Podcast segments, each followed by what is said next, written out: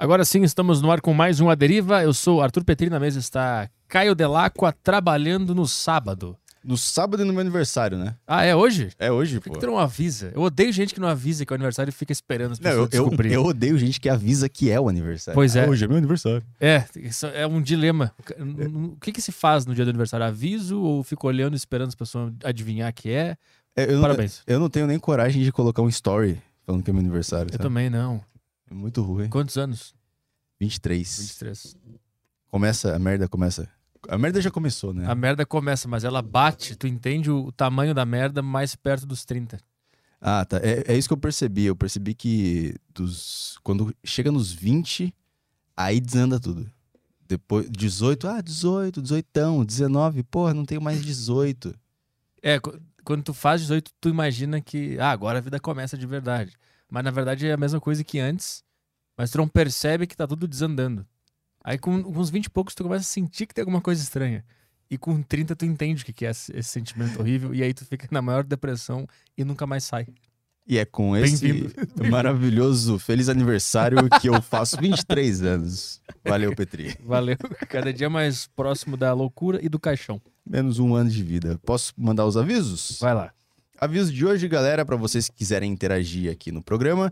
É, Telegram, tem o Telegram do sacocheio.tv para os assinantes. Se você é assinante, se você não é, você pode assinar sacocheio.tv. O link está na descrição aqui. É uma plataforma onde você encontra vários podcasts por assinatura, pod- podcasts exclusivos para você ouvir aí no seu aplicativo de podcasts. E também é, os podcasts têm grupos exclusivos para os assinantes no Telegram, onde as pessoas podem interagir com, a, com o programa. Então você pode mandar pergunta para o convidado de hoje.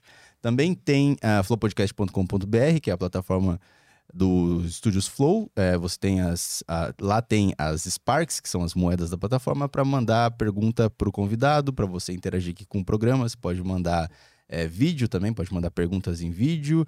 E é isso aí. Lá, lá também você pode resgatar os emblemas. Uma coisa é que o pessoal tá perguntando se tem que ser assinante da plataforma do Flow para resgatar o emblema. Não, você só te- precisa ter uma conta para você resgatar o emblema. Ah, é? Eu pensei que tinha que assinar. Não, qualquer um pode resgatar. Você cria uma conta lá e, e consegue resgatar. Ah, joia. É, também estamos ao vivo no site roxo e, na, e no YouTube você pode mandar seu super chat. Pode mandar o super chat, super bagos, Super no- chato. Super, é, você pode ser um super chato do YouTube e mandar a perguntinha aqui pra gente. É, se você mandar uma pergunta legal também durante o programa no chat normal, é, eu seleciono aqui, eu, eu, eu salvo a pergunta e a gente lê no final pro nosso convidado aqui.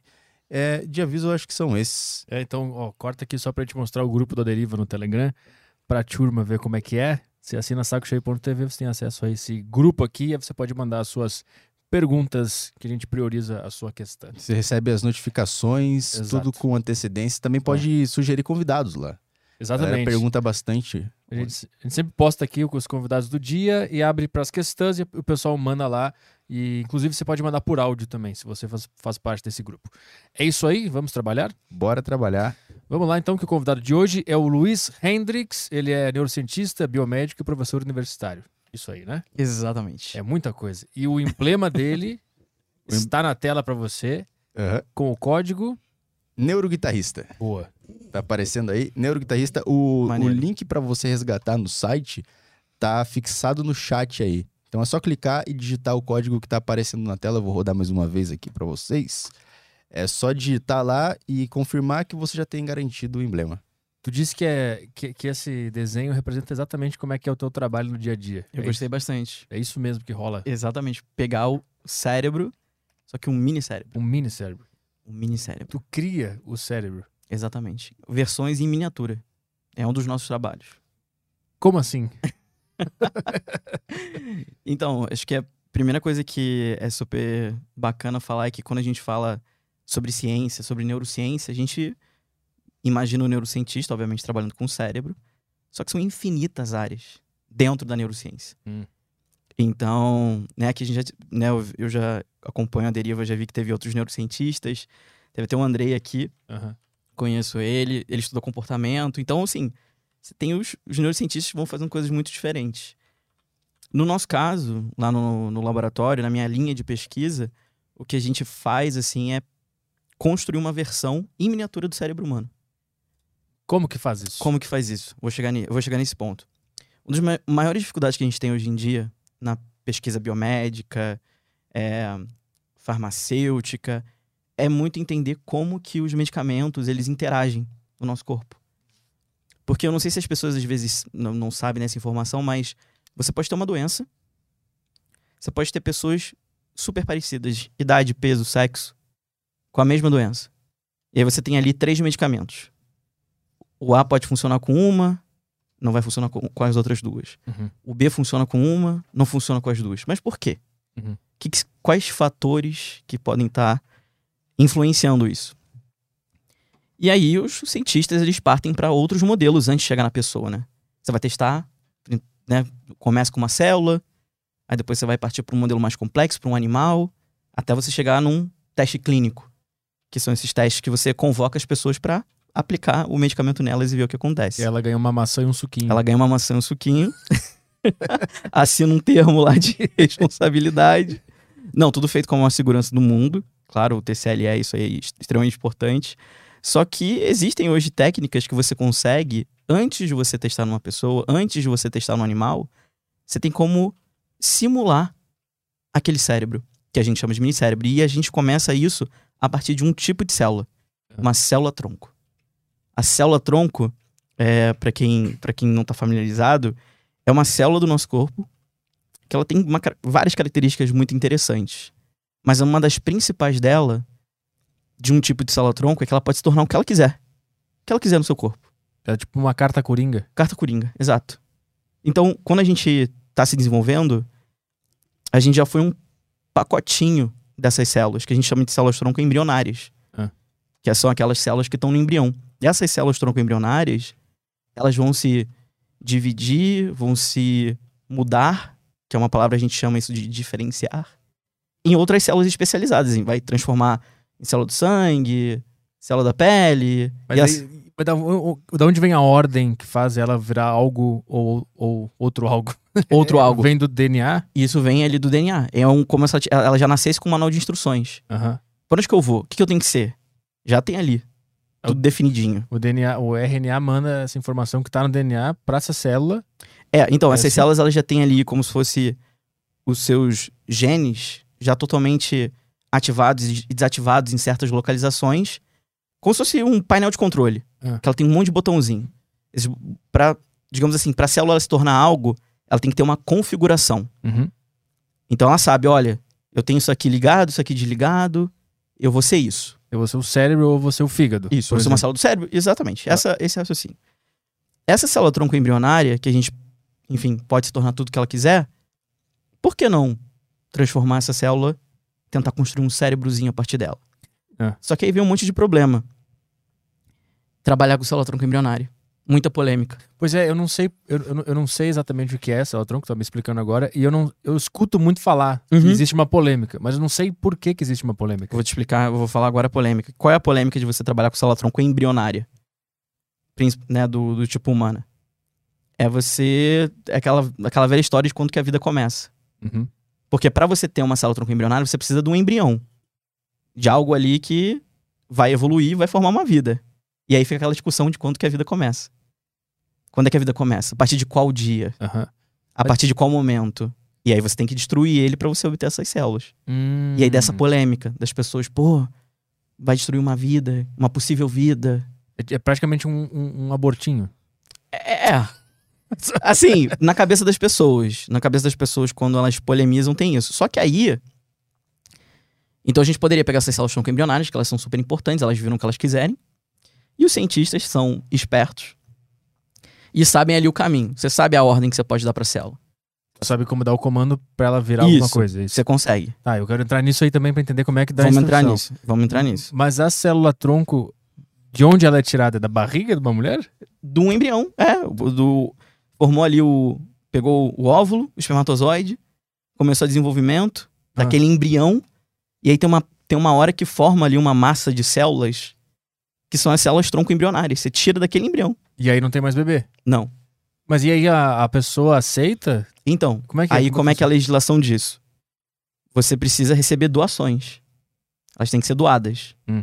no caso das células tronco embrionárias, para de seres humanos, por exemplo. Tem que ser doada. Então, digamos assim, uma mulher que congelou embriões e não vai usar mais eles. Ela pode doar para pesquisa. Daí vem os cientistas, pegam, obtêm essas células e fazem os testes. Tá, mas então não precisa existir ali a fecundação para gerar essas células. Elas já estão na mulher. Não, precisa. Precisa. Isso precisa ter acontecido. Então, tá, então como, é que- como assim? Então ela, ela transa, fala bem claro, ela transa, o cara goza dentro e ela congela isso aí? Então, essas células elas vêm, por exemplo, de fertilização in vitro, Ah, tá. que não precisou, você pode, pode ter feito isso no laboratório. Tá. É muita coisa pra minha É cabeça. muita coisa, mas aí a gente vai, é, enfim, mas a gente vai vai decupando isso. Mas enfim, tem essa polêmica, tá? Célula tronco embrionária, etc e tal. Já que ela pode se tornar tudo o que ela quiser e os cientistas eles conseguem, digamos assim, ordenar essas células para fazer o que elas quiserem. E como é que os cientistas ordenam? Primeira coisa. Muitos anos estudando biologia do desenvolvimento, entendendo quais são os comandos, quais são as substâncias químicas que você coloca naquela célula para ela ativar um certo comando. Uhum.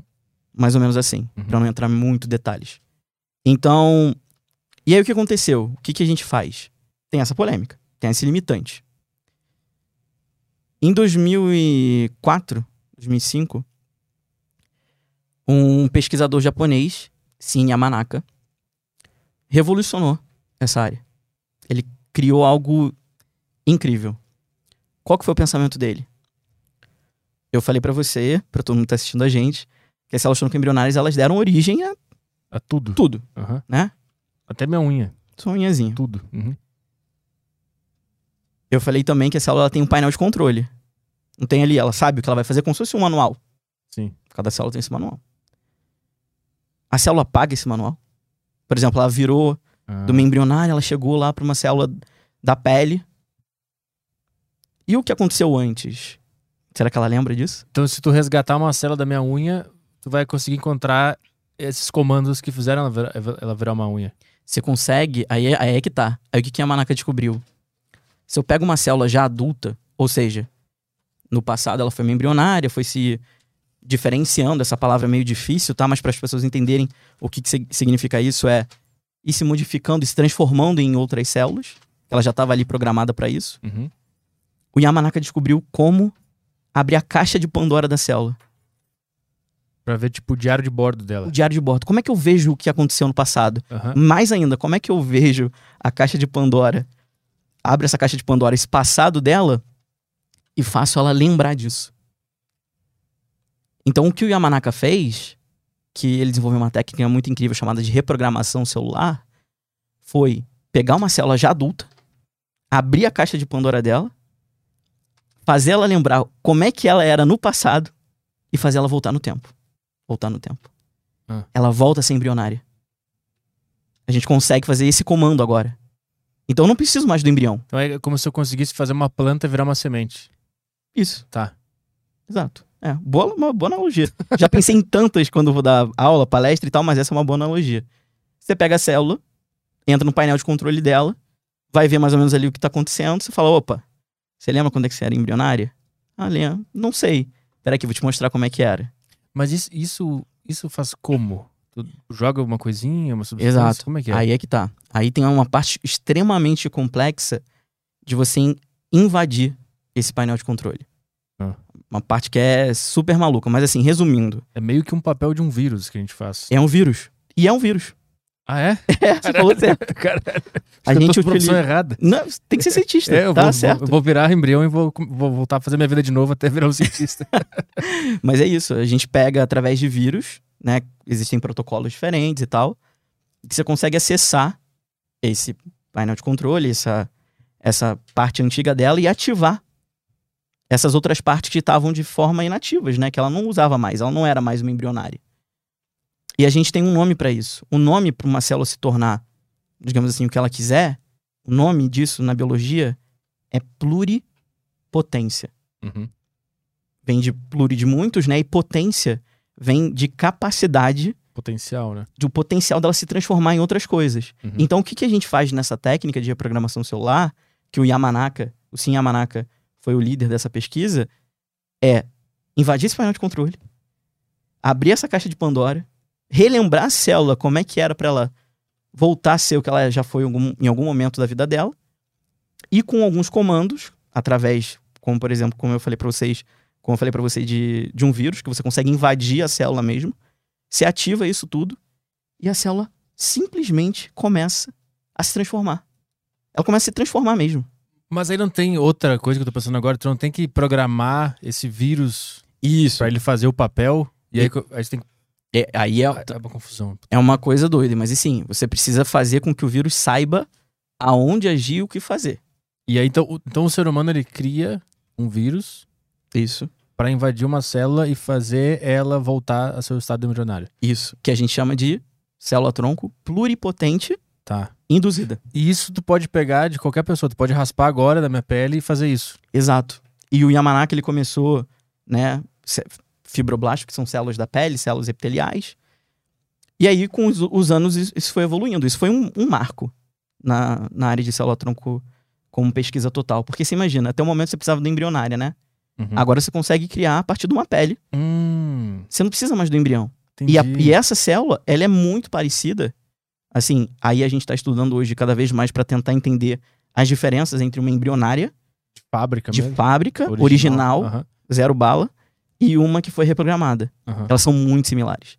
As características, a forma como elas vão se desenvolver, vão se tornar outras E células, se diferencia no quê, as duas? no que você quiser. Não, mas ela, tipo assim, a, a original lá, ela é, ela é um pouco melhor? Então, a gente ainda não encontrou isso muita diferença. Ah, não, não encontrou diferença? É, Aham, tem lugares que mostram que elas, às vezes, elas podem se transformar mais rápido Hum. do que uma que você reprogramou. aham, Só que isso ainda vai um pouco, vai divergindo de protocolo para protocolo. aham. Mas em, em teoria, elas são muito similares. Então, se uma célula tronco embrionária, no final, ela ia se tra- transformar num neurônio, uma célula do cérebro, a pluripotente induzida também faz a mesma coisa. Uhum. E- Então isso, isso acabou com a polêmica de célula-tronco? E isso acabou para as pessoas que trabalham com isso. Você não precisa mais entrar nessa, nessa polêmica. Agora, o que fica de fato, a questão é o quanto elas são parecidas e será que essa intervenção, por exemplo, com o vírus, será que isso causa algum efeito negativo na célula a longo prazo? Ah, sim. Se conseguisse criar uma pessoa completa a partir desse vírus, Exato. a gente ia ver se ela não ia Isso. começar a comer tecido em algum momento, sei lá. Ia matar uma pessoa na rua e virar um zumbi. É, É. então, a gente ainda não, não sabe muito bem isso, mas o que a gente sabe é que com os protocolos que a gente tem hoje em dia, a gente consegue obter praticamente qualquer célula. Neurônio, célula da pele, célula do sangue, qualquer coisa. Consegue fazer ela virar qualquer coisa que tu quiser. Inclusive um mini cérebro. E aí, tá, então tu trabalha diretamente com isso. Isso, Tu- Mas isso. tu trabalha com essa célula de, que esse japonês descobriu ou com a embrionária? Com a que o japonês descobriu, sem Ah, a tá. Manaka. Só o pessoal da religião ficar tranquilo Por aí. que favor, tá não me agridam. Não, então, a gente trabalha com esse tipo de célula no, no nosso laboratório. Inclusive, em 2012, o Yamanaka ele ganhou o prêmio Nobel de Medicina ou Fisiologia pela essa descoberta, ou seja, revolucionária. E todo mês você tem uma coisa nova nessa área, impressionante. Hum. O que a galera tem feito com isso é uma coisa inacreditável. E aí, tu, então, tu só faz essa célula virar um mini cérebro. É isso que tu faz. Uma, uma das células. A gente tem, eu, eu, eu também trabalho com outras, outras, outras células também. O Ah. cérebro que eu posso também transformar. O nosso laboratório também faz isso. Mas como assim outros tipos de células? Por exemplo, o nosso cérebro, ele é composto por muitas células. Muitos tipos de células. Por exemplo, os neurônios, que a gente mais escuta. Os astrócitos, que são células que dão suporte para o neurônio. Entre outras, muitas. Não? É uma complexidade de... Ah, mas quando tu disse que tu cria mini cérebros, tu, tu pega uma dessas células que, que, que a gente tá falando agora, qualquer célula, transforma ela. No nosso caso, aí que é... Qual é qual célula que vocês pegam? Do xixi. De vocês mesmos? Então, ou do- de, de pessoas saudáveis. Ah. Não vou dizer se a gente faz no mini cérebro nosso. Mas a gente pega de pessoas saudáveis e também de pacientes. Ah. Porque agora que vem o bacana, agora que, que já deu pra introduzir o pessoal nas células tronco, e que a gente já sabe que as células tronco se transformam em tudo, etc e tal, dá pra gente abordar agora um outro ponto que, que é super importante e interessante. Como eu comentei também no início, a neurociência são, são vários campos, né? Tem campos com- comportamentais, etc e tal, e às vezes você precisa usar um animal. Você não tem como substituir o uso animal para um monte de coisa, ainda. Hum. Principalmente você vai estudar comportamento, você usa macaco, uma série de outros né, outros, outras linhas que você precisa usar o, o animal. Só que cada vez mais a gente está vendo que a gente, para muitas coisas, a gente também consegue substituir. Por quê?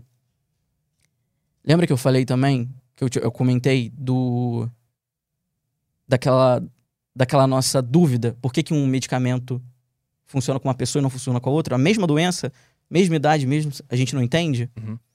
Às vezes é muito difícil você ver isso no animal. Ah, Então, pra- quando você faz uma pesquisa, às vezes, com o animal, que ele tem um. O animal é um animal, né? Ele não. Ele compartilha de muitas características genéticas com a gente. Só que ele é um animal. Ele é um roedor. Ele é mais simples. Exato. Ele é mais simples. Ele tem. Por mais que ele tenha sistemas também similares aos nossos, né? A gente Uhum. nunca pode falar que é igual, né?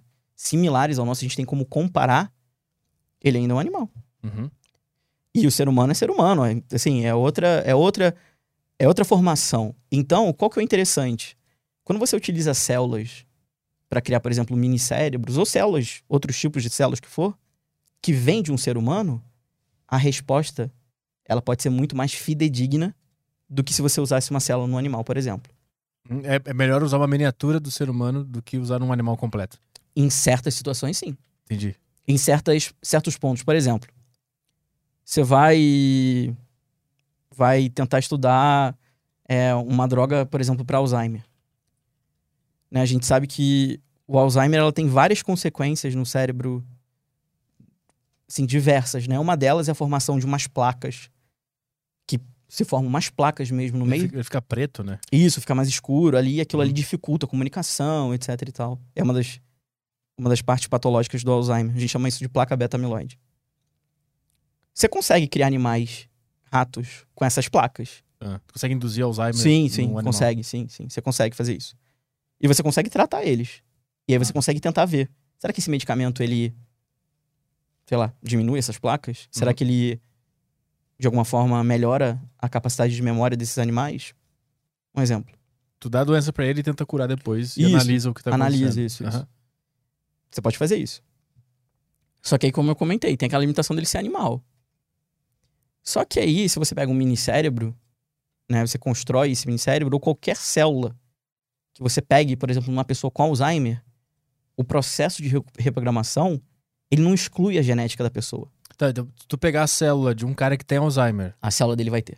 transformar em embrião de novo e depois desenvolver ele pra um cérebro Um novamente, minicérebro, esse ele vai minicérebro. ter o... Ah, Ele- ficou guardado então. Vai ter as características do Alzheimer. Então meio que sempre esteve ali essa informação. É, exato. Você consegue simular o que aquela pessoa tem. Tá, Se mas- ela já tem, Aham. Mas eu digo assim, tu, pra tu fazer isso, tu pega o, o- a célula de alguém que tem Alzheimer, isso. Tu ela faz- já tem uma mutação, ela já tá. Ela tem ela já tem uma coisa errada. Aí tu faz aquele processo pra transformar essa célula na, na célula tronco. E o erro continua. E aí depois Esse tu- erro que seria o Alzheimer continua. Aí quando tu faz o de novo pra virar um cérebro novamente, ele se desenvolve com o Alzheimer de novo. Exato. Então, isso a gente acaba concluindo que essa informação sempre esteve nessa célula. Sempre esteve. Tava no mapa de instruções ter Uhum. esse, esse problema. É isso? É isso. E aí, o que, que acontece? É. Quando você desenvolve um mini cérebro de uma pessoa com Alzheimer, ele vai ter placa beta-amiloide. E aí, se você pega um mini cérebro de uma pessoa que é saudável, não vai ter. E aí você já consegue ver diferença. Uma tem, outra não tem. Isso é meio assustador. É. Porque parece que a gente já tá destinado Já. a ser ou não ser alguma coisa, e eu não sei até onde isso- isso vai. Se vai até nossas habilidades, nossos sonhos, nossas vocações, tudo. Cara, o mais doido, eu acho que assim, sendo cientista, pensando como cientista, é pensar na quantidade de coisa que pode dar errado. A gente aqui, às vezes, é até meio negativo, né? Dá mais, tem mais chance de dar errado do que dar certo. a vida. O corpo, a vida te exige, a, a vida mostra isso. Mas se você olha de uma perspectiva biológica, cara, a gente já nasce morrendo, as células já começam a sofrer estresse, se- o envelhecimento é um, um reflexo disso, né? Aham. a gente fica mais lento, tudo começa a cair. E, e se você for olhar internamente o que tá acontecendo, é desesperador. Se tu botar uma lupa pra É entender o desesperador. que, que é a vida, tu... O que, que é a vida? Quando você olha o que que. o que que. Não só é a vida, mas o que, que às vezes é uma doença. Porque às vezes você pensa assim, a pessoa tem Alzheimer, se associa com falta de memória, né? uhum. Normalmente. A pessoa tem Alzheimer, ela tem falta de memória, é uma, um dos sinais. Agora, quando você para pra olhar com uma lupa, O que de fato é essa porcaria? Cara, é sinistro. É sinistro. Primeiro porque você não consegue curar, né? Aham. Tanto que a gente chama isso de uma doença neurodegenerativa. Ela só vai piorar. É uma sentença, né? E, tipo, aquele bebê já nasceu com essa instrução. Tenha Alzheimer. É, e aí o que a gente quer entender é o seguinte: será que fatores ambientais eles ativam isso? Ah, porque ele pode ter um monte de coisa programada pra acontecer Exato. e ele simplesmente não foi num lugar que ativou aquela Isso é um- instrução. isso, isso é um outro ponto Nossa que a gente, a gente chama de epigenética, que é uma área gigantesca, assim, não, nunca estudei tanto sobre isso na minha vida, sempre leio um pouco sobre, mas também para entender como que os nossos hábitos eles influenciam nisso, Uhum. de alguma forma, no aparecimento de doenças.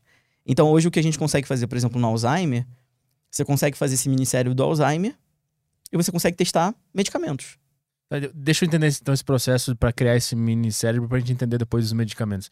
Então vamos lá, tu pega, tu pega o que que tu pega de uma pessoa com Alzheimer pra criar um mini cérebro? Tu pega o próprio cérebro, o xixi, o que que A gente faz? pega uma célula do xixi dela, Tá, tu pega, então o cara que tem Alzheimer, ele mija, faz xixi no potinho. Aí tem que, tem que ser bem rápido a distância ali pra não esquecer no meio do caminho. Eu tinha que, desculpa, eu não aguentei. Aí então ele vai lá e faz xixi no potinho. Obrigado, tem que botar as risadas também pra gente aliviar aqui. É, E tem que ficar potinho, potinho, potinho, tem potinho. que ser rápido, Até ele- tem que ser rápido. Tá, brincadeira, pessoal. Aí, então ele mija no potinho, vocês pegam e levam pro laboratório. Isso. A partir daí, como é que você extrai a célula? Como é que faz? Aí existem vários processos. Você vai limpar essa urina, você centrifuga, você elimina qualquer tipo de Bota naquele negócio e fica girando assim? centrífuga, exato. Aí você coleta as células, você olha no microscópio, será que elas estão boas? Co- Coletar as células, como que faz isso? Então, você, por exemplo, você bota ela numa centrífuga, Tá. elas vão decantar no fundinho do, do tubo de, do, do tubo Falcon, que a gente Ah, chama. é? É, elas caem. E aí fica tipo água Fica- e óleo. Não é, aí você vê um, um pouco de água e no finalzinho você vê uma coisinha bem branquinha. Só por ter São mil- milhões de células ali agrupadas. Caralho. E aí a gente consegue pegar essas células e expandir elas, ou seja, coloca elas numa placa Aham. com comida. O que, que é comida? Então, a gente dá como se fosse uma comida pra ela. É um meio. Meio de cultura que a gente chama. Ah, mas o que, E que nesse é? meio de cultura é como se fosse um alimento. Ele tem ali vários nutrientes pra ela sobreviver, pra ela viver. Ela é viva, né?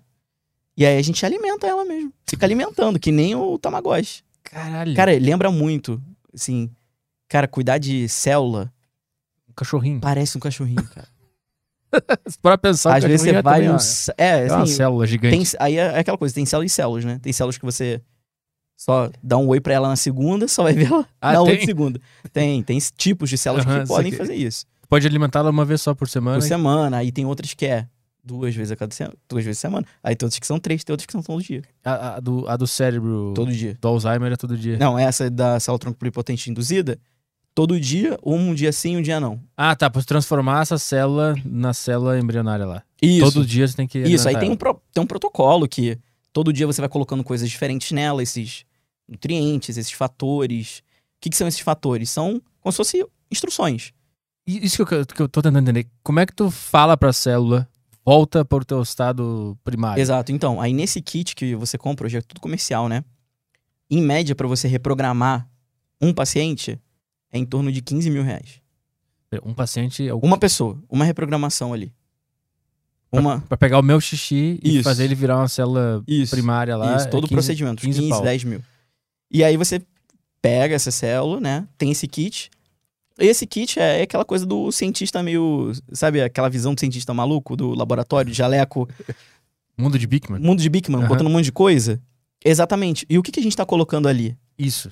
As Isso. Como é que, que são Esses, esses então, esses fatores são substâncias químicas que elas têm funções muito específicas durante algumas fases do desenvolvimento. Então, nessa substância que você coloca que tem os vírus, tem substâncias de, nutri- de nutrientes, vários tipos de coisas que vão enriquecer, deixá-la viva. E esses vírus que estão ali dentro dissolvidos, né? Eles, assim que eles entram em contato com a célula, é como uma célula infectando um vírus mesmo Uhum. ela entra dentro da célula. E aí é um processo biológico, assim, você não vê. Você não vê isso acontecer. Você só joga em cima. O que- me deixa, que tá me deixando com dor de cabeça agora Ah. é imaginar que essa célula, ela tem um, ela já sabe o que fazer se determinada instrução chegar. Então existe algo impresso já na Isso. vida como um todo que vem, já tem uma ordem. A gente tem uma aula de controle. Que isso é muito estranho de pensar. E aí Uhum. a gente entra no debate de Deus ou não Deus. Tu, qual é a tua vertente? Cara, eu sou agnóstico, assim. Mas quando tu vê que existe ali um, um negócio escrito, se isso acontecer, tem que acontecer aquilo. Muitas pessoas que, que me conhecem, que falam comigo, elas perguntam assim: às vezes você não sente que você tá brincando de Deus, não? É, eu acho que você tá brincando com Deus, junto com ele, no sentido. Tô junto com ele. Cara, é uma, é uma questão também muito filosófica, porque hum, se você for olhar em certi- certas vertentes é, religiosas, né? Você vai ver que cada um tem ali a sua seu significado, né? De origem da vida. Quem que pode dar vida? Quem que pode criar vida? Pra cada um pode ter uma, ter uma resposta. Não, não vou entrar nesse, nessa, nesse questão, nessa questão. Então a vida ela depende de um cérebro. Ela depende. Não, Sim. o, que, o que compõe a vida, né? O que compõe essa vida? Também tem essa. Ah, aí também a gente já volta para aquele assunto, né? As pessoas elas falam que até determinado ponto o embrião ele não desenvolveu o sistema nervoso. Então se você de certa forma destruir ele antes disso, não teve vida, Uhum, porque não teve sistema nervoso. uhum. Aí a gente vai para aquela coisa de sensorial e sensitivo.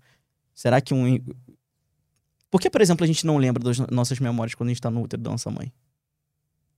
A gente é um ser vivo, inteligente, tem cérebro.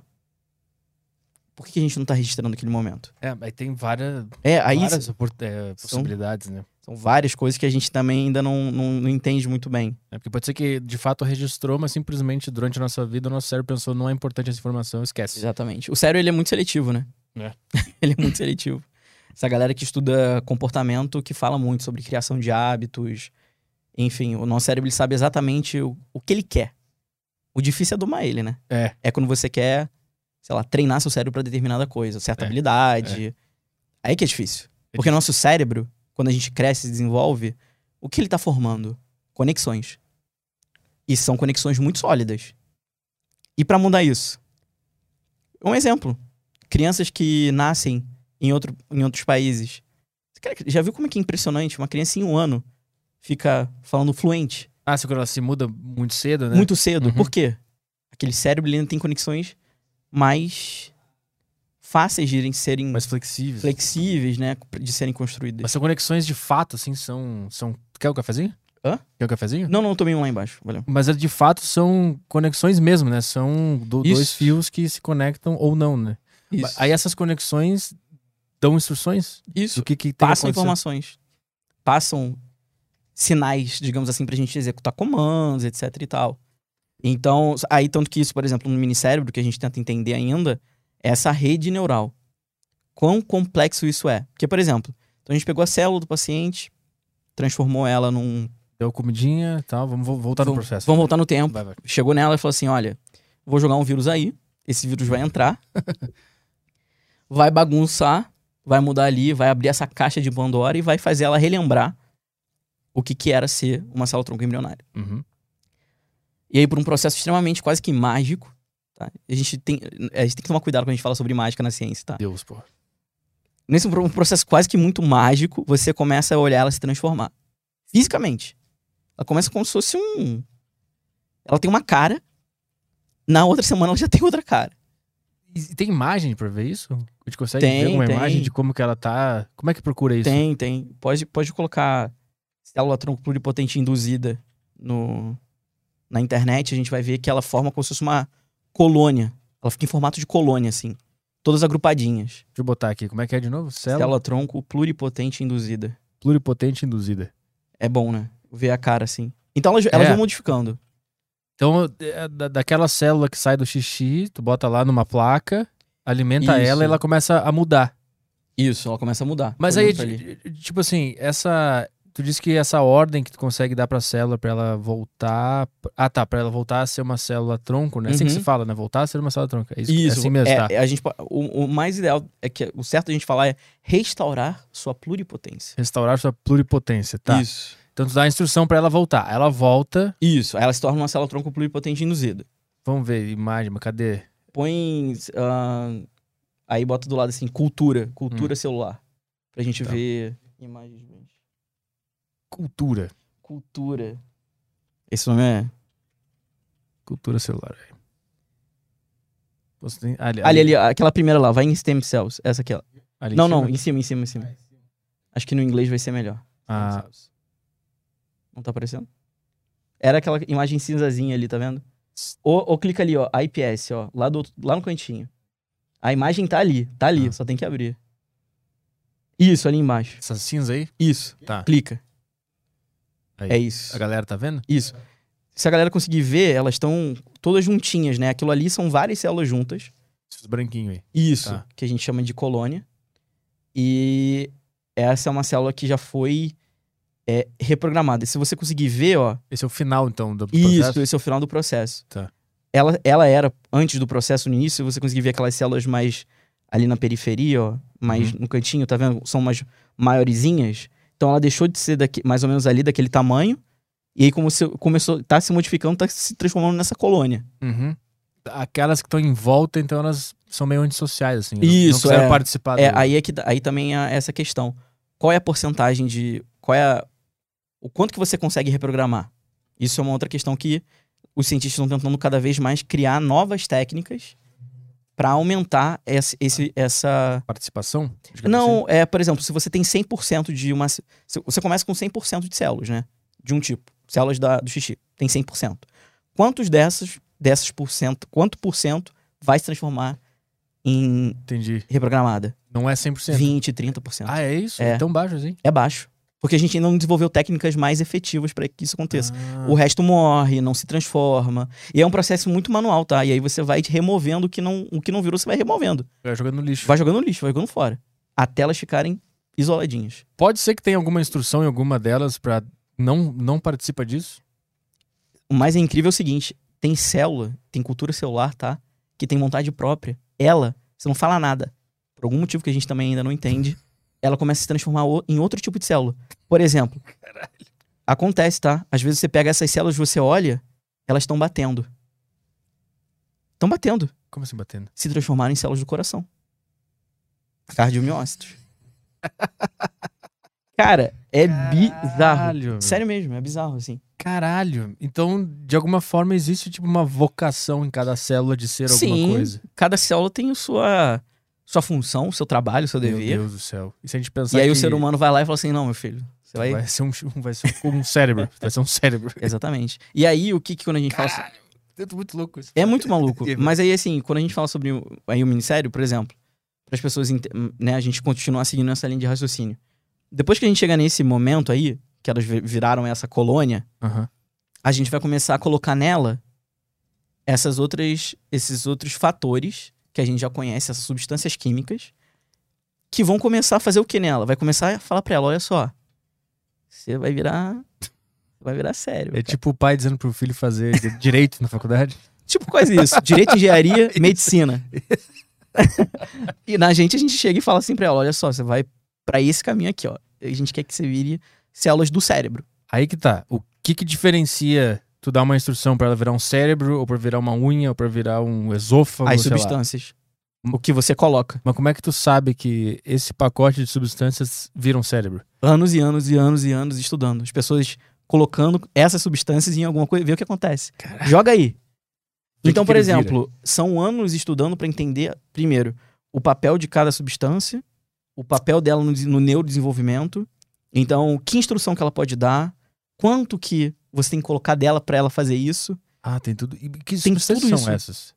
São, são, são substâncias químicas, substâncias é, que a gente chama de indutoras, tem uma lá que chama é, Ki, outra é LDN, que são essas siglas de substân- substâncias químicas. E onde, de onde que se pega essa substância? Ah, são feitas em laboratórios sintetizadas. Às vezes você pode pegar até de animal. Tem certos, certas substâncias, por exemplo, de que, que, você, que você pega, por exemplo, soro. Tem soro bovino. Soro mesmo. Pega o soro lá, centrifuga o sangue do, do boi, o soro ali, isso aí, obviamente, tem. Né, eu tô, tô simplificando, tá? Meus amigos cientistas vão me matar se eu ouvir eu falando isso. Pega o sangue do boi. E chacoalha num Chacoalha. de whey. Não, é, tem todo um processo onde você pega o que a gente chama de soro, soro bovino, que você consegue, então, extrair esse soro. E esse soro, ele tem nutrientes. E isso é importante para algum tipo de célula fazer certa coisa. Entendeu? Então, assim, são substâncias que você vai pegando aí, às vezes, ou da natureza, ou mesmo o homem que cria.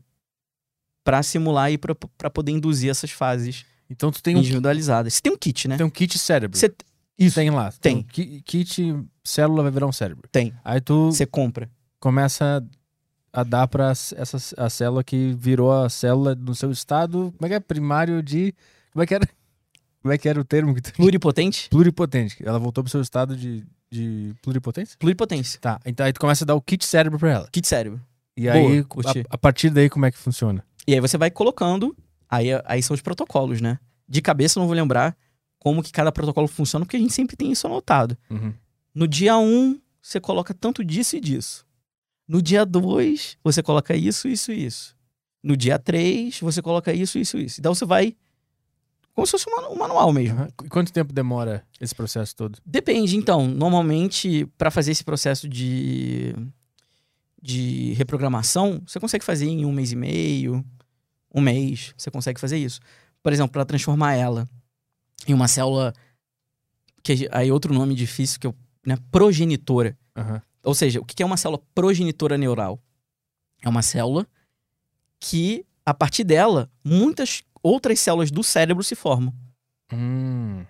Então a gente, o que a gente tenta fazer muitas vezes é pegar e transformar essa colônia em células progenitoras neurais. A partir disso, quando ela chega nisso, ela muda a forma completamente. E ali a gente chega em mais uma etapa. E essa etapa a gente abre um monte de opçãozinha. Ah. É como se fosse um joguinho. Você vem para esse lado, você tem essa, essa, essa opção.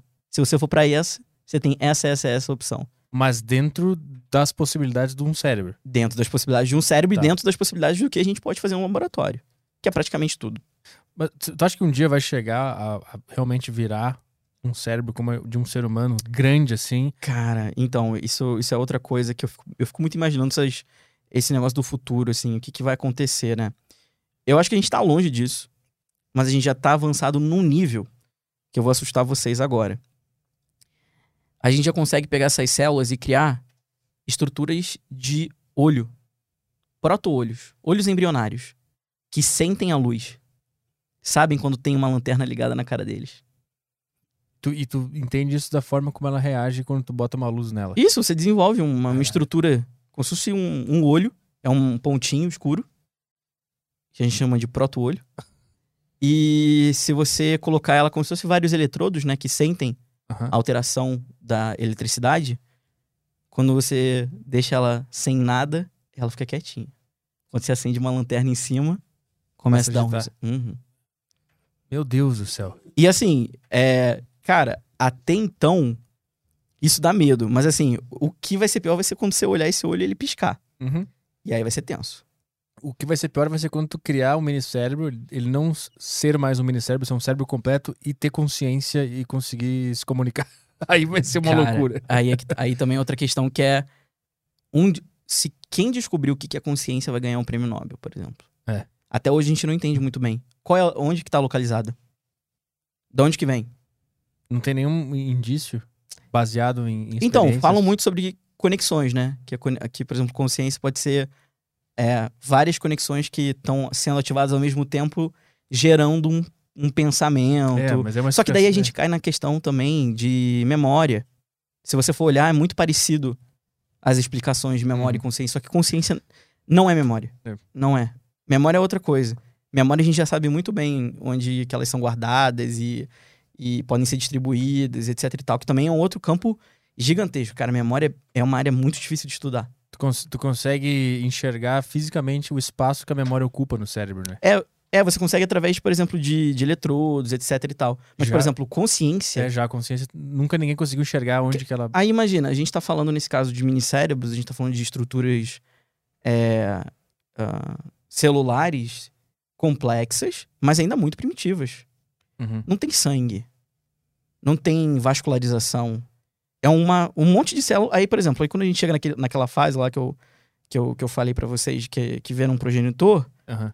você tá- aí você consegue fazer outras células do cérebro. Mas o processo pro, pro minicérebro mesmo, aí é uma coisa já um pouco mais diferente. Você induz ela formar certos folhetos. Folhetos são, é, em momentos assim de desenvolvimento celular, são partes que vão dar origem a, por exemplo, ao cérebro. Por exemplo, a gente fala neuroectoderme. Ah. esse nome completo. Difícil. Esse é um folheto embrionário. É uma parte do nosso desenvolvimento que aquela partezinha ali vai dar origem a um, um tipo de, de sistema, por exemplo. É uma semente da semente. Semente da semente, mais ou menos isso. Que É. loucura. Isso é bom de analogia, hein? Obrigado. Obrigado. Tô anotando todas aqui pra, pra poder re- reproduzir depois. Né? O bo- o bom de ser Em burro é que tu acaba simplificando muitas coisas e Não, aí tu cara. transforma elas em algo. A gente tá aprendendo sempre, isso que é bom, assim, sempre podendo entender, porque, assim, são assuntos muito complexos. E aí é que eu falo, assim, é, às vezes, não sei, né, as pessoas que estão assistindo agora, às vezes se assustem, mas é legal que às vezes as pessoas falam assim, caraca, isso é bizarro, né? Isso é diferente. E aí a ciência consegue chamar atenção, cara. E a gente consegue conversar com as pessoas pra mostrar o avanço de técnicas, o quão incrível isso pode ser feito e Uhum. como que isso pode ser, e como que isso é feito no Brasil. Uhum. Porque as pessoas às vezes só veem... Ah, não. ideia que isso tá acontecendo aqui, né? No Não. Rio de Janeiro. No Rio de Janeiro. do cara que toma banho Ou de- também de- tem de outros mar. laboratórios que fazem isso, por exemplo, em Salvador. E- então, assim, é, hoje a ciência brasileira, ela, ela é muito avançada. As pessoas que dizem que não é porque elas não conhecem. Ela é muito avançada. Carece de investimento? Pra caramba. Falta investimento. Mas, cara, os pesquisadores brasileiros, os caras são feras, assim. Não falar outra palavra. É fodas. Fodas pra Pra caralho. caralho.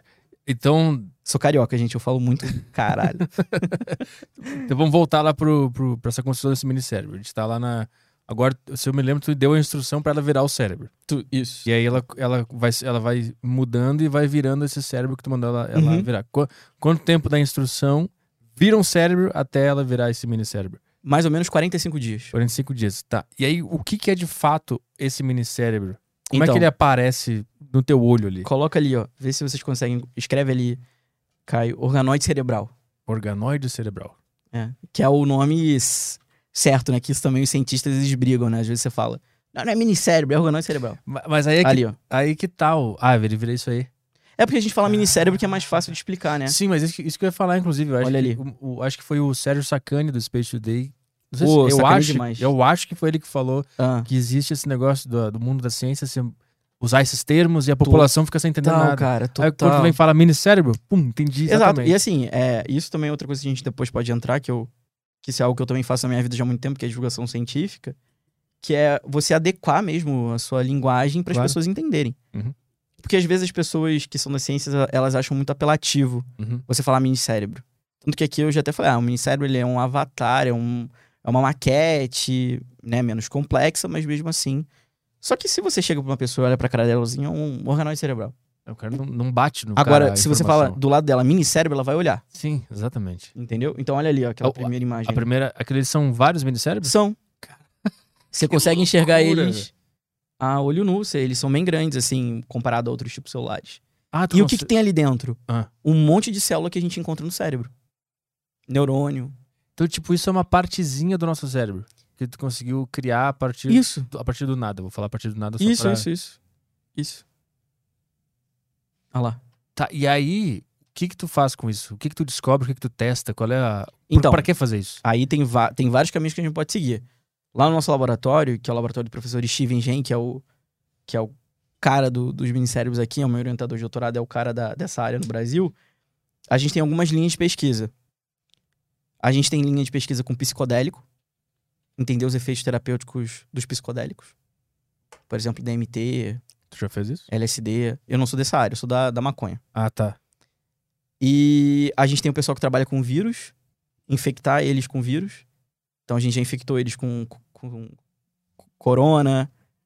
Ah, é? É, Pra, aham, ver, que, pra ver o que acontece no Mata. cérebro. aham. Existe, al- ah, exi- existe alguma conclusão já sobre como que, Sim. que o corona faz no cérebro da pessoa? Então, é, o nosso laboratório foi um dos primeiros a mostrar primeiro que o, o coronavírus ele infecta o cérebro, só que ele não se replica lá dentro. Ah. Foi o primeiro, o primeiro estudo a mostrar isso no mundo, foi a gente. Ou seja, o que, que isso é diferente? Os danos cerebrais pela Covid, eles não são danos diretos.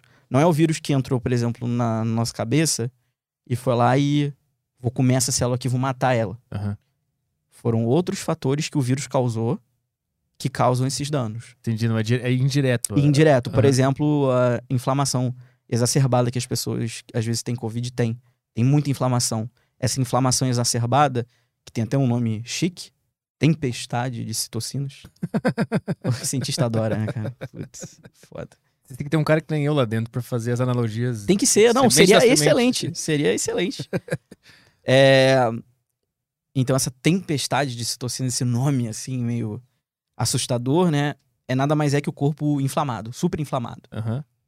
E a gente ainda também tenta entender por que o coronavírus ele aumenta esse nível inflamatório. E essa inflamação maluca é que vai causar os danos neurológicos que a gente que a gente vê às vezes em pessoas, assim, pessoas que tiveram Então, isso, AVC, isso, isso que eu quero saber. O, bizarro. o que, que o coronavírus é, faz em relação ao cérebro do, do ser humano? Porque eu tive, eu senti que eu nunca mais fui mesmo depois Eu que eu também tive, tive, essa porra. também tive. Te- Tive bem no início, cara, tive bem no começo. Mas tu sentiu alguma diferença? Cara, eu vou te falar, eu tive. Eu só fui entender isso depois, tá? Além dos sintomas de perdi o paladar e olfato, que são clássicos, né? Aham. E que são sintomas neurológicos, né? É verdade. Sim. É. As, as pessoas falam assim: eu não tive sintoma neurológico. É. Só não sente gosto de nada. Tudo cheiro. bem, é. Então, parte do seu cérebro não tá funcionando muito bem, cara. É, tirando, tirando isso, cara, eu fui entender depois que eu tinha. Eu não sei porquê, mas eu comecei a ficar às vezes mais impaciente. Eu nunca tinha raiva de certas coisas. Comecei a ter raiva. Eu ficava puto. Aham. Cara, e depois falando com pessoas, aí obviamente isso aqui não é um- uma avaliação científica, não tem um artigo pra mostrar. Muitas pessoas elas saem com diferenças comportamentais assim depois de estarem infectadas com a Covid. E a gente também não, não sabe por que disso. Pra mim foi mais ao contrário, eu me senti mais apático. Depois, Mais apático? Depois que eu tive, assim, por exemplo, treino, eu gosto de treinar academia e tal. Nunca mais eu treinei como eu costumava Como treinar. treinava antes. Nunca mais. Aquela coisa de. Eu, eu sentia assim aquele. Aquela vontade. Eu tava envolvido quando eu começava a me exercitar e tal. Aí vai aquecendo e tal, daqui a pouco eu tô super envolvido, suando. Ali, aquelas partes que você tá ouvindo uma música e se arrepia e tal. Nunca mais tive isso. meu. Nunca mais tive isso. Inclusive, tive algumas coisas do tipo. Eu treino progressão de carga, né? Uhum. Então eu vou sempre aumentando aos pouquinhos. Eu tenho uma planilha no Excel e tal. Então eu sei que se da semana eu peguei 15 quilos no total, eu sei que semana que vem eu vou botar 17, eu Uhum. vou aumentando. Aí depois que eu tive corona, eu tava. Voltei a treinar e tal. Aí eu tava, eu cheguei lá nos 50 quilos na- no overhead press aqui. Aí na semana seguinte eu teria que botar 52,5. Aí eu, no meio, eu cheguei no 40, que eu vou aumentando aos poucos. 40 eu já morri. Eu já não aguentei você mais. E eu, caralho, que estranho, não E a gente ainda não entende. nada. A gente ainda não entende muito bem também quais são os efeitos. Não só os efeitos, né, cara, mas os efeitos também de. Os efeitos é, psicológicos mesmo, de você ter ficado trancado É, e da rotina mudar. Cara, é. isso foi muito difícil, eu fui muito afetado. E pra mim eu fui afetado de duas maneiras. Uma porque eu trabalhava, eu estudava, depois a gente pode entrar nessa parte, né? Eu estudava, estudo ainda a maconha Aham. nesses nesses modelos, minicérebros, entre outros que a gente também pode conversar depois. E aí nosso laboratório aí veio, a- veio a pandemia. E nosso laboratório, como é um laboratório de referência, já trabalhava também com vírus, por exemplo, da Zika. A primeira vez que alguém mostrou que o vírus podia causar microcefalia foi nosso laboratório, através de um trabalho com o minicérebro. E aí bombou no mundo inteiro. Ah, tu, tu part- tu participou Não, eu não, eu, eu não tava nessa Ah, época. tá, foi entendi. 2015. Saquei, Eu ainda tava na faculdade. saquei, saquei. Tava nos Estados Unidos nessa época. É, então a gente já tinha esse, essa pegada assim de estudar essas, digamos assim, essas desgraças que aconteciam na sociedade. Aham. E, e a gente parou tudo, cara.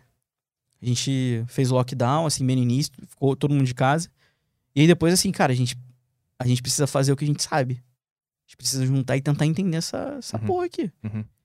Então, o nosso laboratório foi voltando, né? Com testes, enfim, toda a Sim. segurança, quem, e obviamente quem quisesse. E, cara, eu não tinha muita escolha, porque eu tinha um doutorado pra fazer. Falei, cara, tô aqui, vou abraçar e vou fazer o meu melhor. E aí a gente começou a trabalhar com, com o coronavírus, com a Covid-19. Nesse caso, nesse artigo que foi publicado, até a Carol é a primeira autora, eu tô nesse trabalho também, é, foi que a gente mostrou que ele infectava modelos parecidos com esses minicérebros, Uhum. ah, um pouquinho mais primitivos, que eram mais rápidos e fáceis de desenvolver, que ele infectava, mas ele não replicava. Então vocês pegavam o minicérebro e botavam um, um, Jogava o vírus um nele. corona ali. Isso. E via o que acontecia. Isso, aí você vê, você consegue ver exatamente ele, onde que ele infectou, quanto que ele infectou, se ele se replicou. A gente consegue ver tudo isso, de várias técnicas. E esse coronavírus que vocês têm disponível pra infectar e testar, De paciente. de onde ele é de paciente? Já, quem faz isso é a galera da Fiocruz. Então a gente se juntou com a Fiocruz pra poder. Porque você não pode trabalhar. Não é qualquer lugar que você trabalha Sim. com o vírus, né? Aham. Então, a gente não tinha muito lá o aparato para trabalhar com o vírus. Então, a gente fazia toda a parte de célula, mandava as células, um Uber. ministério pra galera? mandava, mandava. E eles infectavam, mandavam de volta e a gente Ah, analisava, entendeu? É uma parceria. Caralho, que loucura. Foi bem maneiro. Então, todo mundo. Nessa, nessa hora, cara, que você viu a agilidade, assim, da resposta da ciência brasileira. Uhum. A galera falou assim: vamos se juntar aqui. Tu sabe o quê? Tu é bom de quê? Ah, sou bom de minicérebro. E tu? Cara, eu infecto célula. Então vamos agora, fechou. Fechou o bonde, vamos lá. E essas, essas ideias, assim, de vamos estudar o que acontece, isso é uma coisa muito individual, não é uma coisa governamental. Não vem uma ordem do ministério. Não. Vamos estudar isso aqui. Não, São não. pessoas individuais tentando resolver um É, problema. cara, né? tipo assim, a profissão do cientista, né? Eu sempre, quando as pessoas me perguntam, por que, que você quis ser cientista? Cara, acho que tem pra mim dois, dois pontos principais. O cientista, ele pode fazer a pergunta. Então, eu sempre gostei muito de questionar. Ah, por quê? Não sei o quê. E ele pode responder. Uhum. Então, acho que, cara, a profissão mais incrível que tem de você poder fazer isso Uhum. é você ser cientista. Então, vai muito da nossa ideia. Então, assim, poxa, seria interessante se a gente tentasse entender o que, que o coronavírus faz nesse nosso modelo. E às vezes você pode ter até uma ideia. Só que você só vai saber quando você executar o, o experimento em si. Só quando você colocar a mão na massa. Aí você vai ver se você tava. Se a sua hipótese tava certa, tava errada, se mudou. E o quão confiável é experimentar algo no minicérebro pra entender o que, o, que, o que acontece no nosso cérebro completo? Então, bastante. É confiável em, em muitos motivos, porque a gente já viu em trabalhos que se complementam. Então, testou em células humanas, testou em minicérebros e viu que foi muito uma resposta parecida. Uhum. Só que daí é que tá um outro, um outro ponto que a gente precisa comentar também sobre pesquisa, cara. Toda pesquisa ela tem uma limitação. Tudo. Tudo tem alguma limitação. Os bons cientistas são aqueles que sabem falar mal do trabalho deles. Hum. Cara, não é ruim às vezes você faz um trabalho. você- é, não é maneiro você chegar e falar assim, pô, cara, fiz isso, mas ó, não olha ali não, que ó, essa parte aqui é uma merda. Ah, isso aí é, é todo dia. Não, É, eu tô, tô bem ligado, eu falo isso todo dia. Eu volto pra casa e fico, nossa, foi uma merda hoje. Que bosta, É. cara. Isso, isso é difícil para as pessoas, assim, norma, é, comuns, no nosso dia a dia. A gente admitir que é uma merda. Uhum. Só que o cientista, ele tem que ter isso natural, tá? Na verdade, não é falar que é uma merda, mas ele saber falar assim, cara, pô, foi muito legal isso que eu fiz. Só que tem essas limitações aqui. Uhum. Então, limito o quanto que eu posso dizer. O quanto que eu posso expandir dessa minha ideia. Mas é uma ideia que foi testada. Uhum. E aí vai um outro cientista, sei lá, lá da Índia, vai ler o seu trabalho. Pô, maneiro isso que o Petri fez, hein, cara. Tentar fazer aqui também. Aí ele vai, faz, descobre uma outra coisa, joga no mundo. Aí um outro cara lá da Alemanha vai ler, vai ler o teu trabalho, o cara do da Índia fala: Caraca, isso é maneiro. Vou testar aqui também. E é assim que vai, cara. Mas não, não existe um negócio que eu tava vendo nos teus vídeos lá que a que nunca fica igual o resultado. Basicamente é de forma maneira burra, nunca fica. Se, eu, se um cara copiar Hum. o meu experimento, ele nunca consegue copiar exatamente e chegar no mesmo resultado. Isso é um grande problema. Isso é um grande problema que a gente enfrenta na ciência, que é a, a falta de reprodutibilidade, cara. Todo experimento ele tem que ser reprodutível. Ele tem que. Eu tenho que poder fazer exatamente igual e Você ter o tem mesmo que chegar, resultado. você tem que ler o meu trabalho. Você tem que ler meu trabalho. Depois a gente pode explicar mais pro pessoal como é que os trabalhos científicos são avaliados, né? Uhum. Acho que isso é importante também a gente comentar. Mas enfim, eu tenho que, você tem que ler o meu trabalho. Pô, o Luiz fez desse jeito aqui, com esse protocolo. Ele usou essas substâncias, nesse momento, com essa célula, nesse tipo. Vou fazer aqui. Tem que dar certo. E Tem no- que dar certo. Mas normalmente Dá errado. chega a resultados diferentes, né? Sim. Isso é um problema que a gente enfrenta na ciência, que é uma- um problema de reprodutibilidade terrível, que cada vez mais várias técnicas tentam ser aplicadas para que isso não aconteça. Porque, cara, daí o que acontece? Ciência, ela tá em constante modificação. Tanto que a gente fala, né? Eu, pelo menos, assim, abomino quando eu vejo, às vezes, um cientista que fala meio que no discurso dele é como se fosse uma verdade absoluta aquilo que ele tá Uhum. dizendo. Uhum. Não existe verdade absoluta na ciência. Não existe. Existe algo temporário e momentâneo que é uma verdade. Você provou ali por A mais B mais C mais D que aquilo ali funciona. Cara, mas nada te diz que na semana que vem um outro cara vai te mostrar o contrário. Uhum. Uma outra pesquisadora lá do Canadá vai falar e fala assim: não, não é assim não, é desse jeito. E normalmente é isso que acontece, né? É isso que Se- acontece. Se, cada pessoa chega sempre num resultado diferente, isso é o mais comum de acontecer, Então, aí é não que. põe em dúvida meio que tudo, a vida como um Então, todo. uma coisa é eu chegar. Uma coisa é você ler meu trabalho, tentar fazer, dar tudo errado, e você vai pra cima de mim e você fala assim, pô, Luiz, tá dando certo, cara. Manda aí teus protocolos, etc e tal. Aí, às vezes, você tem que entender, pô, será que seu laboratório ele é mais pobre que o meu? Você tem mais uma limitação de estrutura? Será que o kit, o seu kit, ele tá vencido? Será que... Enfim, tem várias, tão- tantas variáveis nisso, Uhum. mas o que, que é o comum acontecer? O comum são, assim, tem esse problema da pessoa às vezes encontrar resultados completamente diferentes. Eles vão lá e publicam mesmo isso, mostram isso pro mundo, dizendo, ó, não é bem assim. Aí pode ser que seu trabalho às vezes pode ser começa a ser questionado. E aí, cara, o fim da carreira do cientista é quando ele tem um trabalho retratado. Ah, ele tem que corrigir o próprio. Não, é retratado. O que é retratado? É excluído. É como se chegasse Ah, tá. um comitê e falasse assim, ó, isso aqui não funciona mesmo. Ele mentiu, Ah, E aí o trabalho ele é retratado. Mas isso, fica uma marca, uma mancha Hum. na carreira do cara que. Pô, é uma vergonha absurda, cara. mas isso é foda, porque quem é esse cara que tem o poder de decidir? O teu tá retratado. Então, aí vamos lá. A gente pode falar sobre como é que, como é que a gente julga um artigo.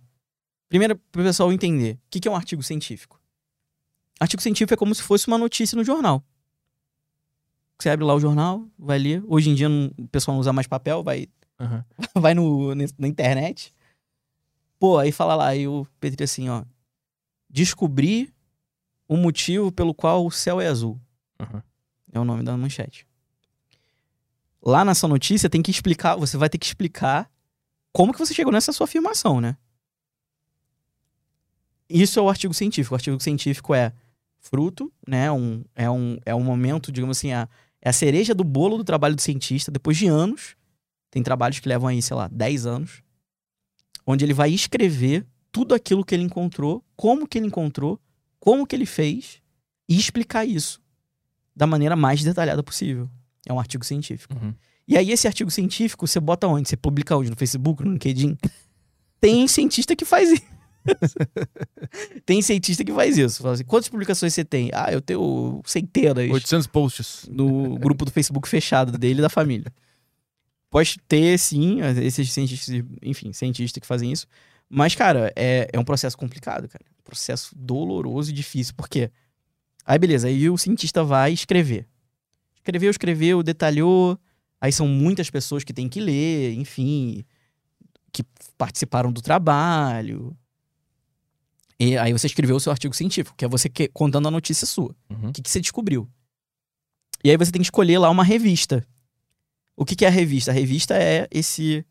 Como se fosse esse site lá na internet que vai publicar essa sua notícia. E tem inúmeras. Essas revistas, elas são também é, qualificadas assim no seu impacto, no seu potencial. Tem as melhores, tem as mais ou menos. Tem as famosas, por exemplo, Nature. Todo Aham. mundo ou escuta falar da Nature. Mas quem é que decide? O cientista que ele tem que ter o tem que ter o senso, né? Tem o, o cientista sem noção, que acha que o trabalho dele ganha o Nobel e vai tentar mandar para uma revista dessa e em dois dias vai re- receber um não. Mas eu digo assim, quem é que decide a nota dessas revistas? Ah, tá. Então, aí beleza. Cada revista começa com zero nota, quando ela nasce. Aham. Com o tempo, os artigos que forem sendo selecionados por ela, eles vão sendo o quê? Citados por outras pessoas. Outros cientistas vão citar aqueles trabalhos. Ah, Então, se a minha revista eu publico, sei lá, cinco por mês, só que cada artigo desse meu vai receber, sei lá, 100 pessoas falando deles, 100 citações, que a gente chama. É altíssimo. É uma revista que tem um impacto muito grande. Os trabalhos dela são relevantes. A citação é tipo o like no Instagram. É, só que daí você põe no, no teu artigo. Então, quando você estiver escrevendo seu artigo, você vai estar citando. A minha foto recebeu 10 mil likes. Só pra eu fazer analogia burrona aqui pro pessoal entender, porque eu, eu represento os burros aqui. Tá? Então- É tipo isso. É, tipo isso. Assim, a minha foto, ela foi citada, né? Assim, né? O- recebeu ali o like Aham. de outro cientista. De outros fotógrafos. De outros, assim, que eles Tá. falaram assim, pô, o seu trabalho é legal porque eu posso usar no meu. Pra você falar assim, ó. Petri 2020 falou que Entendi. O Aham, céu é azul por isso, por isso. Tá. Aí eu coloco ali a referência, que é você. aham. Citei você. Basicamente é quantos cientistas aceitaram aquela ideia. Isso, eu citei seu trabalho, eu confiei Tá. no seu trabalho e tô citando ele. Então, vai nesse processo de citação, Entendi, vai- entendi. vão se citando, etc e tal. Até que chega um momento que elas começam, por uma série também de, de, de, de números e citações e impacto, elas ganham o que a gente chama de fator de impacto, Uhum. que pode ir de zero a 100. Eu eu te pergunto isso porque, vendo de fora, assim, esse mundo dos cientistas, eu, eu percebo, assim, não existe um perigo de um grupo acabar dominando. Por isso que eu pergunto, quem é que decide a nota dessas revistas? Uhum. Porque o ser humano, ele é falho, ele tem seus interesses. Então, será que não rola assim, ah, eu gostei, eu gosto desse cara, então eu vou citar bastante pra ele poder entrar nessa revista. Eu vou, Ah, eu vou fazer essa revista ser mais famosa importante. panelinha, a famosa panelinha da ciência. Você me cita, eu te cito. É, então, Isso acontece. Como é que nós, meros mortais, vamos confiar na ciência e nos cientistas, Exato. vendo por esse aspecto, assim, de seres humanos dentro de um lugar que a gente nunca foi, a gente não sabe Uhum. como é que funciona, organizando isso e nos falando, nossa, a revista aqui é boa. Aí eu fico, tá, mas por quê? Aí que tá. Nessa parte de, de revista é muito, ainda é muito difícil você conseguir falar pra uma pessoa que uma revista boa e uma revista ruim. Claro que revistas, por exemplo, Nature, Science, todo mundo fala. Ai, um Nature, uma Nature. São revistas famosíssimas que muito artigo, muito, ela recebe muito artigo e aceita pouquíssimos. Ela só aceita aqueles que têm uma, Aham. um Aham. trabalho robusto, de impacto. uhum.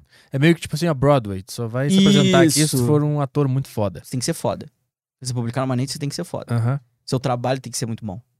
Ou seja, se o cara, se o cienti- a carteirada do cientista, ele chega e fala assim: ah, pô, publiquei na Nature. Uhum. Aí tu fala que, caraca, esse cara é foda mesmo. Uhum. Que a gente sabe que não é fácil. Ainda tá difícil a gente poder explicar pras pessoas isso, inclusive. Ah, como é que você, leigo, sabe que ela é uma revista boa? É, como é, que eu não sei que é difícil. só um esquema de vocês aí? isso Cara, é difícil, assim. Ou você vai entrar no site, vai tentar ver se faz sentido. A forma mais certa é você, talvez, às vezes, perguntar pra um cientista. Pois é, é que eu tô Aí você pensando... vai perguntar, aí, cara, essa revista aqui é boa, é confiável?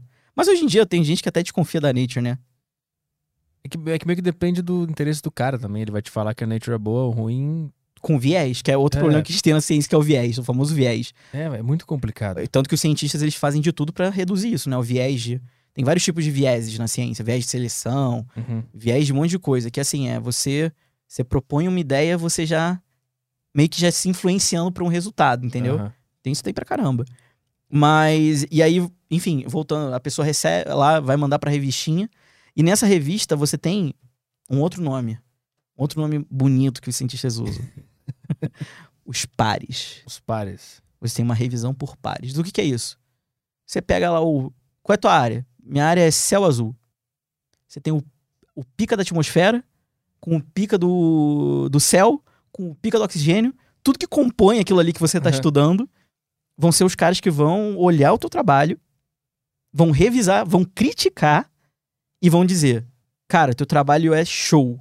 Mas eu acho que você tem que fazer isso aí, isso, isso, isso ainda modificar. Ou teu trabalho não serve pra pra minha revista, tá negado. Uhum.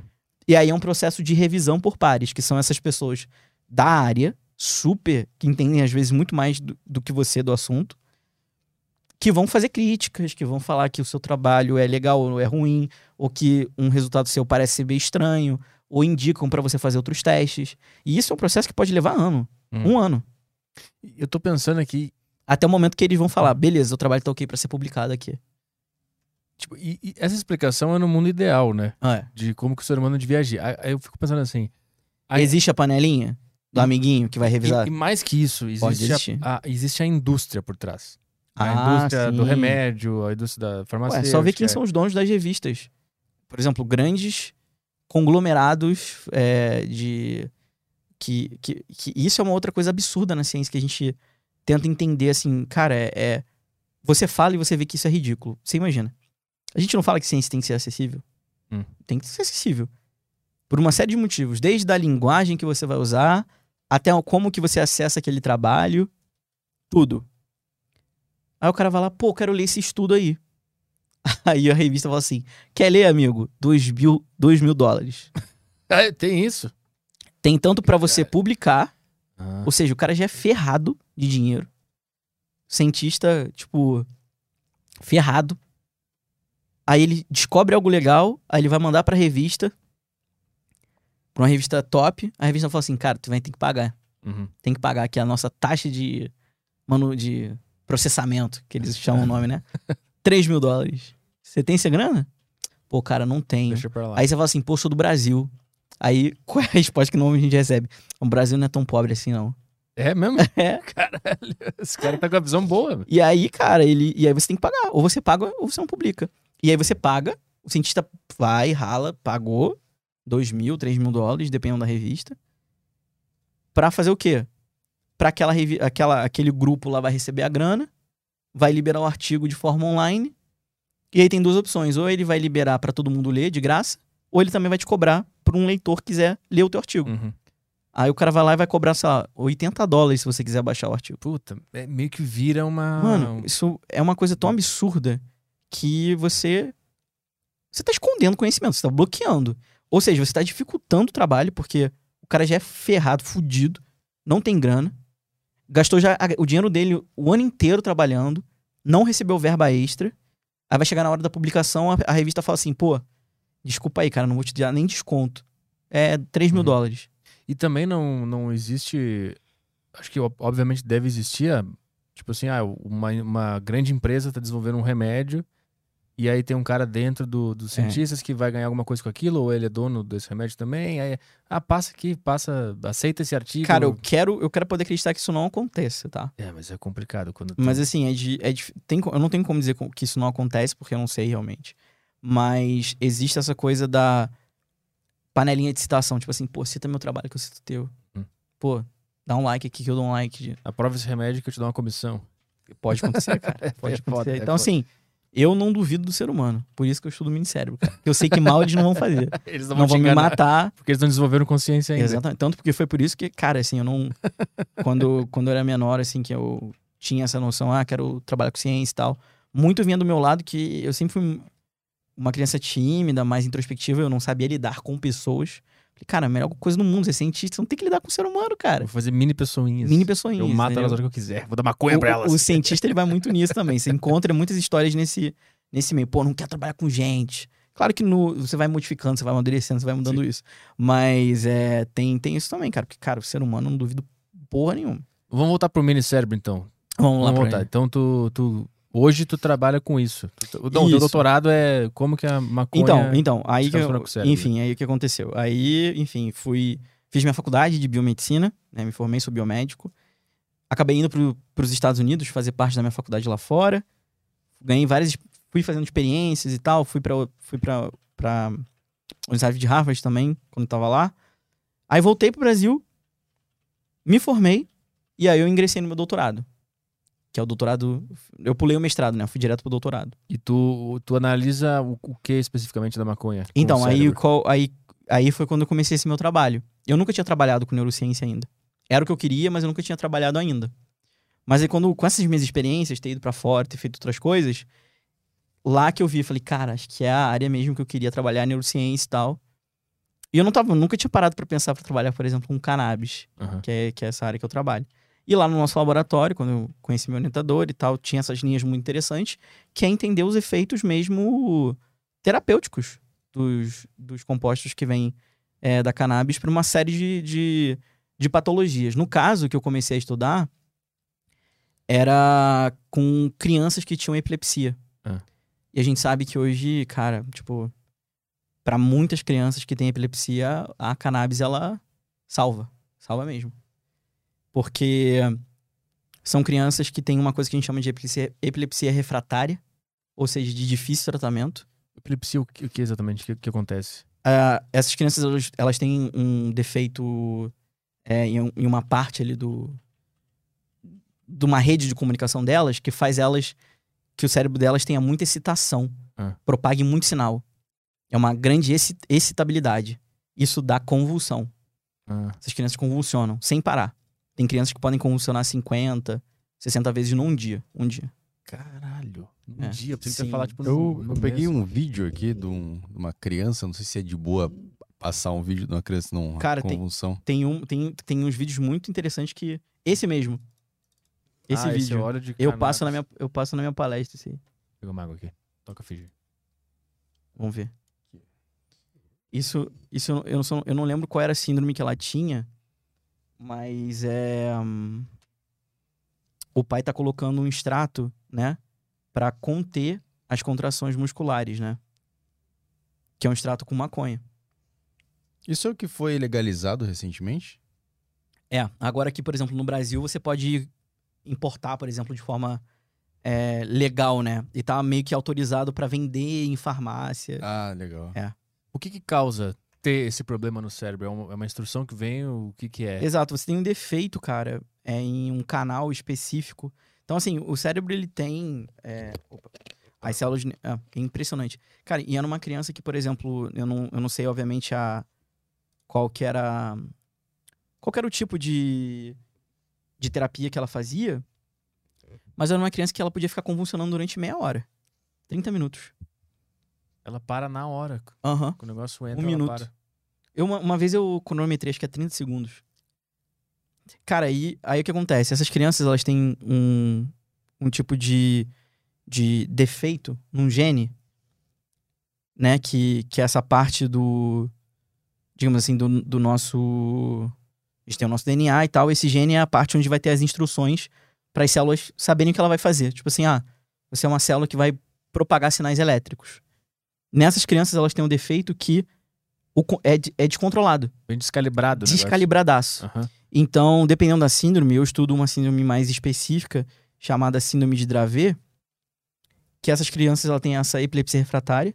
Cara, elas foram, tipo assim, você imagina, é, olha o desespero. Vou botar aqui pra vocês só pra entender o desespero que é pra um pai pra uma mãe que, que tem uma, uma criança assim. Tem vários antiepiléticos no mercado. Vários. Você tem.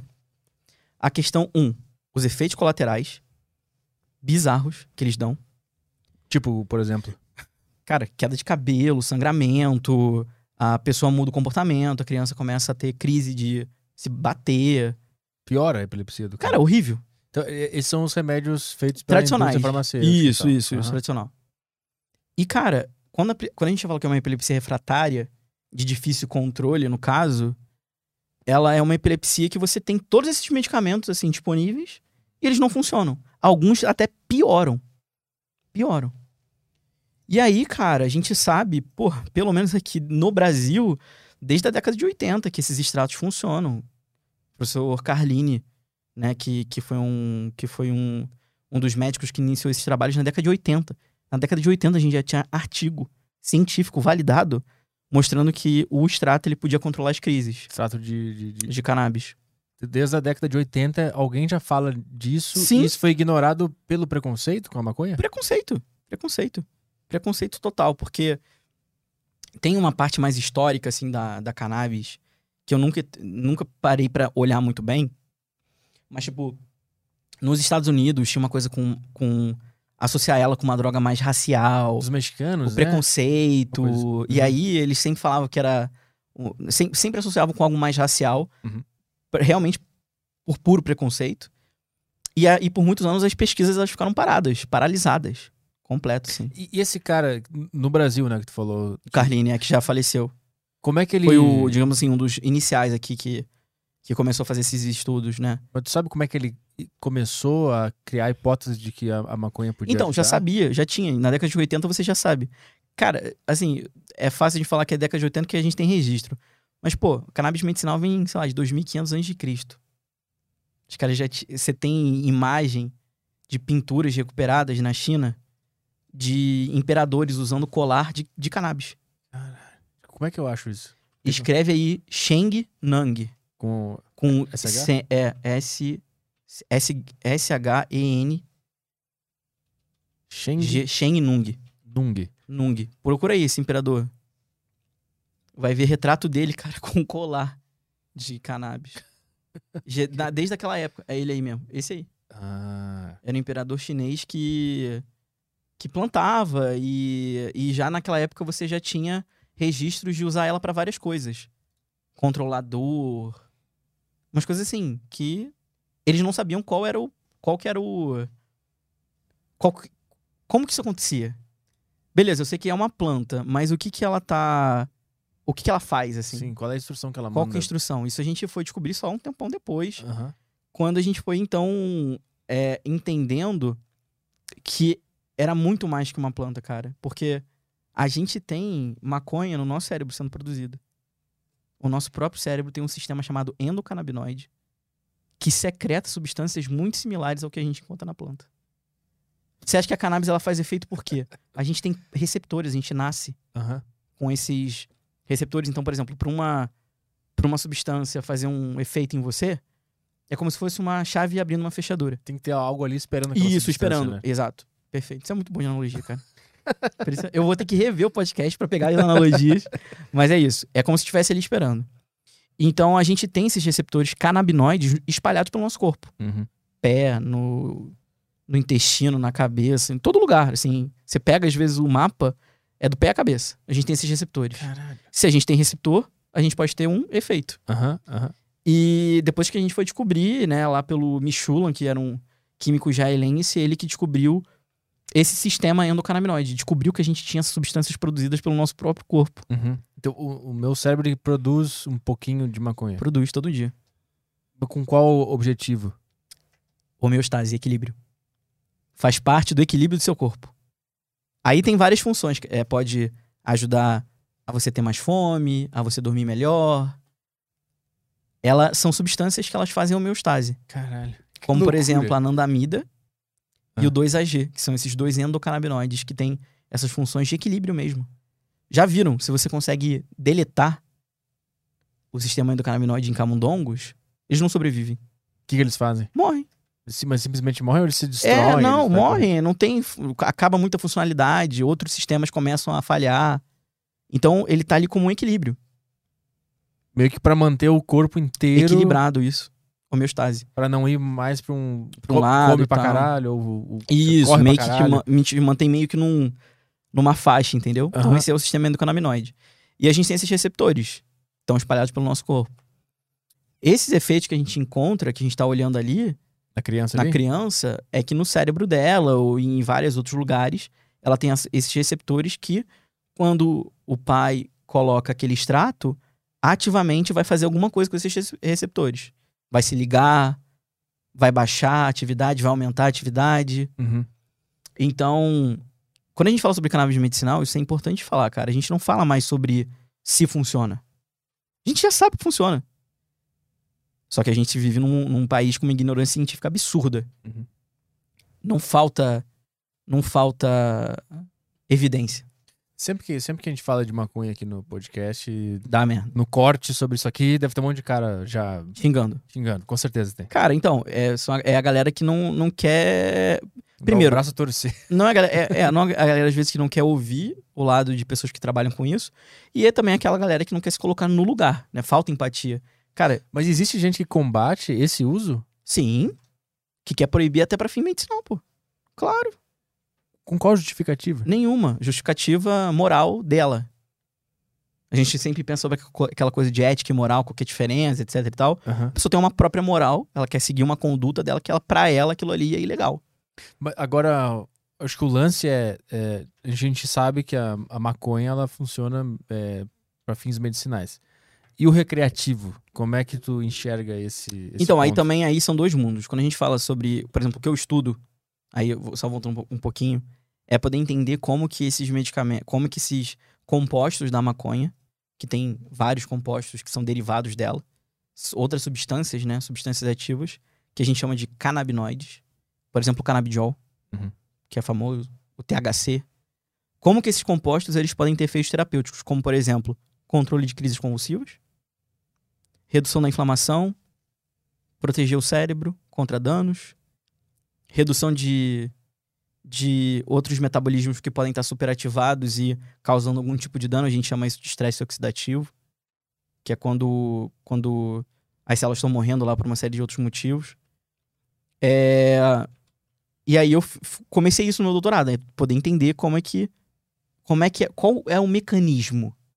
Uma coisa é eu ver você tomar um extrato e você chegar pra mim na semana que vem e falar, cara, pô, tô dormindo melhor. Uhum.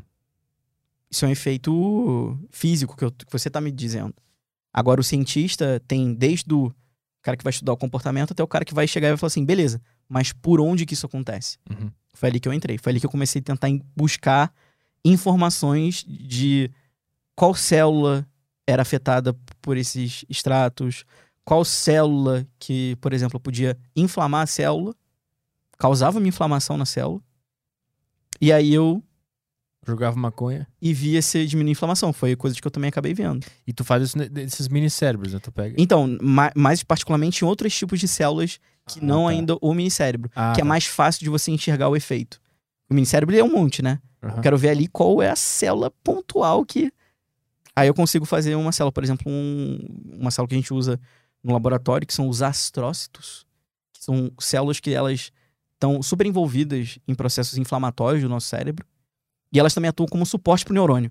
Elas ficam ali, ó. Se o neurônio começa a dar, dar merda, tá o astrócito ali em volta, dando energia. Aham. Então, muitas pessoas que têm epilepsia, elas podem sofrer também com danos nesses astrócitos. Mas ela também é responsável por causar inflamações. Isso, processos inflamatórios. É. Tem alguma ligação entre ela ser suporte do neurônio e causar inflamações? Ou é Assim, não, não. Ela faz mais parte da arquitetura biológica ela poder fazer isso do Uhum. que um, um ter a ver com o outro. mal? Uhum. Cara, é assim, é a biologia. A gente descobre que o nosso cérebro ele tem essas interações por algum motivo. Que, enfim, tá ali Que é uma acontecendo. loucura. E que o cientista foi lá e descreveu: não, essa célula aqui, ela tem essa função e ela dá essa função pro neurônio. Uhum. Agora, como que isso tudo, na, da onde que nasceu e criou, E, aí, por, e por quê, né? grandes mistérios, mistérios da fé. Mas esse. Tu disse que ela, ela, causa inflamação. O que, qual, qual é a inflamação? Qualquer inflamação? Só no cérebro? Isso é, por exemplo, a célula, quando ela inflama, quando ela entra em um processo, por exemplo, inflamatório, pode acontecer monte, um monte de coisa. Elas podem aumentar de tamanho, elas retraem, até o momento que elas vão morrer. Acabam morrendo. E da onde que vem essa, essa, esse processo inflamatório? Quando tem alguma coisa de errado. Por que, que a gente tem inflamação? Que, qual, que é a, a função da, da inflamação?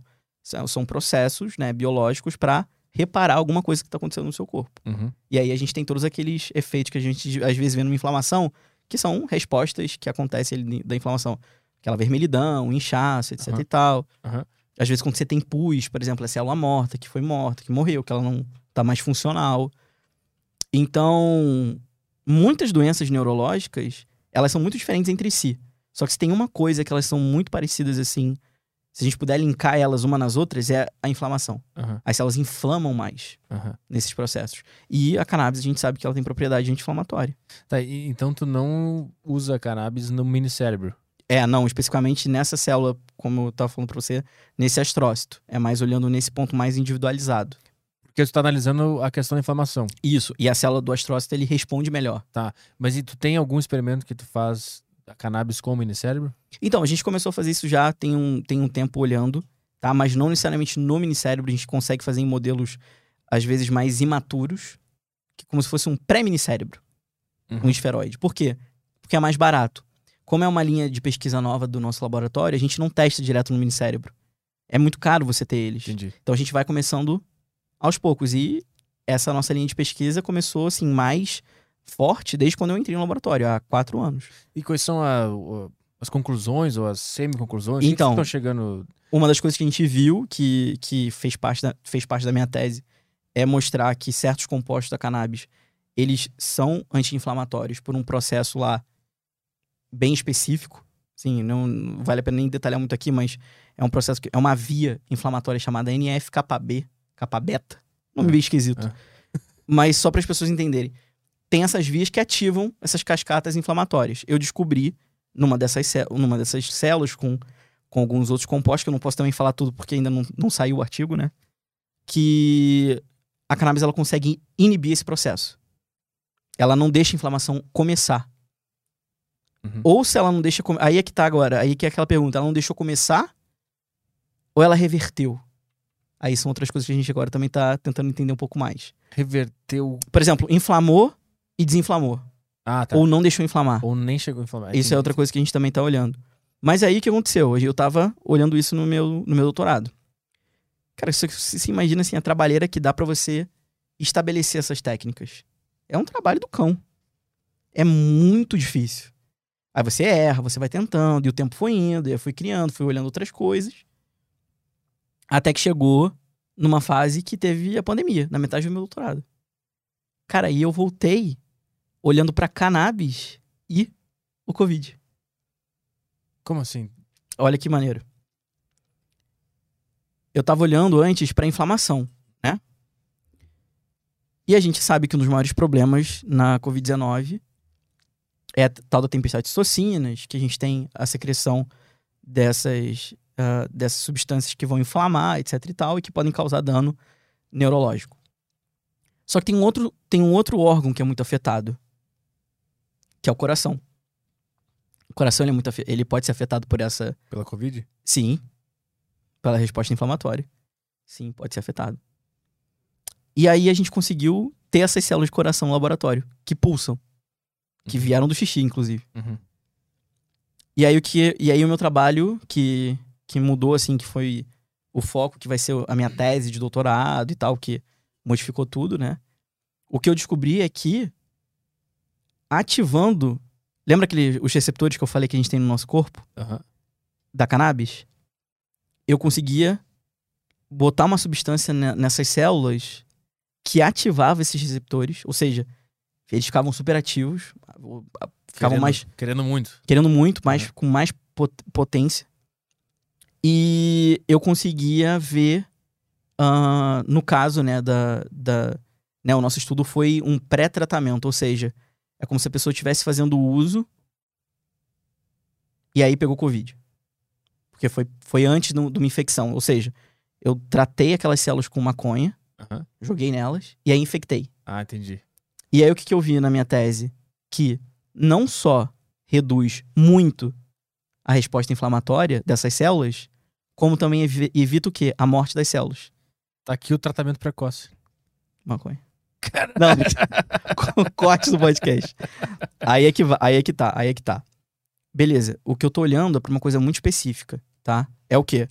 É uma, uma substância sintética que consegue ativar aquele receptor Uhum. da maconha, da cannabis, o receptor canabinoide. E essa ativação, por uma série de outros por uma série de outras coisas que a gente acredita que esteja acontecendo, consegue fazer com que essa inflamação ela seja reduzida.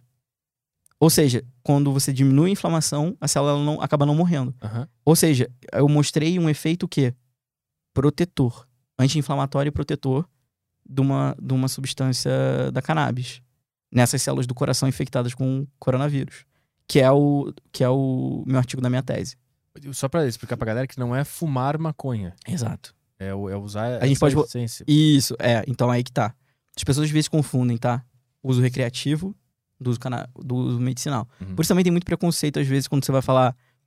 Cara, você olha pra uma criança convulsionando como a gente mostrou ali. E se coloca no lugar de um pai e de uma mãe. Que não tem o que fazer.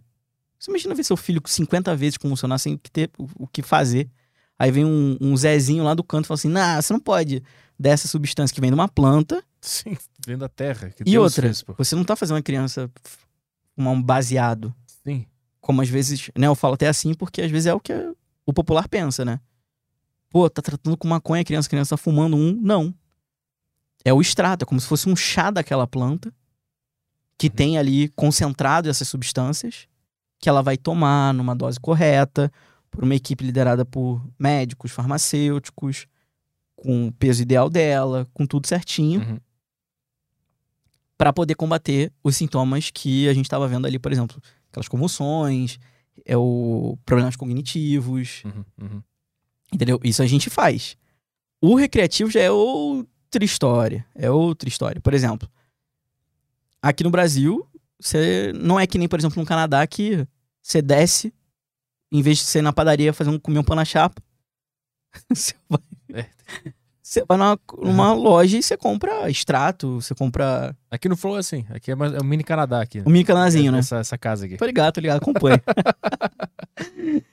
é, e, lá você tem essa liberdade, porque o, aquilo lá ele é, é- é regulamentado, é fiscalizado, tem tudo lá um propósito pra isso e é aquela coisa. Acima de 21 anos você pode ir lá comprar e fazer o que você quiser. Aham. Quando a gente fala no medicinal, já não é isso. É algo prescrito. É algo que vai tratar você para uma determinada condição que tem que ser muito bem avaliada. Uhum.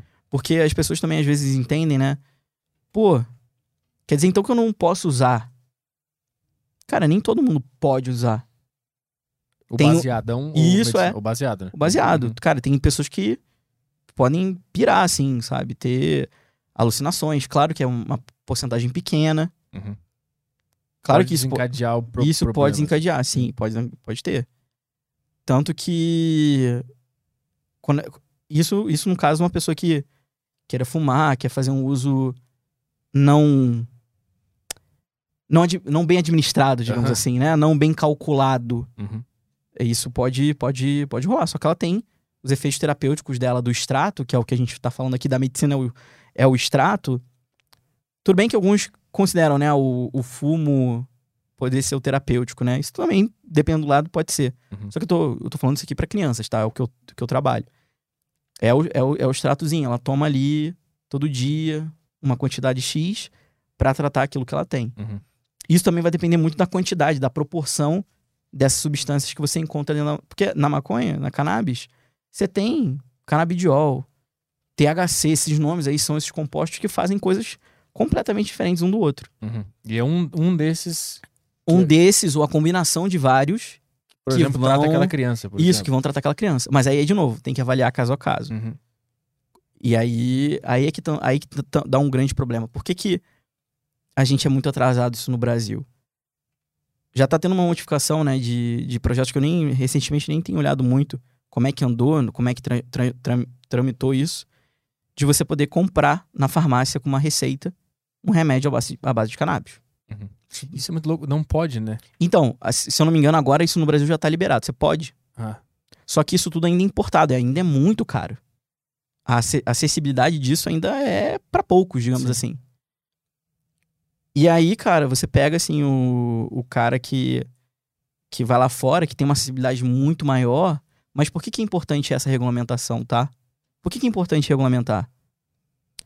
Quando você toma um remédio, você não tem a bula? uhum. Você não sabe exatamente o que tem ali dentro? Por que aquilo é importante? Um, será que você tem algum tipo de alergia? Será que você se dá bem com algum composto que tá ali dentro? Você tem que saber. Claro, o direito do cara é saber o que, que ele É tá o botando direito do cara saber. corpo dele. né? Exatamente. A regulamentação, ela vai dizer exatamente quando vender ali o, o extrato, quantos por cento de uma substância tem, Uhum. quantos por cento da outra que tem. Porque isso aí facilita, inclusive, na, na no cálculo mesmo do medicamento para a pessoa, né? Sim. Uhum. Por- porque, de- dependendo das, das proporções, isso pode mudar. O que, é, o que é muito doido do que você tá falando é que tu disse antes ali que ex- existem vários remédios que eram prescritos para essas pessoas que tinham esse problema Uhum. que causavam mais problemas do que Sim, cura. E sim. aí vem o, o extrato de algo natural Que funciona muito bem. que funciona e realmente faz a pessoa parar de ter e que é aquele problema. comprovado cientificamente, E um é muito acessível. Tu vai na farmácia ali e paga compra. 25 reais, É, o genérico. Tá ali a caixinha. E tu- o outro, tu- às vezes, você vai comprar num vidrinho 1.500.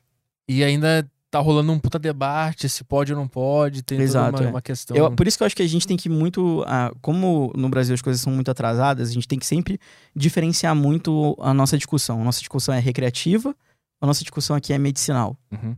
Eu acho que a gente precisa muito mais agora falar do medicinal. Ajudar essas pessoas que realmente elas necessitam do, do acesso ao medicamento para poderem se tratar e para poderem viver, do que de fato ficar discutindo se a gente vai ter agora ou não uma uma coffee shop na esquina e tal, É. que eu acho que no futuro, sei lá, pode É acontecer que ou não. o cara que quer usar de forma recreacional, ele usa os argumentos do medicinal pra Isso. dizer que não é tão ruim assim como as pessoas E assim, pensam. ele não- também não tá errado, tá? Porque aí é que tá, mas aí também qual é a origem dessa, dessa planta que ele tá comprando? É, isso aí, aí é foda. Pô, É não que- sei se cocô de cavalo resolve não, é que, coisa. por exemplo, as pessoas às vezes falam, né? Ah, não, porque dá muito efeito colateral, que não sei o que, etc, etc e tal. Claro que tem aquela questão da idade, a gente sempre fala. É, que a pessoa que tá usando de forma recreativa, tanto que falam que maconha é droga de velho, né? Porque. Falam? Falo. É falo. mesmo? É mesmo, é. Aí. É porque o cérebro, quando ele tá se desenvolvendo, se a pessoa começa a fumar muito cedo, a, a cannabis ela pode, de certa forma, ter algum tipo de influência em algum desenvolvimento ali. Ah, Em algumas, algumas umas redes, etc. uhum. Tanto que quando as pessoas falam, né, que o certo seria o uso acima de 21 anos, quando o cérebro já tá mais consolidado, mais formado e tal. Também isso ainda é motivo de debate, tá? Não coloco aqui um ponto final, porque todo ano existem estudos mostrando isso.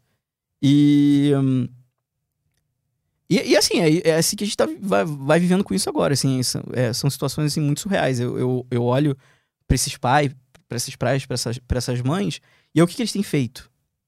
Eles entram na justiça pra plantar eles mesmos, Ah, no quintal de casa. Ganham lá um salvo-conduto, não lembro o nome do. Amigos aí, juristas, podem me ajudar. Não sei se é salvo-conduto que, que você consegue ganhar, pra você plantar em casa, fazer a extração, tudo em casa, o cara teve que virar uma farmácia. vira um químico.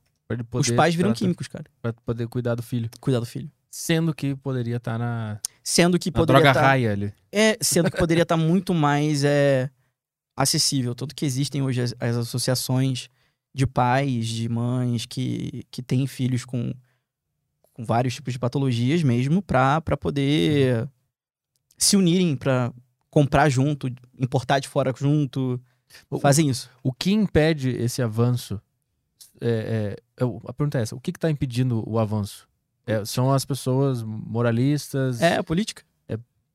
Entendi. Não é. É, porque assim, acho que. Mas não tem um algum argumento científico que, que pause? Cara, assim, assim? o- tá flexibilizando muito mais o argumento agora da medicina.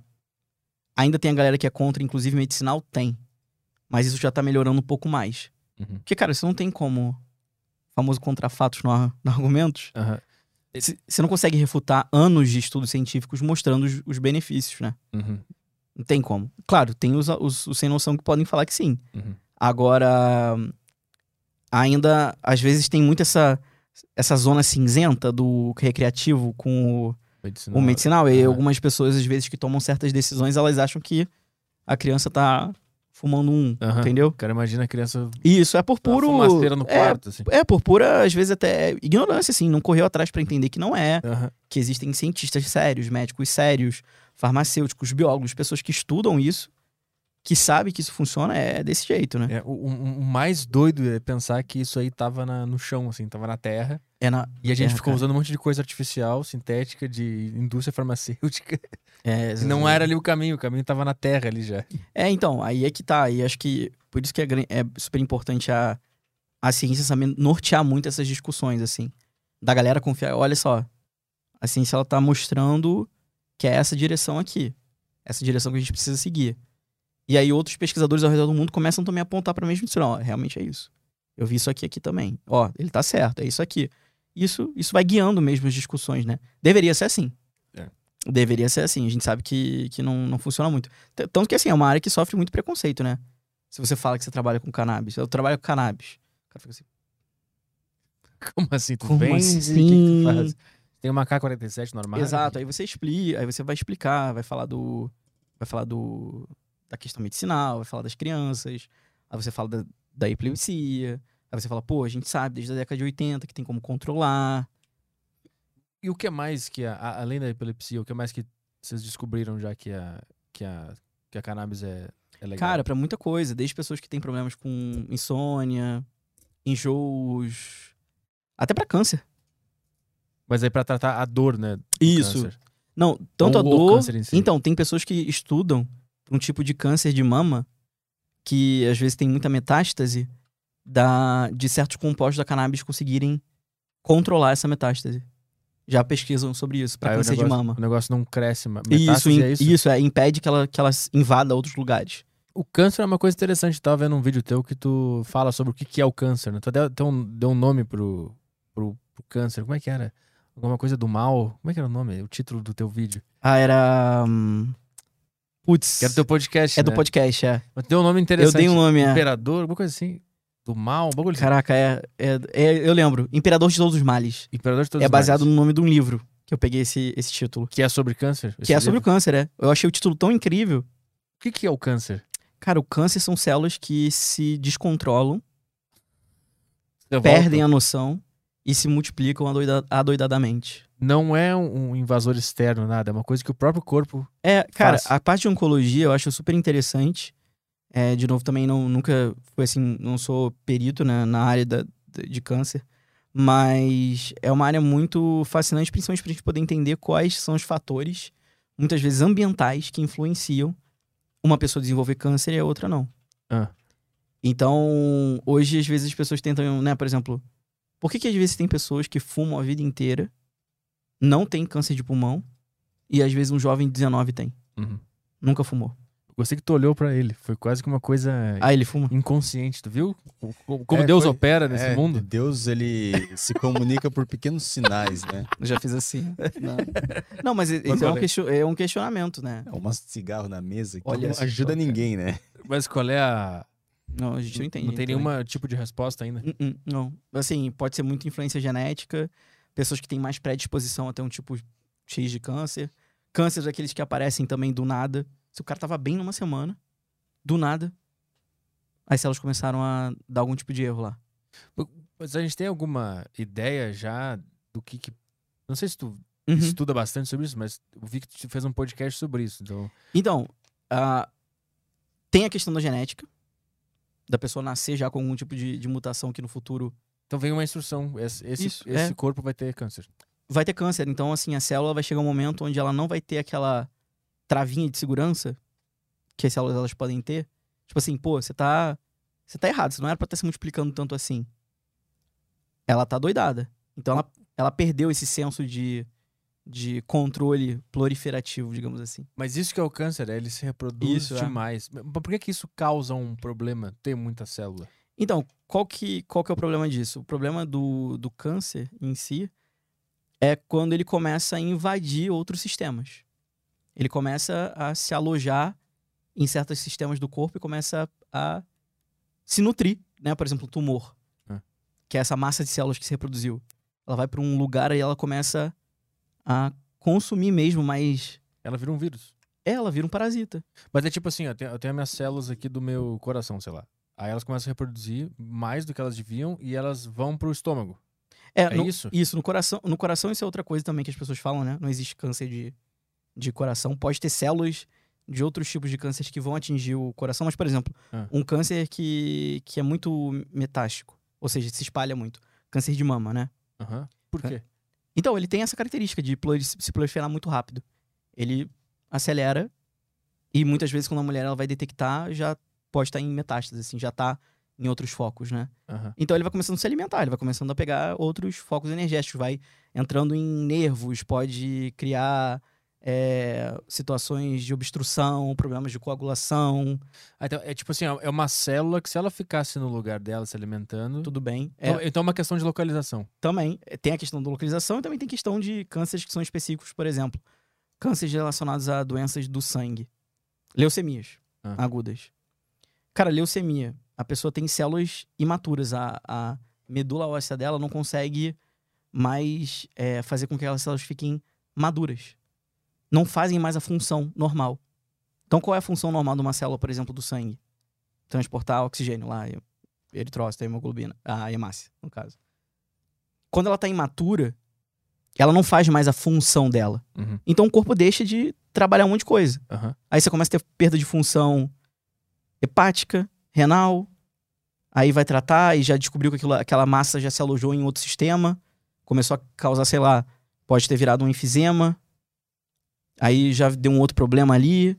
E aí vai, vão- vai, vai se modificando por completo no corpo. Ele vai, vai se alimentando por essas outras, essas outras partes, né? Mas também é uma área, tipo assim, oncologia, cara. A galera que estuda isso é muita genética pra caramba. É isso que eu ia perguntar agora, se, se o, o avanço da, da- do entendimento da genética já consegue dar algo. Eu tô lendo aquele livro da. Não, tem aqui. Da. da a decodificadora. Ah, da, da Jennifer Doudna, Isso, exatamente. que foi a que, o, que foi descobriu a CRISPR. Isso, que é o Sim. sistema de edição, né? Isso. E eu não sei a que ponto tá isso se a gente já consegue editar de fato essa instrução, por exemplo. Esse, isso aqui vai ter câncer. Aí tu consegue editar e em que momento tu edita, e como que tu edita, onde tu edita esse, esse Então, essa instrução. cara, CRISPR é uma parada muito, muito interessante, né? Esse sistema que você consegue, digamos assim, veio com instrução errada, você vai lá e corrige a instrução. É. Basicamente é isso que a CRISPR faz. Você consegue substituir o que tá errado por uma coisa saudável, né? É. No, no DNA. Já tem um avanço muito grande, claro que também isso é um, um outro campo que abre muito. que é a questão dos bebês geneticamente modificados. Já ouviu falar dos super bebês? Sim. Uhum. Cara, porque hoje existe também essa, essa ideia, né, na, mais no futuro, de que você vai conseguir criar super bebês modificando mesmo o DNA delas. Assim, você vai conseguir entrar naquele embrião ali, vai conseguir modificar antes dele se desenvolver, você vai falar, não, ele vai ter Olho, olho azul, por exemplo. olho azul, ou ele vai ter super inteligência, ele vai ter super força. Isso já são coisas que as pessoas já estão pensando. Por exemplo, teve um caso que foi até pô, super polêmico. Foi um pesquisador da China, eu acho, O cara que sumiu aquele? o que sumiu. Como é que é essa história? Cara, então, essa história eu não- não- também não entendo muito bem, assim, não lembro muito bem. Mas foi um pesquisador que usou a CRISPR em embriões pra. que eram, que eram crianças que seriam resistentes ao HIV. Uma história assim maluca. Uhum. Todo mundo condenou ele e ele sumiu do mapa. Ele desapareceu. Ninguém sabe até hoje, eu acho. Ele criou dois bebês imunes ao HIV. Imunes ao né? HIV. Era uma história assim. A partir dessa edição genética. né? Isso, a partir da CRISPR. é. Mas eu fico me perguntando, onde que faz essa edição? Tu entra no. Na, Você barriga, entra lá no. É, você na entra. barriga da mulher grávida? Não, no embrião. Antes de implantar ele, no laboratório mesmo. Você fertiliza, Ah. aquele embrião começa a se desenvolver. E ali você consegue modificar. Usa um monte de kit e tal, que você consegue acessar ali aquele painel genético. Já pra você fazer essas transformações, essas conversões. Mas aí depois tu devolve. Aí você pra- implanta pra- aham, pra na mulher, mulher. pra desenvolver. Nasce. Caralho. Isso é muito louco. Cara, assim, o que é mais louco sobre isso é principalmente sobre a questão de. Essas modificações, elas são pontuais, né? Sim. Imagina, você tem lá um painel de, do DNA lá do genoma, e aí você vai mudar uma partezinha. Trocou. Lembra do filme do Indiana Jones? Quando ele vai trocar aquela bolsinha e ele coloca ali e acha que não aconteceu nada? sim. Ele coloca e falou assim: caraca, troquei aqui, tá equilibrado, né? Mas aí depois vem a bola gigante e derruba ele. E derruba tudo. Aham. É mais ou menos isso com a CRISPR que as pessoas às vezes pensam, né? Se eu substituir aqui, bem pontual, só uma, só uma coisinha. A cor do olho. Só, só muda isso. Só isso aqui. Será que não vai dar uma merda? Essa é, é a pergunta que a gente fica se pensando. Ah, No futuro, será que isso pode ter levado a outras uma reação em cadeia. que a gente não sabe também se pode acontecer? É, porque a gente não sabe até que ponto a instrução do nosso olho ser dessa cor também era uma instrução pra gente saber caminhar, sei lá. Pode estar no que mesmo pode estar caminho. mais ou menos ali no, Isso a gente não tem noção. e, da- que, e, que, e que modificou, às vezes, de uma forma que a gente não viu modificar. Você acredita que ele tá indo só modificar aquele ponto. Sim. Mas pode ser que no meio do caminho ele fez uma outra coisa que você não, não E- conseguiu ver. E aí, pra testar esse tipo de coisa, que deve ser o grande dilema, porque, ah, eu vou criar um ser humano editado aqui pra ver o que acontece com ele e vai ser um cara sofrendo aqui. Exatamente. E é por isso que. Muitas vezes nem vai, nem vai desenvolver, vai. Ah, não vai pra frente o desenvolvimento. Não... Já tentaram criar um, um ser humano editado, Ué, esse cara da China ele mas fez. esse cara isso. sumiu, né? Aí a gente também não sabe. Ou sumiram com ele. Ou quantos. é, cara, assim, vou falar pra. Assim, eu. Tem essas teorias da conspiração de vários países que podem estar fazendo pesquisas obscuras. E eu não duvido mesmo. Porque você fazer uma pesquisa no quintal da sua casa. Eu não sei se as pessoas já viram um documentário na Netflix chamado Biohackers. Eu vi. Sinistro, cara. Os caras. Assim, a gente desce aqui na garagem do Flow. Sim. monta, abre a mesa, tira a pizza do caminho. Aí, galera, vamos botar, vamos fazer agora Sapo musculoso. um cachorrinho com Isso. fluorescência. Uma lanterna. Um cachorro Um lanterna. cachorro lanterna. Bora então. Já tá nesse nível. As pessoas já fazem isso no quintal de casa. Se um cara consegue fazer no quintal de casa, Sim, imagina um mas- governo que tem bilhões de. No subsolo, cara. É. Não, cara, é tipo assim, isso. E, e lá- principalmente lá nos Estados Unidos, assim, os caras, eles são muito. Obviamente, é, a gente sempre parte do pressuposto que a, pesquisa é ética. Por isso que existem os comitês de ética animal, comitê de ética em pesquisa, que estão ali pra garantir que aquilo seja feito de uma forma ética. Só que, cara, dependendo do lugar onde você vai, tem coisas lá que você não entende, não descobre. Tipo, nos Estados Unidos. Você acha que eu tinha acesso a todos os laboratórios no meu prédio? Tinha uns que eram Sim, tinha um andar lá que eu não entrava fechados. fechado. Lockdown total, cara. Não sabia nem o que acontecia. No, se o, o elevador nem ia. Cara. Era o último andar. E rolava uns boatos. Rolava os que, boatos. do que pode estar sendo feito ali. Rolava, rolava. Área direto, direto, cara. Eu escutava. E assim, no início eu não queria acreditar, né? Porque todo mundo brincava. Não, no andar proibido você não vai, não sei o que e tal. Pra mim era sempre assim, ah...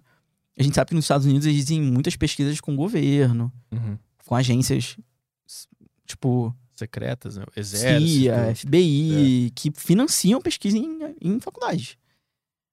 Lá eu nunca soube direito o que, que, o que, que era nesse andar, né? Mas assim, podia ser qualquer coisa, podia ser nada. Soldados mega resistentes. Agora podia lá ter o quê? Um ciborgue lá, sei lá, metade humano, metade máquina. E eu lá embaixo, tranquilinho, tomando lá meu, minha aguinha, fazendo meu experimento, É, vivendo minha vida comum, descobrindo ali o que é o câncer, como é que a maconha como é que as funciona. coisas funcionam. E aí, cara, tem esse lado que você não. Eu até falo isso às vezes em palestras, aulas minhas. Cara, duas coisas que a gente não tem como. Assim, tirando a morte, né? Coisa de imortalidade, isso pra mim não, não cola, assim. Acho que a gente tá muito longe ainda de pensar sobre isso. É, Sim. Sobre imortalidade? mesmo com a edição genética vindo aí. Sim. A gente pode falar em aumentar a longevidade. Agora, a imortalidade é algo que você... Até coisas que são imortais não são imortais. Dá um exemplo. Existe um tipo de água-viva. Amigos biólogos não me matem se eu errar o nome. Acho que é Torritopsis Torritopsis dorni. Hum. É uma água-viva que ela é imortal. Porque quando ela envelhece, ela passa por um processo que ela volta a ser jovem novamente. E ela fica assim, pro resto da vida Cara, evitando a morte. mas Ela é imortal desse ponto. Agora, se alguém der um pisão nela, ah, sim, sim. Ela morre. Sim, sim, sim, claro, claro. agora o que eu acho que a gente vai co- acontecer com a gente é tipo mais ou menos uma coisa água viva, onde a gente vai estar o quê? Retardando o envelhecimento. Uhum. Isso sim. Agora pensar em, eu, eu, eu sou muito mais de pensar numa em vez de uma uma vida imortal, numa consciência imortal. Transferência de consciência. Ah, então a gente vai conseguir criar um corpo. Tipo Black Mirror. Ah, a gente vai conseguir transportar nossa consciência para um corpo jovem. Isso não, não, não acho que para um corpo acho até mais difícil, assim, mais máquina. difícil, é pra uma máquina. Pensa assim, ó. Até esses dias no meu podcast eu publiquei um episódio sobre isso. É sobre armazenamento da mente. Cara, e nosso, nossos pensamentos e tal, eles podem ser traduzidos em códigos, assim. Em dados? Em dados, é. As, a memó- as memórias. Sim, né? é. Você, hoje já tem pessoas que ficam tentando recriar imagens de memórias mesmo. Como assim? O cara pensa, aquilo ali é decodificado e forma, tenta formar uma imagem que ele pensou. No, com- no sistema do computador. Então. E isso, que pé tá isso? Funciona? Ah, cara, não. Agora tá, tá- Tem alguns estudos que mostram já com isso. que, que os, os caras já conseguem fazer umas paradas assim. Cara, isso é muito perigoso. Aí, aí o que que eu acho? O que que eu acho? A gente tá longe disso? Tamo. Só que a ciência já tá buscando formas de fazer isso. É longe, mas nem tanto, né? Cara, você não. Se tem uma coisa que não dá pra fazer, é tipo assim, chegar pra um cientista e falar assim, eu duvido. Não faça isso, Eu duvido cientista. tu saber o que eu tô pensando agora. É, não. é aí, aí a gente já vai partir pra uma coisa lá do mais mística, mais telepata, assim. Mas... Não, mas, mas se o cara consegue. Tipo assim, ele bota ali e ele fala, lembra de uma memória aí. Ah, e sim, o- pensa em uma coisa aí. O computador, ele cria aquela Isso, imagem. uma- pensa aí na sua cabeça o que. Aí ele vai, vai lá e tentar desenhar aquilo ali. Então eu- já é um negócio de. Não é, gente. sabendo o que, que eu tô pensando. Exatamente. Então acho que a gente vai, vai caminhar mais pra um lado de pensar como que a gente armazena isso, os nossos pensamentos num, num, num computador. Mas assim, já fizeram várias estimativas, cara. Não existe espaço suficiente pra carregar a nossa mente hoje em dia. Se você con- converte isso pra petabytes, assim, já fizeram uns cálculos que agora não vou me lembrar, que eles. Você precisaria de um computador, um processador do tamanho de um, sei lá, de um país pra tentar Não é um negócio. simular parte do. Simular um cérebro na Isso, sua funcionalidade isso. completa, não, Isso, não é. são todos os computadores do mundo. Tem, tem uma parada É dessa, um é. negócio assim, né? Tem uma parada dessa. Um cérebro Que humano- Nunca fizeram isso, né? E, eh, Lembrando que isso é tudo uma estimativa, Sim. né? Mas é, você unisse todos os computadores pra um cérebro. Pra replicar um ser humano, teria que usar todos os computadores que existem no mundo Com hoje. todo o poder de processamento pra, pra poder fazer isso. Ah, então tá longe mesmo. Mas... Cara, a gente tá longe, assim, mas a gente já faz coisas muito incríveis. Por exemplo, já dá pra pegar esses mini cérebros e colocar eles em robozinhos. Ah, não. Sim. O que, que eles fazem? Andam. tu, pe- tu pega aquele mini cérebro, Aham. aquele ali que a gente viu, É. Aí você bota ele, não só o mini cérebro, outras células. Coloca numa plaquinha que tem os eletrodos, que tem um, um meio pra ela ficar quentinha, bonitinha. E aí as informações dela podem ser convertidas em sinais que vai movimentar o robô. mas ele se movimenta com algum Por enquanto, de forma aleatória. Aí é Aleatória. que as pessoas tentam pensar: como é que a gente ensina uma célula? Aí é outro mundo de, de perguntas, de aprendizado. Você tem como domesticar uma célula dessa? Pra ela andar pra lá. Pra lá. Pra lá você vai fazer assim. Pra lá você. Com o animal a gente faz, a gente consegue. Com o animal, Sim. um ser consciente, etc. Mas é muito louco o fato de o robô concluir que ele tinha que se mexer. Ou a célula. O fato da célula mandar a informação de que ela tinha que se mexer. É, cara, qual é a. Por que, que ela quer se mexer? Exatamente. Exa- A gente não tem como saber disso. A gente. A gente só. Outra coisa que também as pessoas falam muito. A gente só consegue dizer que algo é consciente se a gente consegue experimentar. A gente sabe. se- A gente só sabe que a gente é consciente porque a gente experimenta a consciência. É um, é um paradoxo, né? É um paradoxo. A gente acredita que, se- que animais eles têm consciência? A gente acha que sim. Que eles pensam. Só que a gente nunca vai saber se a gente não experimentar. Por isso que a gente só fala que a gente sabe que a gente tem consciência porque a gente experimenta ela, Porque é a própria consciência tendo noção da consciência. tendo noção de você.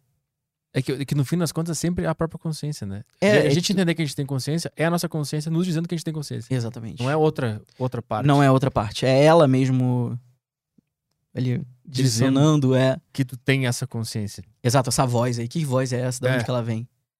Tem, tem alguma pista já é, em algum estudo, alguma coisa, ou com esses minicérebros, ou qualquer coisa parecida que consiga. Então, eles, ele- os, os cientistas, eles tentam estudar esse padrão, essa rede neural, né? Essas, essas oscilações, né? Na eletricidade. Como eu falei também no podcast, o, o cérebro se comunica através de sinais, né? De eletricidade. Mandando em sinal um pro outro, para uma célula para outra. Aquilo ali é um sinal elétrico.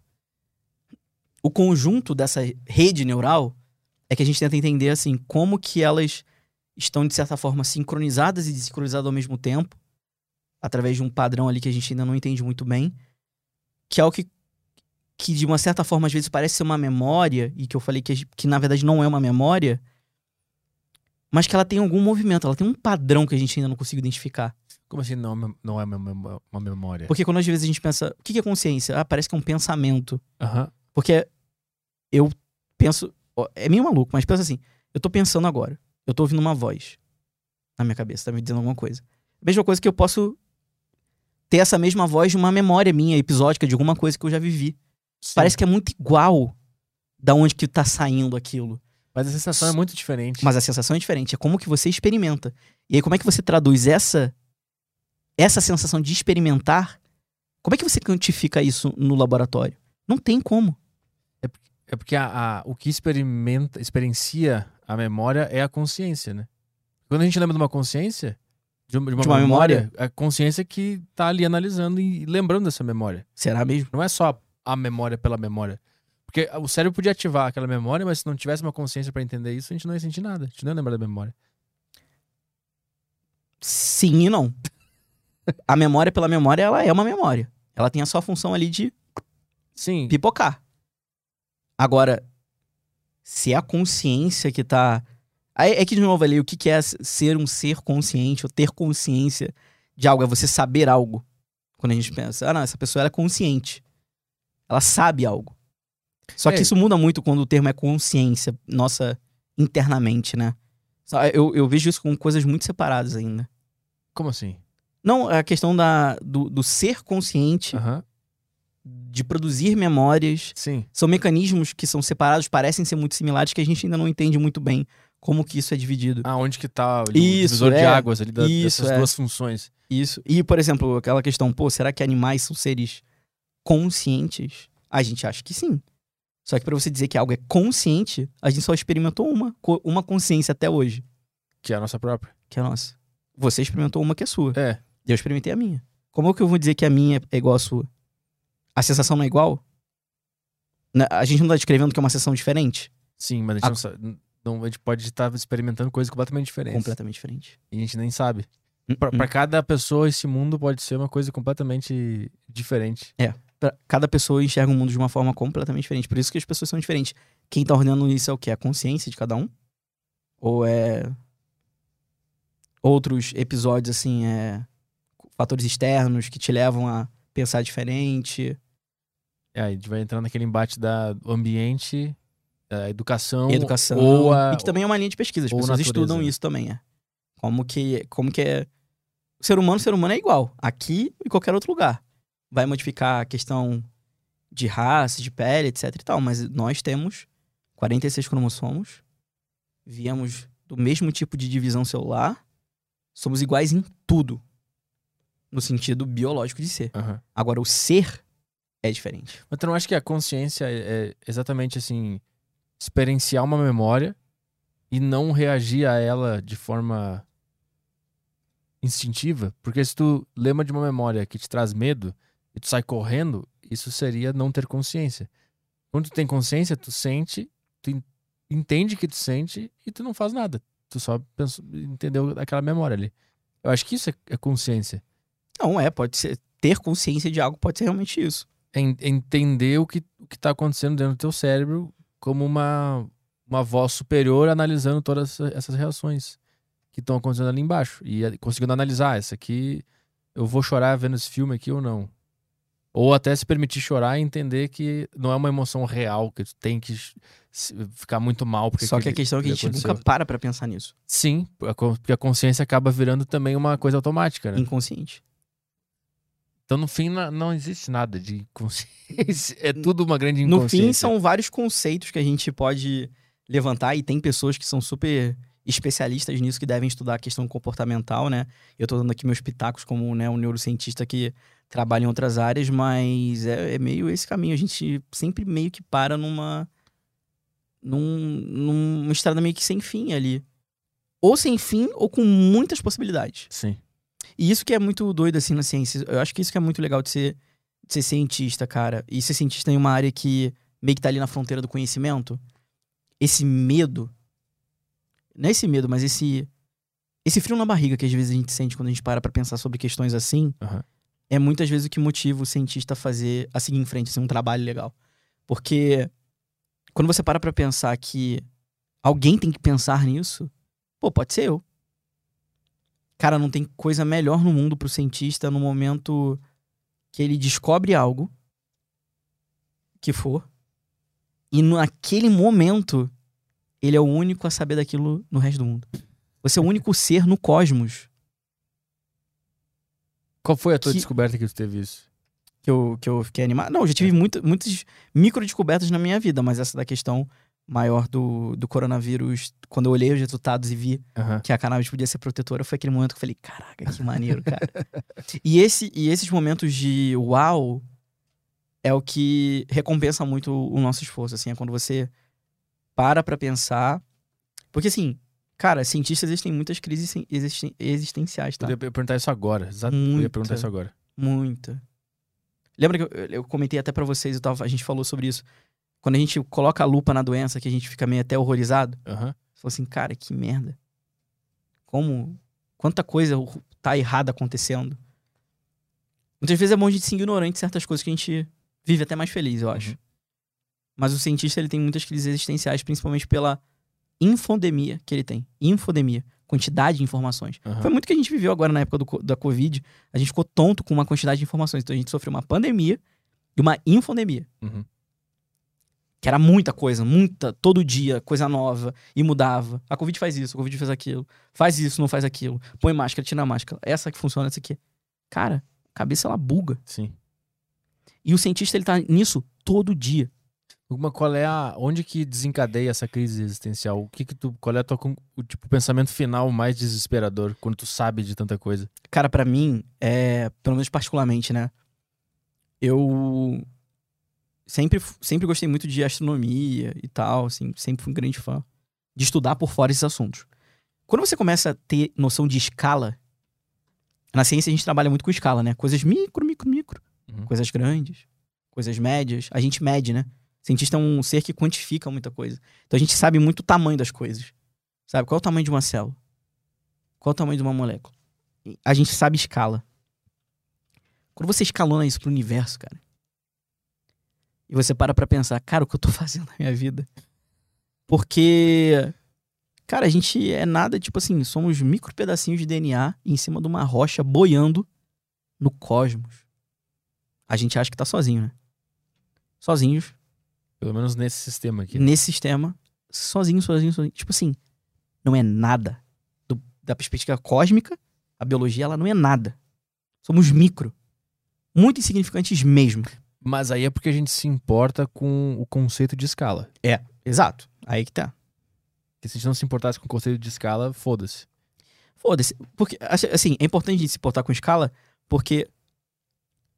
Cara, a gente é o tudo da Terra. A gente manda aqui. A gente acha, né? Pelo menos.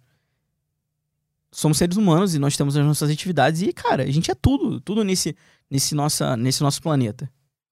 Olhando a escala cósmica, obviamente a gente também não é nada. Então, sempre que eu até comento isso às vezes com, com as pessoas, cara, então a gente tem que ser o tudo do tudo. A gente tem que fazer isso aqui aqui. Aí foi quando eu paro para pensar, paro de pensar um pouco no nosso papel como universo. Eu acho que é até mais desesperador para quem estuda astronomia do que para quem estuda biologia, né? Aham. Mas o que me motiva muito, às vezes, de parar com essas crises existenciais da, da ciência é muito pensar em mudança, cara. Muito pensar no que, que a ciência pode fazer para melhorar a vida do ser humano mesmo. Uhum. E a gente sabe que muita coisa. A gente sabe que a gente tá dando mais opções de tratamentos, é, direcionamentos para desastres como foi a pandemia. E isso, de certa forma, cara, vai fazer a nossa vida aqui ser melhor.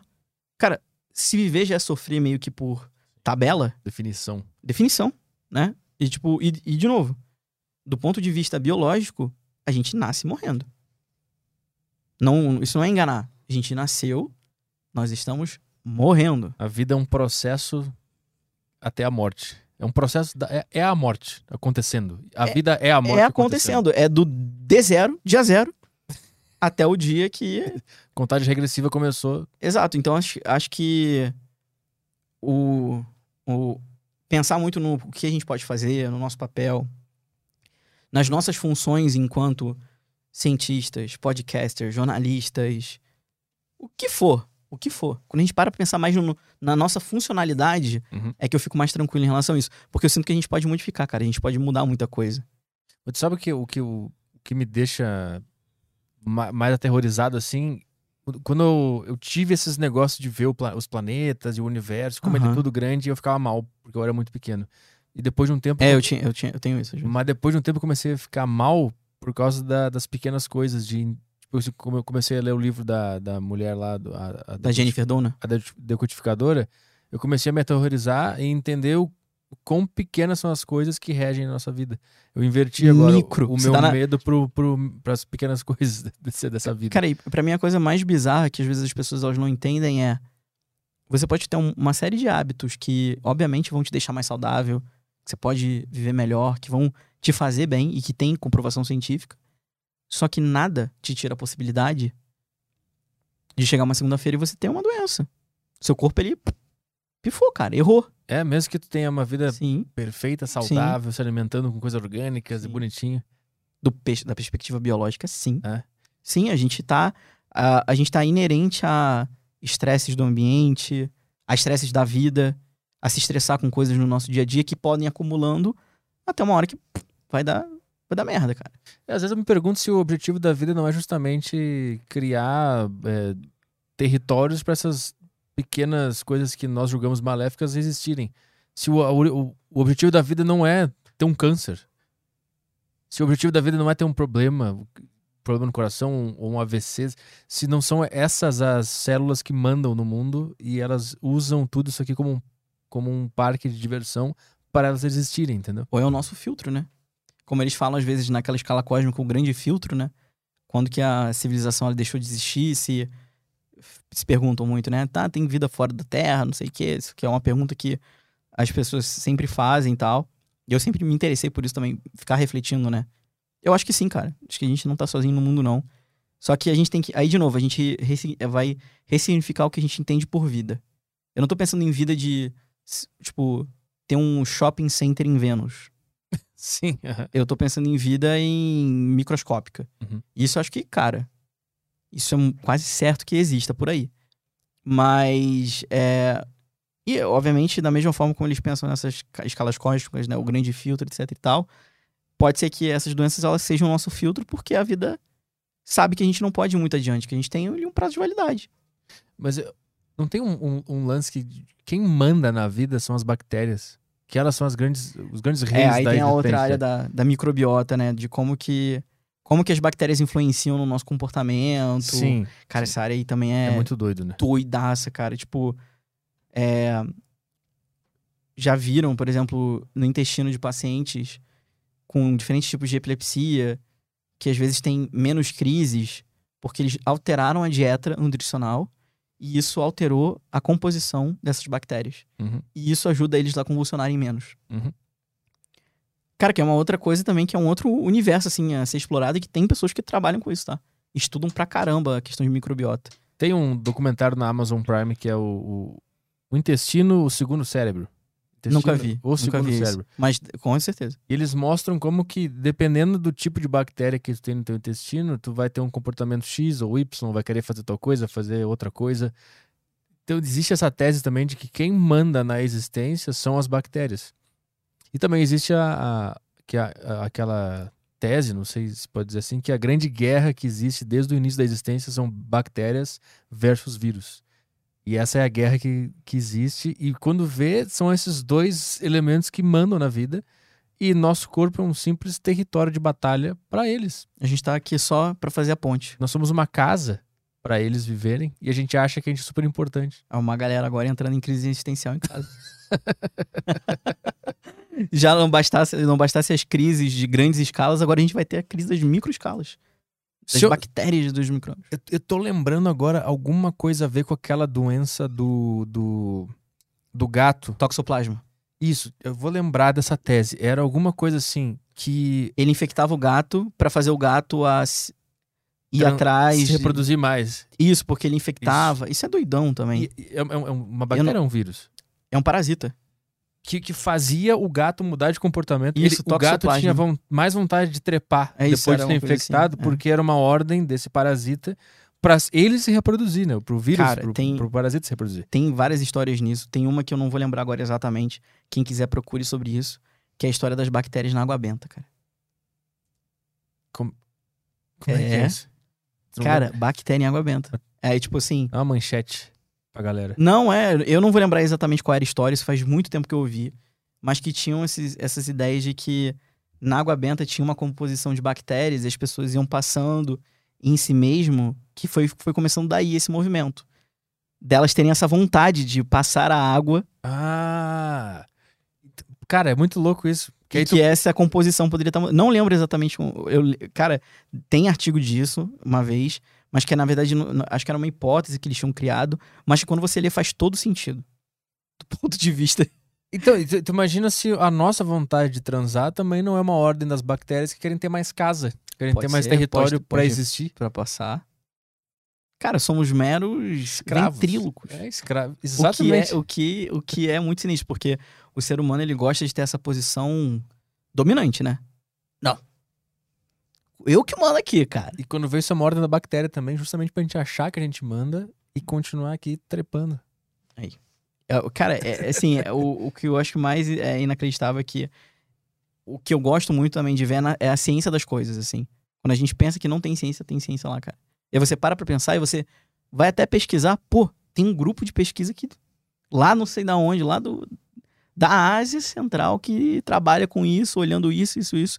Cara, é assim, é, é inacreditável a quantidade de áreas que um cientista pode seguir, cara, porque assim, é, é infinito. O cara vai estudar, pode estudar de- desde mesmo a existência de resistência de micro-organismos no espaço, vindo de cometas, de outros planetas, até mesmo em coisas pontuais ali, uma célula neoplásica no câncer, porque ela está se multiplicando, por que que ela perdeu as suas funções de, de, de controle, né, de, de divisão. Então, assim, são áreas assim que muitas vezes estão não tão interligadas, mas aí estão. Em algum ponto elas Em algum vão tá, né? ponto, cara, tudo tudo meio que para e centraliza. Eu já parei pra pensar isso muita coisa na minha vida, no sentido de ciência. Às vezes eu tava numa área completamente diferente. Falei, nah, nunca mais vou estudar isso aqui. Do nada, eu tenho tipo um déjà vu. Aquela sensação que você já viveu aquilo uma Sim. vez. Sim. Eu tenho isso várias vezes. Às vezes eu tô lendo estudos e eu me dá, um, me dá uma, uma imagem que eu já vi aquilo. E depois a minha memória lembra, não, caraca, eu já vi isso aqui num outro estudo que não tinha nada a ver, Uhum. que era com um outro sistema, com que não tinha nada a ver com o cérebro, mas que tá ali de certa forma envolvido. Cara, no final ali tem muita coisa interligada, né? Quando você para pra pensar. Sim. Por isso que eu acho que é legal, assim, do, do, O cientista é aquela coisa, às vezes as pessoas acham que o cientista ele tem resposta pra tudo. Não. Pergunta pra tudo. Pode fazer pergunta pra tudo e o mais legal, a gente sabe aonde procurar. Uhum. Então, tipo assim, é, eu vejo isso muito com os meus alunos quando eu tô dando aula. Às vezes eles fazem umas perguntas que eu nunca tinha parado pra pensar. Eu falei, caraca, boa pergunta. Vamos ver. Aí depois eu vou, paro, pesquiso. Cara, pergunta não falta. Acho que isso, isso também diferencia muito, assim, bom... ci- Cientistas, assim, muito geniais, assim, são os que... São os que falam alguma coisa e você fala assim, caraca, nunca pensei. Nunca pensei dessa forma. Uhum, uhum. Agora, Grandes, cienti- grandes cientistas fazem isso. Agora, tu estudou, tu estudou ou trabalhou em Harvard? Eu fiz os, fiz os dois, né? Tá, quando tava como estudante, né? Porque eu tava matriculado como estudante no verão. Fiquei lá no departamento de genética e trabalhei. E, como- e como é que tu chegou até lá? Cara, então, boa, boa, boa história, né?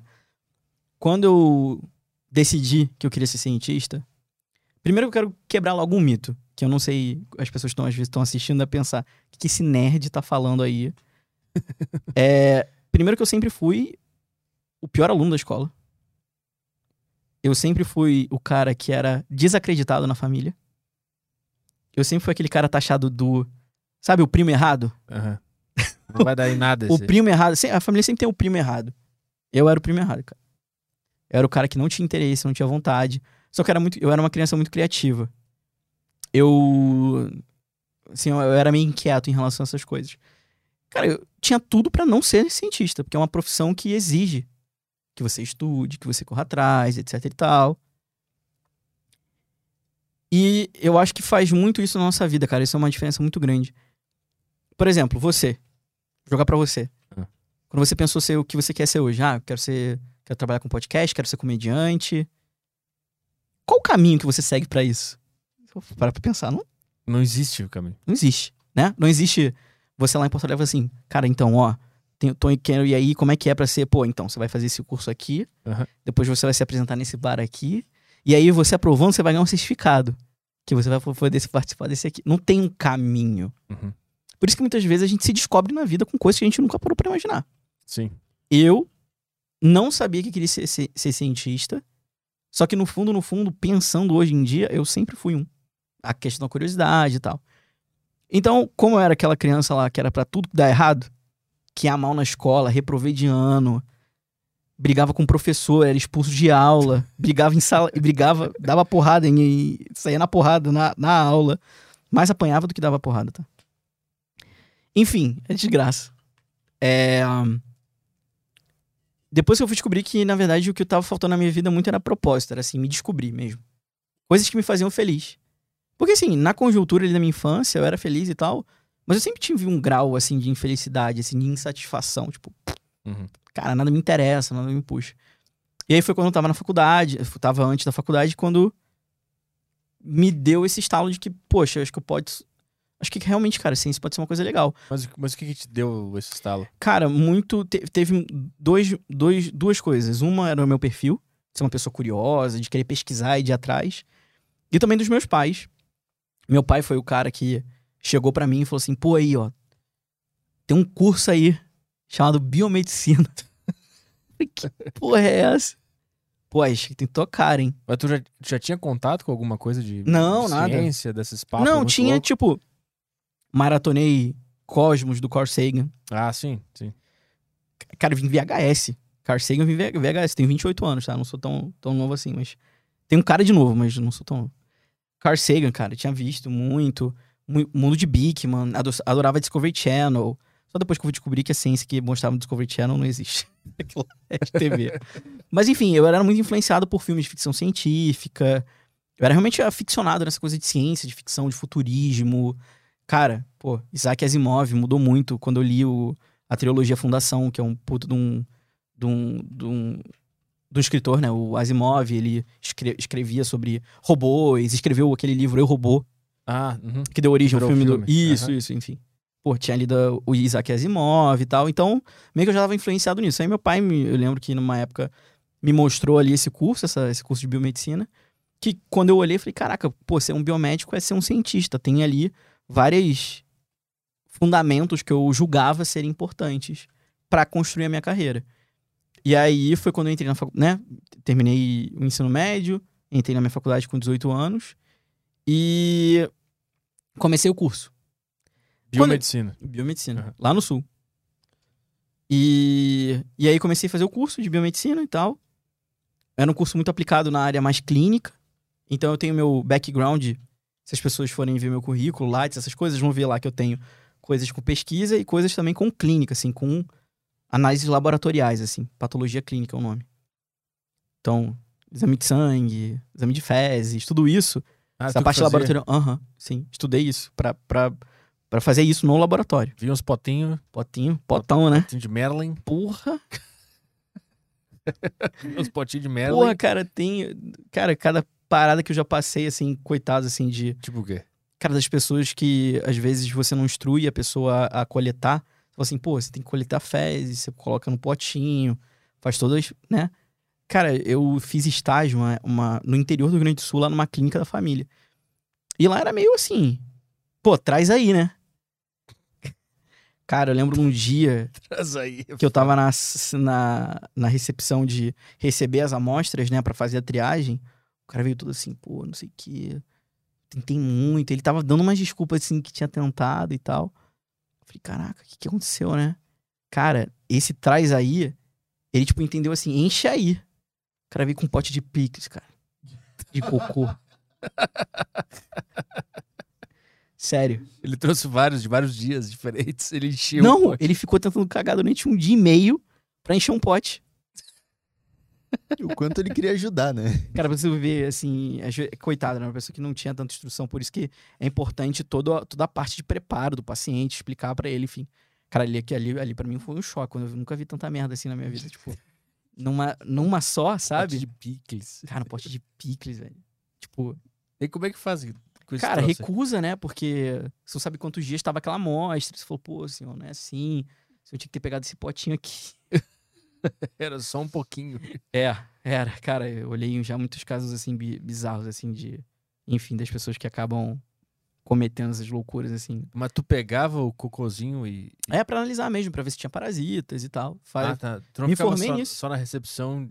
não, não, legal. né, nesse dia especificamente a gente tava fazendo dividir os alunos, né? Então tinha os alunos que estavam lá na, na análise, tinha os Ah, outros alunos que recebiam a amostra, porque isso também faz parte do papel de como é que você recebe. Aham. Será que tá tudo bem? Tá etiquetado? Tá bem embalado? Cara, Será que o colo- colocou outra coisa ali que não cocô? Você olha, né? tu cocô do cachorro pra enganar Porra, e pode enganar, cara, pode enganar. Se o cara trouxe de casa, pode enganar. Como é que você vai saber? Acho difícil terem feito isso. Eu, eu acredito, assim, também já vi ca- cada, cada amostra, né, de, de coisas, assim, ca- cara, tava muito, com muita, muito parasita, cara. Muito, muito, muito. Mas, em- mas em que nível? Tu conseguia ver? Me se mexendo, pô. Nossa senhora.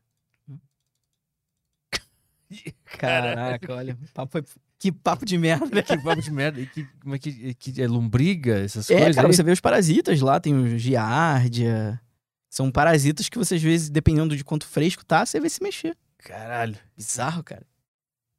Ou mesmo ali, enfim. Qual, qual? Quero saber.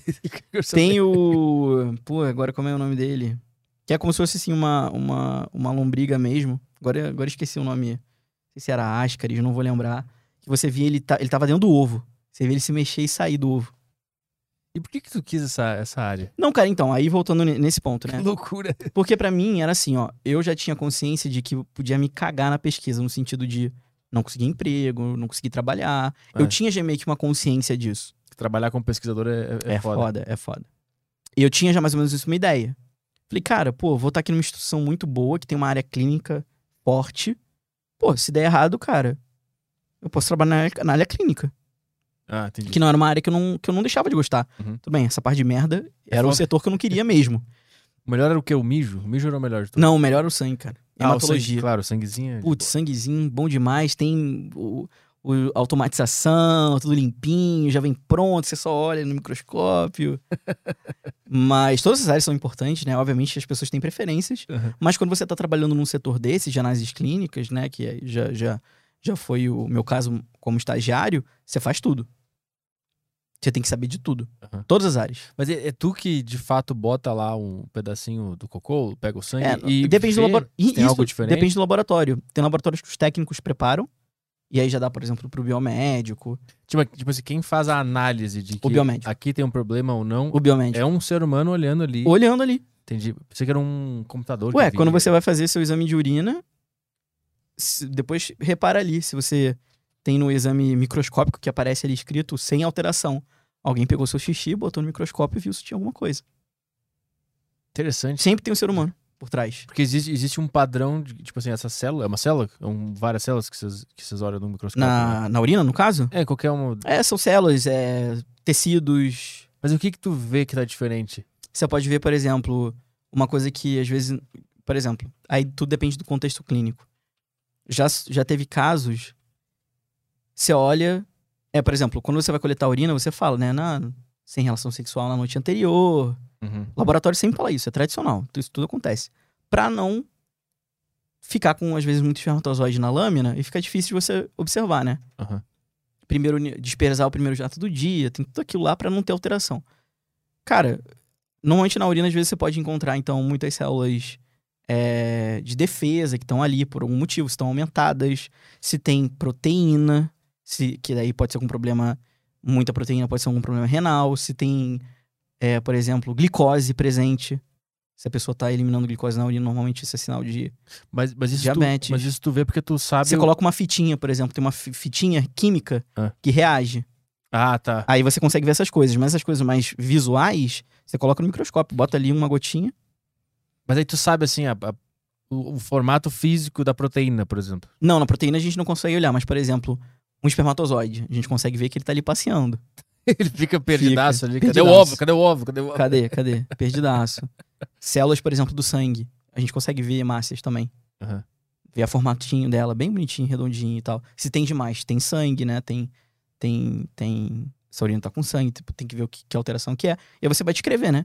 Mas tem algum caso assustador, assim, que tu viu?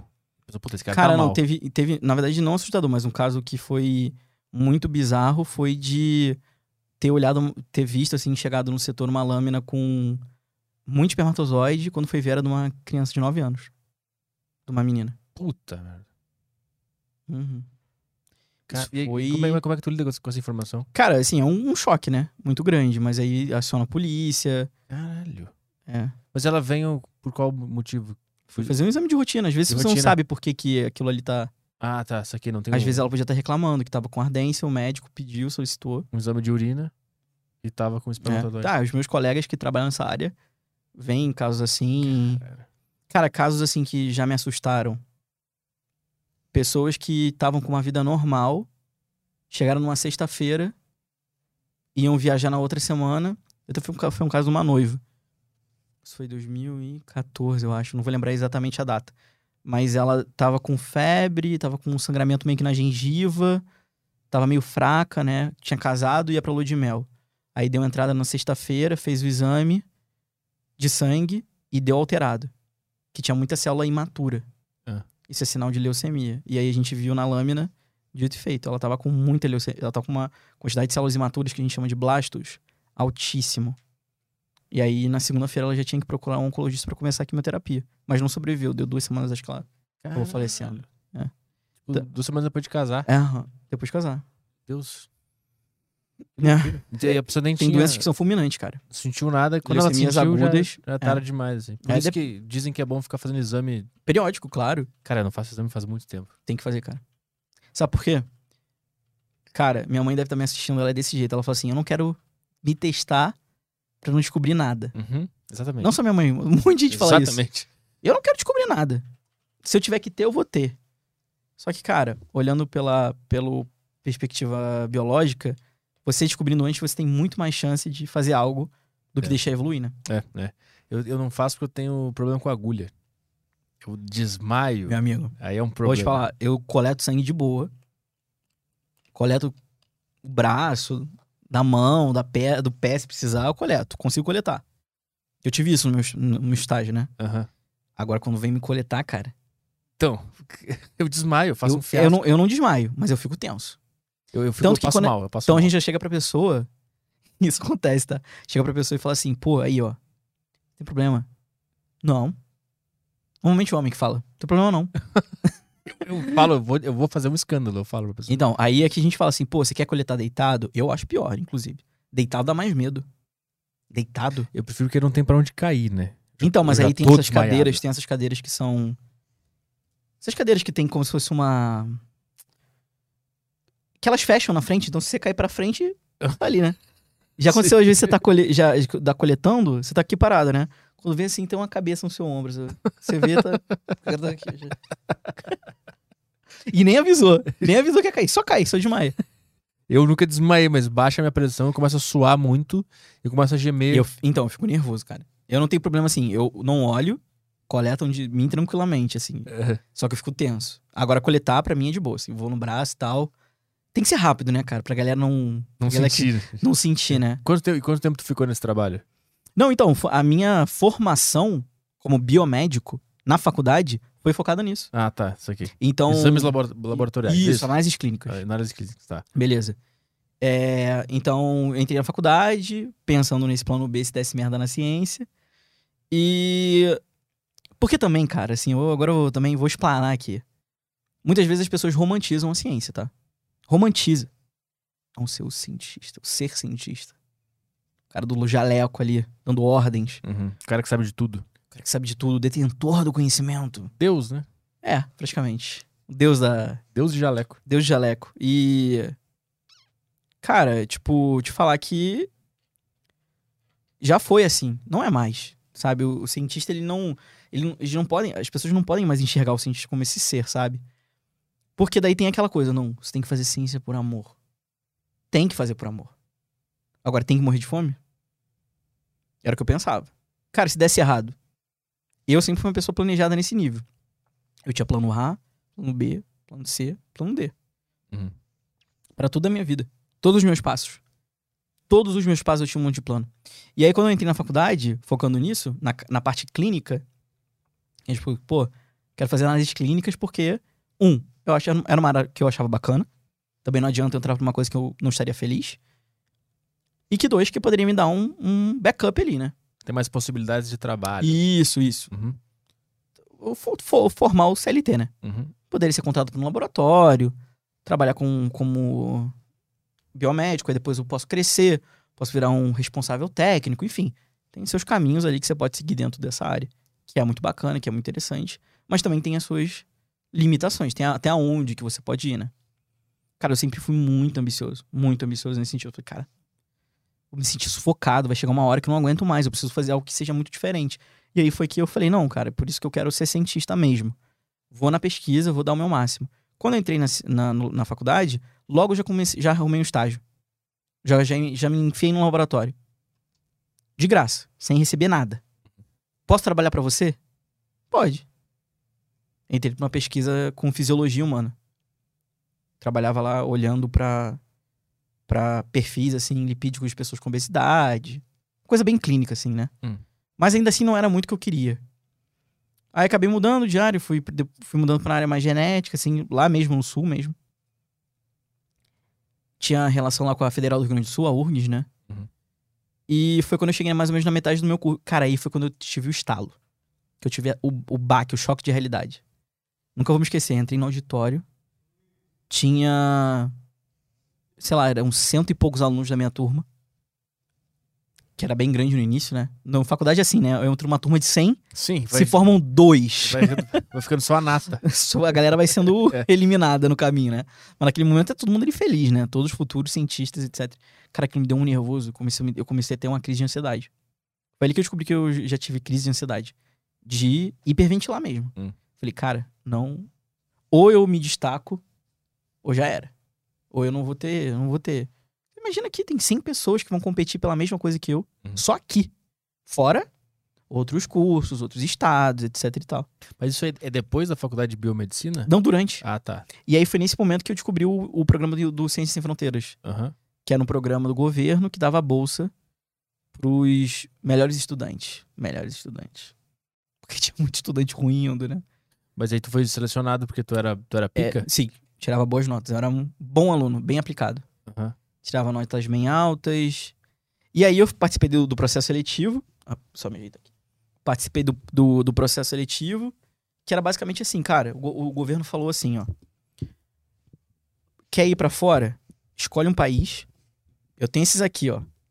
Estados Unidos, Canadá, Portugal, Austrália, Espanha, Reino Unido, não sei se eu já falei, enfim, uma série de países. Aham. Você vai fazer uma prova de inglês, uma prova de proficiência. Vai fazer um processo seletivo dentro da faculdade, que é um processo interno. Então era assim, ó. Quem quer ir para os Estados Unidos? Eu. Selecionava aquela galera, a faculdade fazia tipo uma peneira e enviava o nome lá pro pra CAPES, no caso. O que, que é isso? Ah, o- é o, a parte do governo que, Organiza isso? que organiza a parte de financiamento, tem a CAPES, o CNPq e tal. Entendi. Então a CAPES ela financia, né, é, a parte mais acadêmica de estudante aqui no Brasil. E aí a CAPES era responsável por então fazer essa seleção. E aí fui pré-selecionado na faculdade durante um ano esse processo. Fiz prova de inglês, carta de recomendação, tradução de histórico, foi um inferno. Mandei tudo, cara. E aí o processo nos Estados Unidos é um pouco diferente. Aqui no Brasil você faz o vestibular para qualquer faculdade, né? Então, se eu tiro uma nota que me aprove na USP e eu passe, eu entro. Uhum. A USP querendo ou não. Sim. Lá é diferente, né? Lá é diferente. Lá é a faculdade que escolhe o aluno. Lá, todo mundo vem, tipo, pra faculdade, tipo, faculdade me escolhe. Ela vai olhar e falar assim: eu quero esse, esse, esse, esse aqui eu não quero. Uhum. Então eu passei por esse processo. Passei lá por uma seleção da, de um comitê lá internacional pra saber pra qual faculdade poderia me aceitar, baseado nas minhas notas. E qual que te pegou? Foi a Universidade Estadual de Nova York. Estadual de Nova York. Aí é que aí agora que começa a mudar as coisas. Quando eu vi isso, cara, pulei de alegria, né? Eu, minha mãe, minha irmã, chorei, falei, caraca, eu vou sair da aula, vou estudar no Central Park. é, porra, vou na Broadway, que eu adoro teatro. Falei, caraca, tô que vida. Vou nos comedy clubs. Vou no comedy clubs, caraca. Naquela época o Seinfeld tinha começado a voltar a fazer show em Nova York. Uhum. Falei, meu Deus do céu. Seinfeld, toda sexta eu vou ver o Seinfeld. Eu queria assistir, né? Eu também sou fã de stand-up comedy. Tava na, na época lá também tava o. Louis C.K. Aham. Antes dele se, se fuder. enfim, eu, eu gosto muito de stand-up comedy, enfim. Aí eu. Eu falei, cara, eu vou, vou poder viver essa vida mesmo, né? Até porque, cara, o, sh- o, pre- não sei se. Enfim, nada É. a ver aqui. O preço do show deles não é muito caro. Tipo, Os comedy club é baratinho, né? é baratinho, é 35 dólares, 40 dólares. É Aham. que tem que chegar antes, né? Sim, tem uma puta fila, né? Tem a fila, isso. É. Mas, tipo, não é muito caro, não. É. Então, cara, eu, eu lembro de amigos meus que em Nova York conseguiram já ver show do, do CK e do Chris Rock na mesma noite. Caralho. que foda. E eu imaginando isso. Falei, cara, que vida foda. Além disso, não tinha só a parte estrutural da do, do- de Nova York, tinha a proximidade com os grandes centros de pesquisa, né? Aham. Então, MIT, Harvard, Stanford, tava meio que você tava meio que ali no centro de tudo. E, e como é que é o lance de onde tu vai morar? Então, aí. Beleza, fui escolhido pra Universidade Estadual de Nova York.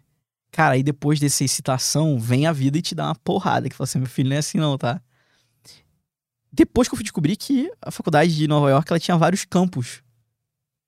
Ela tinha.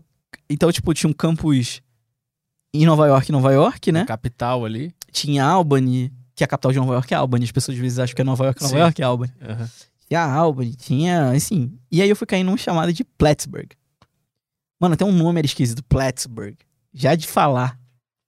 Cara, quando eu fui abrir o Maps, Bota aí, eu quero ver onde é que é. Bota, põe aí, cara. bota no Maps aí. Fronteira com Montreal. Caralho. Era uma cidade rural estado. Caralho. No, no Platts, Plattsburgh. Plattsburgh. Pra galera, só pra galera... Eu, eu no- quero, eu quero ter tá. noção Então, onde o cara achou que ia ir. Isso que é maneiro. foi. da- pra- o, o que eu, o bom é, bota a imagem do que é Nova York, do que é Plattsburgh. Isso, depois bota no Google Só- Imagens também, Plattsburgh. Enfim, aí eu lembro que foi até minha irmã que falou isso. Minha irmã que tem essa história. Minha irmã, ela falou assim. É. Aham, olha aí cidade. Pô, mas é bonitinho, hein? Eu, Ah, se- é eu seria feliz aí. Ah, eu seria muito feliz aí. Ó, ninguém. Não, mas eu fui feliz, cara. Olha que Eu delícia. fui muito alegre. Eu fui muito isolado. Bota no, no. Sobe lá e bota no Maps. Tipo assim, não é feio, cara. É legal, tá? Mas, Não, mas olha é- no Maps. mas Mas, é- obviamente, olha o que eu tava imaginando pro. Dá, Dá- um zoom, dá um zoom out out aí. pra ver onde é que tá isso aí. Vai lá, Montreal. É, é mais perto de Montreal do que Cara, da, do centro de Nova York. Você tava andando no centro, o telefone ficava em francês. Ah, é? Porque pegava ali. Caralho. Olha a loucura que era. Então eu fui morar ali, ó. Fui morar no upstate, que chamam, né, de upstate New York. Dá uma olhada. Aham. Tá vendo? É, é- é Bem no norte. Praticamente Canadá. Não era, era 25 minutos do, de Montreal de carro. Nova York eu imaginei que eu ia ficar, Ali embaixo. eu fui pra lá. E, e como é que é a. Como é que é a vida lá? Cara, então, aí é que tá. Aí quando a minha irmã falou pra mim, falou assim, Gui, né, minha irmã me chama de Gui. Gui, você viu o que é at Plattsburgh? Eu, ai, Deve ser a rua. não, eu falei pra ela, assim, deve ser o prédio. Deve ser um bairro. Aí minha irmã falou, não, acho que não, Gui. Dá uma olhada aí. Caraca, eu falei, meu Deus. Aí deu aquele banho de água fria, né? Mas foi aquele banho meio assim. Falei, cara, tudo bem. Pô, vou ter uma oportunidade de ouro. Tô indo lá pra estudar mesmo. Vou dar meu melhor. Cara, quando eu cheguei lá, te juro. Te juro. Foi no meu primeiro dia, foi chegando lá. Eu fui, tipo, criado em cidade grande. Via vaca, boi, assim, raramente, né? Aham. Cara, meu, meu boas-vindas foi duas vacas brigando no meio da rua, assim, tipo, o choque, a tristeza. Falei assim, eu saí do sul, do Rio de Janeiro, duas vacas aqui brigando loucamente. Cheguei na, na, facu- na cidade, deserta. E tu vai sozinho também? Fui Ou tu vai sozinho. com uma galera já que vai estudar lá? Vai Conheci a galera lá, os brasileiros eu conheci lá. sozinho? Uhum. Cara, brasileiro se salva, né? Cara, brasileiro se une lá, tipo assim, a gente luta contra tudo. Furacão, Cucusclã, o que for, você enfrenta. Cara, brasileiro, brasileiro no exterior é uma parada assim. É brasileiro no exterior, não é brasileiro. Mas lá tinha KKK? Tinha, pô, tinha, tinha. É mesmo? Sim, já vi galera com um símbolo de na moto. Cara. Tranquila, cara, a cidade de boa. Não, porque lá, porque lá você tem uma das da- ali no no não sei se vocês estão vendo ali naquela parte mais verdezinha ali que é- eles chamam de Adirondack, não sei o que. Você tem ali células da Ku Klux Klan ainda Caralho. ativas. Sim, pô. Mas teve que lidar alguma Não, não, nunca, nunca. Lidar assim não. É, porque, sei lá, um monte de brasileiro lá, os caras. Que os Não, brasileiros estão fazendo aqui na Pô, já cidade? tomou uma paulada na cabeça. Não, isso nunca aconteceu. Mas então, cara, aí, enfim, aí voltando, voltando na linha da história. Voltei lá, fui, fui pros Estados Unidos pra esse lugar, pra Plattsburgh. Cara, assim, deixa eu falar, de novo. Baita de uma faculdade, uma universidade gigante, super tecnológica, vários laboratórios incríveis, só que ela era isolada. Aham. Mas o campus era incrível, era lindo, tinha de tudo. Bota aí o, o- o- Universidade. É, põe. De, de Plattsburgh. é, bota S-U-N-Y Plattsburgh. Ela é bem bonita. SUNY. Cara, eu acho que a galera que deve cuidar do, do site nunca deve ter visto tanto pico de acesso num dia. em Plattsburgh. Não, vai falar, estamos sendo invadidos, né? Por brasileiros ainda, né? Os caras querem vir morar aqui. Aí, cara, era bem bonitinha a faculdade. Pô, bonito pra caralho. Muito maneiro, pô. Que foda, né? Pensar que- Quantos, quantos habitantes tinha essa cidade? Cara, era, era, tipo assim, o habitante era o número de alunos. É, tinha poucas pessoas que moravam ali por, por morar, né? Imagina, e nesse lugar tem, tem uma, uma puta lugar de, de educação, né? Demais, demais, cara. Bonito pra caralho. Não, ali você tinha, você tinha laboratórios ultra mega preparados e tal. E assim, foi super feliz indo pra lá. E aí, quando você chega, você vai morar no campus lá, assim, te mandam. Você não sabe qual que vai ser, quem que te recebe. Você descobre chegando lá.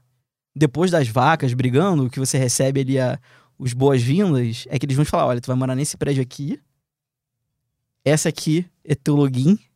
Suas aulas começam segunda-feira. E, e como é que é? Tu tinha um quarto só pra ti? Como é que é a É dividido, né? Tem o roommate. Ah, tá. Tem, Dividir tem, quarto tem. com o cara. E foi lá que eu, o meu roommate ficou meu grande amigo. Já veio me visitar aqui no Brasil. Ah, show. O D, um abraço. Não vai estar assistindo, mas um abraço. é, fiquei super... Tive a sorte de pegar uma pessoa muito maneira. Tá, e eles dão tudo lá? Comida? Tudo. Tudo? Tudo, tudo, tudo, tudo. Só no, quando dava as férias, que aí a gente tinha que se virar. E como é que fazia? Cozinhava, pô. Mas aí o dinheiro pra comprar comida? Eu ganhava uma bolsa. Ganhava um dinheirinho ali pra... Ah, entendi. Pra se manter. É, tipo assim... Vai comer salmão? Não. Vai Uhum. comer ali um, um frango grelhado com, Com aquele... com miojo, vai. Mas sobrevive, entendeu? Entendi, entendi. Mas enquanto eu tava na faculdade, tinha o refeitório. Comida é uma merda, né? Mas tinha. E o que, que se fazia lá? O que, que tu estudava lá de Então, fato? lá eu estava biomedicina. Ciências. Lá, lá era o curso de ciências biomédicas, assim. Era mais focado em pesquisa. E lá o que foi muito interessante? Como os brasileiros, cara, isso, isso às vezes as pessoas não têm noção, tá? Cara, quase todas as minhas turmas, os top 1 da turma eram brasileiros. Que se destacavam. Uhum. Brasileiro, cara. A gente dava aula lá. Chegava época de monitoria de prova. "Vamos- estudar com os brasileiros. Os Cara, a gente dava aula. Por quê? Porque a gente chegou num curso já com muita bagagem. Uhum. Então pegou os melhores dos melhores das faculdades do Brasil, jogou lá pra um curso que às vezes as pessoas estão, às vezes, começando a vida ainda, tipo, científica. Cara, mas foi muito bom, assim. Eu, eu fiz disciplinas lá avançadas. E os, os alunos lá da, locais, né, americanos, eles vinham de onde que eles vinham? Cara, de todos os lugares, assim. E de todos os lugares do mundo. Tinha amigos chineses, e do Egito. Ah, Da galera. Índia. Uma galera. Cara, olha, essa foi a maior prova pra mim, assim, de saber lidar com pessoas. Tipo assim, de entender que o cara que era árabe- do meu lado na biblioteca, ele abria uma sacola com arroz e ia comer, e tudo bem, cara, que a cultura dele é essa. Entendeu? E acontecia. É, É? sério. Pô. Um saco de um arroz. saco de arroz. Com um frango lá super. Só pelo cheiro era apimentado. O cara abria uma sacoleta. e comia. E rolava um, um festerê. O festerê lá? É. Tinha, pô. Galera era pesada. Não é só homem que faz esse, esse curso aí. Lá? É. Nada, cara. É, é misturado. Meio muito meio. misturado, muito misturado. Não me envolvi lá com fraternidade, essas coisas. Eu não. Eu, eu não sei o que, que, que é esses negócios de fraternidade. Clube do Bolinha, clube da Luzinha lá, tipo. Os caras que jogam futebol americano. Cara, eu, eu acho. Os jovens agora falam cringe, né? Cringe. Aham. Acho cringe, cara. O jovem é cringe. O jovem que, e o jovem de fraternidade é mais. Que é o jovem que. Pô, vou botar aqui minha gravata borboleta, vou cantar um lema. E são os meus amigos. e- Cara, era ridículo, cara. Eu olhava aquilo lá e falava, mano, o cara desse no Rio de Janeiro, 10 minutos, ia andar voltar, cara. Ia vestir pra ir embora. Socorro, me tira daqui. Ele ficou quanto tempo lá né, nessa universidade? Cara, quase dois anos.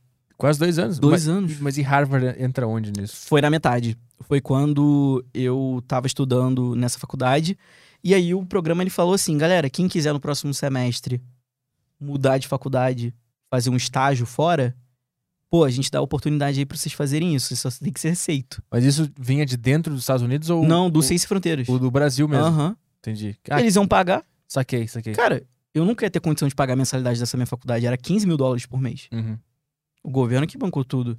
Só que lá, cara, eu me dedicava muito. E eu tinha sempre essa vontade. Como eu já cheguei lá sabendo que eu ia poder mudar por um período pra algum outro lugar, eu sempre me dediquei muito. Sempre. Nunca faltei às aulas. Sempre fui muito exemplar. Sempre fiz amizade com os professores, que depois eu sabia que a carta de recomendação deles ia ser importante. Uhum. Aí tu aplicou pra ir pra Harvard? Isso. Aí o que aconteceu? Na, na- isso em 2000 e... Final de 2014, quando deu o, o intervalo, o break de inverno, um monte de gente foi viajar, foi sair, etc e tal, pá. Cara, eu falei, não, cara, eu vou ficar na faculdade, menos 25 graus, negativo.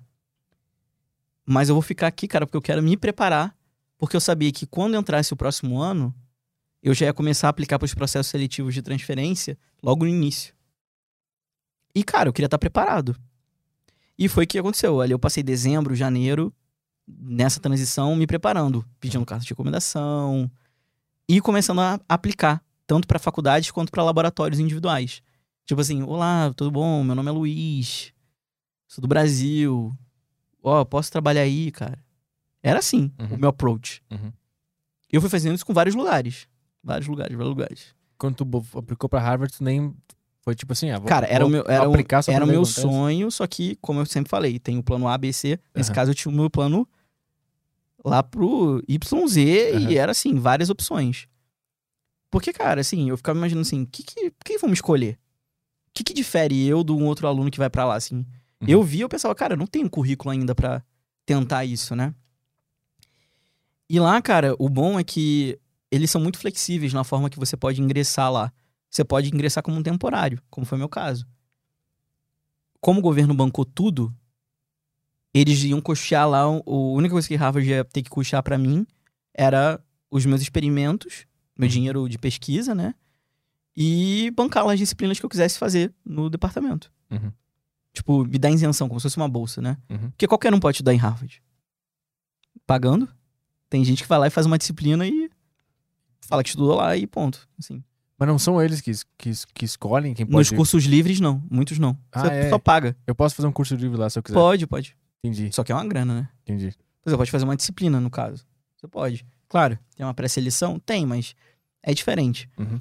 E aí, nesse caso, eu já tava assim, já tinha recebido um monte de não. Por que, que eu tinha recebido um monte de não? É porque eles me achavam muito ainda cientificamente imaturo pra assumir. Porque também, eu também, eu tava pensando alto, né? Eu não tava mandando pra uma outra faculdade dessa.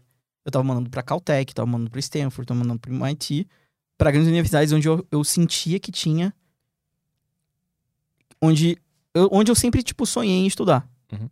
Cara, porque eu pensava assim, cara, pô, por que, a galera quer tanto estudar em universidades desse tipo? Numa Stanford, né? MIT é um nome. Tudo bem, tem gente que pega isso, faz um marketing desgraçado e ganha dinheiro com isso. Só que é diferente, cara. Depois eu vou chegar lá como é que é diferente. Mas eu apliquei. Aí eu fui lá e mandei pro, pro departamento de genética da Harvard Medical School. Cara, em dois dias eu recebi um e-mail. Se eu fosse selecionado pra uma entrevista. Eu falei, caraca.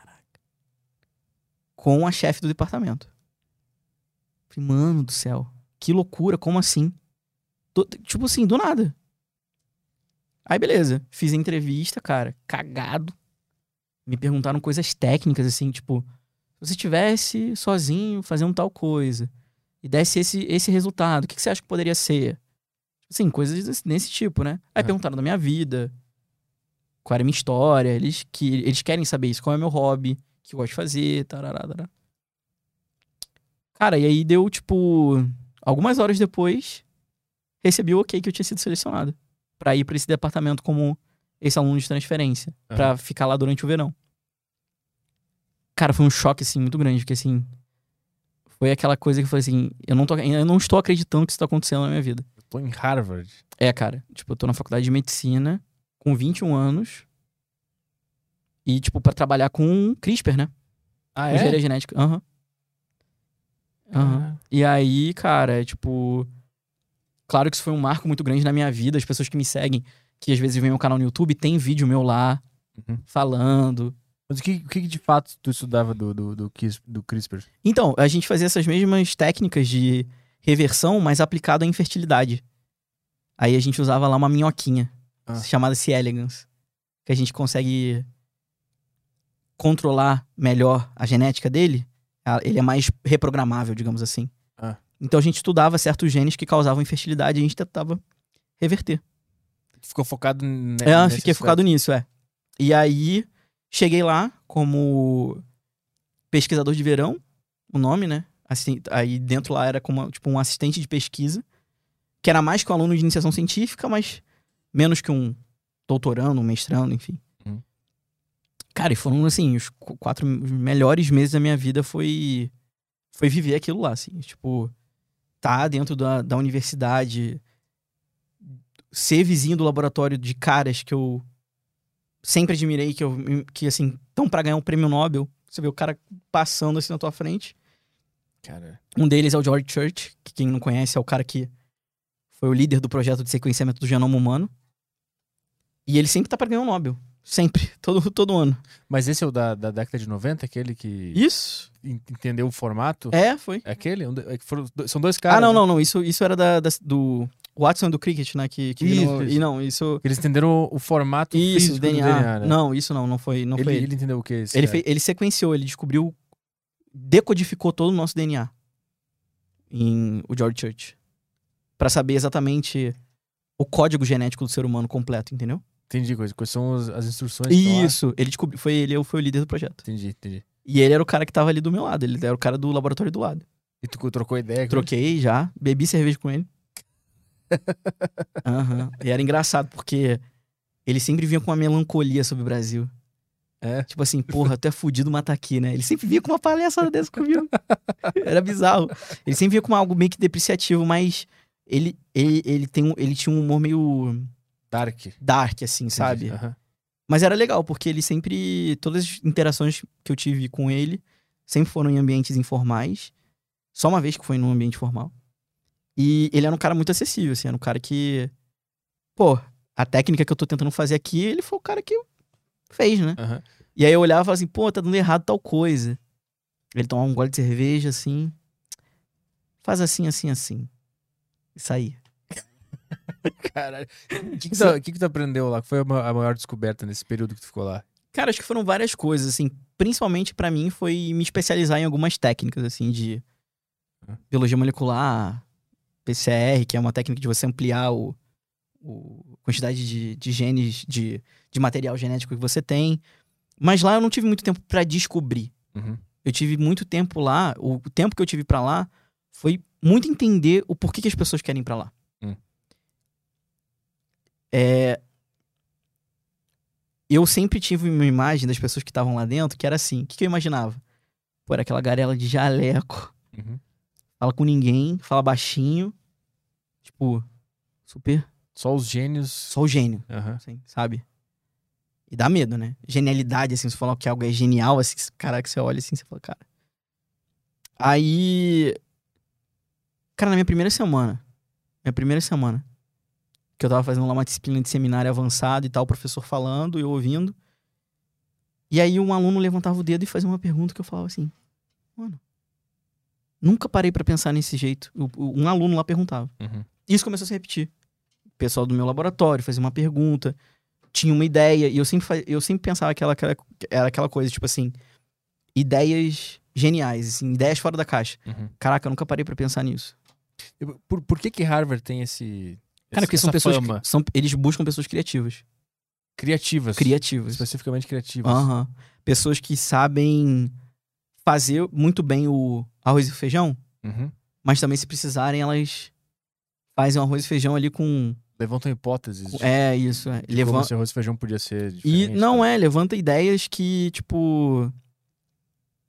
que você não teria. Assim, cara, existem pessoas que nascem com um dom de, de ter ideia. Aham. Não tem jeito, cara. Tem gente que nasce com isso e a gente ainda não entende o motivo. E lá eu tinha muito essa vivência, assim. Era a galera tendo muita ideia genial. Cara. Às vezes o que eu demorava, sei lá, seis meses no Brasil, o cara resolvia numa semana porque ele ia direto no problema, ele, ele sabia exatamente onde atacar. Mas que, mas que tipo de problema é que. que... Problema de técnica. Ah. Tipo assim, minha técnica não tá funcionando. Tenta desse outro jeito aqui. Faz desse jeito aqui. Aí você fala, pô, desse jeito? Fa- fa- tenta aí. E dava certo. Aham.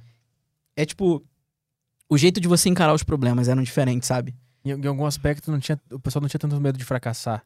Era uma coisa. Cara, tenta aí, tenta. Tem uma parada lá também de dinheiro. Pô, você imagina. Você pode ligar, falar assim: Oi, Fulano, tá, Fulano tá aí no laboratório? Pô, Fulano foi o cara que ganhou o prêmio Nobel. O cara que desenvolveu a técnica, você pode, às vezes, entrar em, entrar em contato Ah, sim. com ele. Claro que você não vai ligar direto pra ele, mas você pode ter uma forma de, de, de entrar em contato com uma pessoa que desenvolveu algo que você tá trabalhando hoje em dia. O cara descobriu há 20 anos atrás. Tem um networking incrível. Absurdo, absurdo, Aham. absurdo. Mas eu quis dizer no negócio de fracassar, é tipo assim, pelo que tu falou, parece que o pessoal não tem muito medo de que dê errado. Eles se arriscam muito. Isso, isso. Muito. Mas é porque eles têm dinheiro. Aqui no Brasil, como a gente é mais limitado, Hum, entendi. a gente não pode ter esse. Muitas coisas do Correr risco, erro. Correr risco, né? Não pode. Isso, Ah. é, o do correr. Tem que ser uma coisa mais controlada. Entendi. Né? No entendi, caso lá, você tem dinheiro. Tem dinheiro a rodo e, pô, Aham. vou tentar aqui, vou tentar aqui. Entendi. Então, tipo, eles tinham isso, sabe? Só que daí depois eu fui vendo que isso eram metodologias, cara. Isso era, era jeito de viver mesmo. Era jeito de interpretar dados, era jeito de você organizar seus problemas, era jeito de você desenhar. Eles desenhavam muito, eles escreviam em quadros brancos, assim, eles visualizavam Uhum, o que eles estavam fazendo, eles tinham umas técnicas, assim. uhum. Cara, eu lembro muito bem, num- depois de dois, três meses, assim, quase, numa reunião dessa, eu super com medo, né? Sempre muito naquela aquela síndrome do impostor latente, né? O que, que eu tô fazendo nessa Tu, tu porra? fazendo essa porra, cara. E aí eu, poxa, acho que poderia ser assim. E aí eu ouvi da, da chefe do meu laboratório. Muito bom, Luiz, nunca tinha parado pra pensar nisso. Eu falei, caraca. A mulher que tá aqui, que trabalha aqui. Acho que agora eu entendi, agora acho que eu entendi o pouco que eu ganhei ali. Aham. Então pra mim não foi descobrir. Não foi descobrir algo. Foi mais vivência. Foi Evolução. formação, foi evolução. Aham. Foi poder ser o cara ali que eu, que eu era, tipo, caraca, é legal isso. Nunca tinha parado pra pensar. Até o momento que olhavam pra mim e falavam assim, pô, legal essa tua ideia, Luiz. Nunca tinha parado pra pensar nisso. Mas tu sente que no Brasil essa cultura ela não existe? Cara, não é que não existe, a gente é mais limitado na, no, no número de perguntas que a gente pode fazer. Por um dinheiro, cara. Mas tu acha que é só dinheiro ou também deve ter alguma coisa na cultura, a forma como Não. as pessoas. Eu acho que não, acho que é muito a questão do dinheiro, É? cara. Claro que sim, o dinheiro ele pode interferir no cultural, sim. Ah, Tipo assim. Cara, a galera se acomoda e. Ah, vou fazer isso mais do mesmo e não vou me arriscar. Aham. Claro, existe, existe. Hum. Como aqui, como também lá fora e tal. Você tem esses cientistas. Mas, cara, que nem assim, eu, eu defendo muito os cientistas brasileiros, porque todo cientista que vai pra fora dá show, E normalmente o pessoal que se destaca no Brasil, eles vão embora. vai embora, fuga de cérebro. Fuga de Isso, cérebro. exatamente.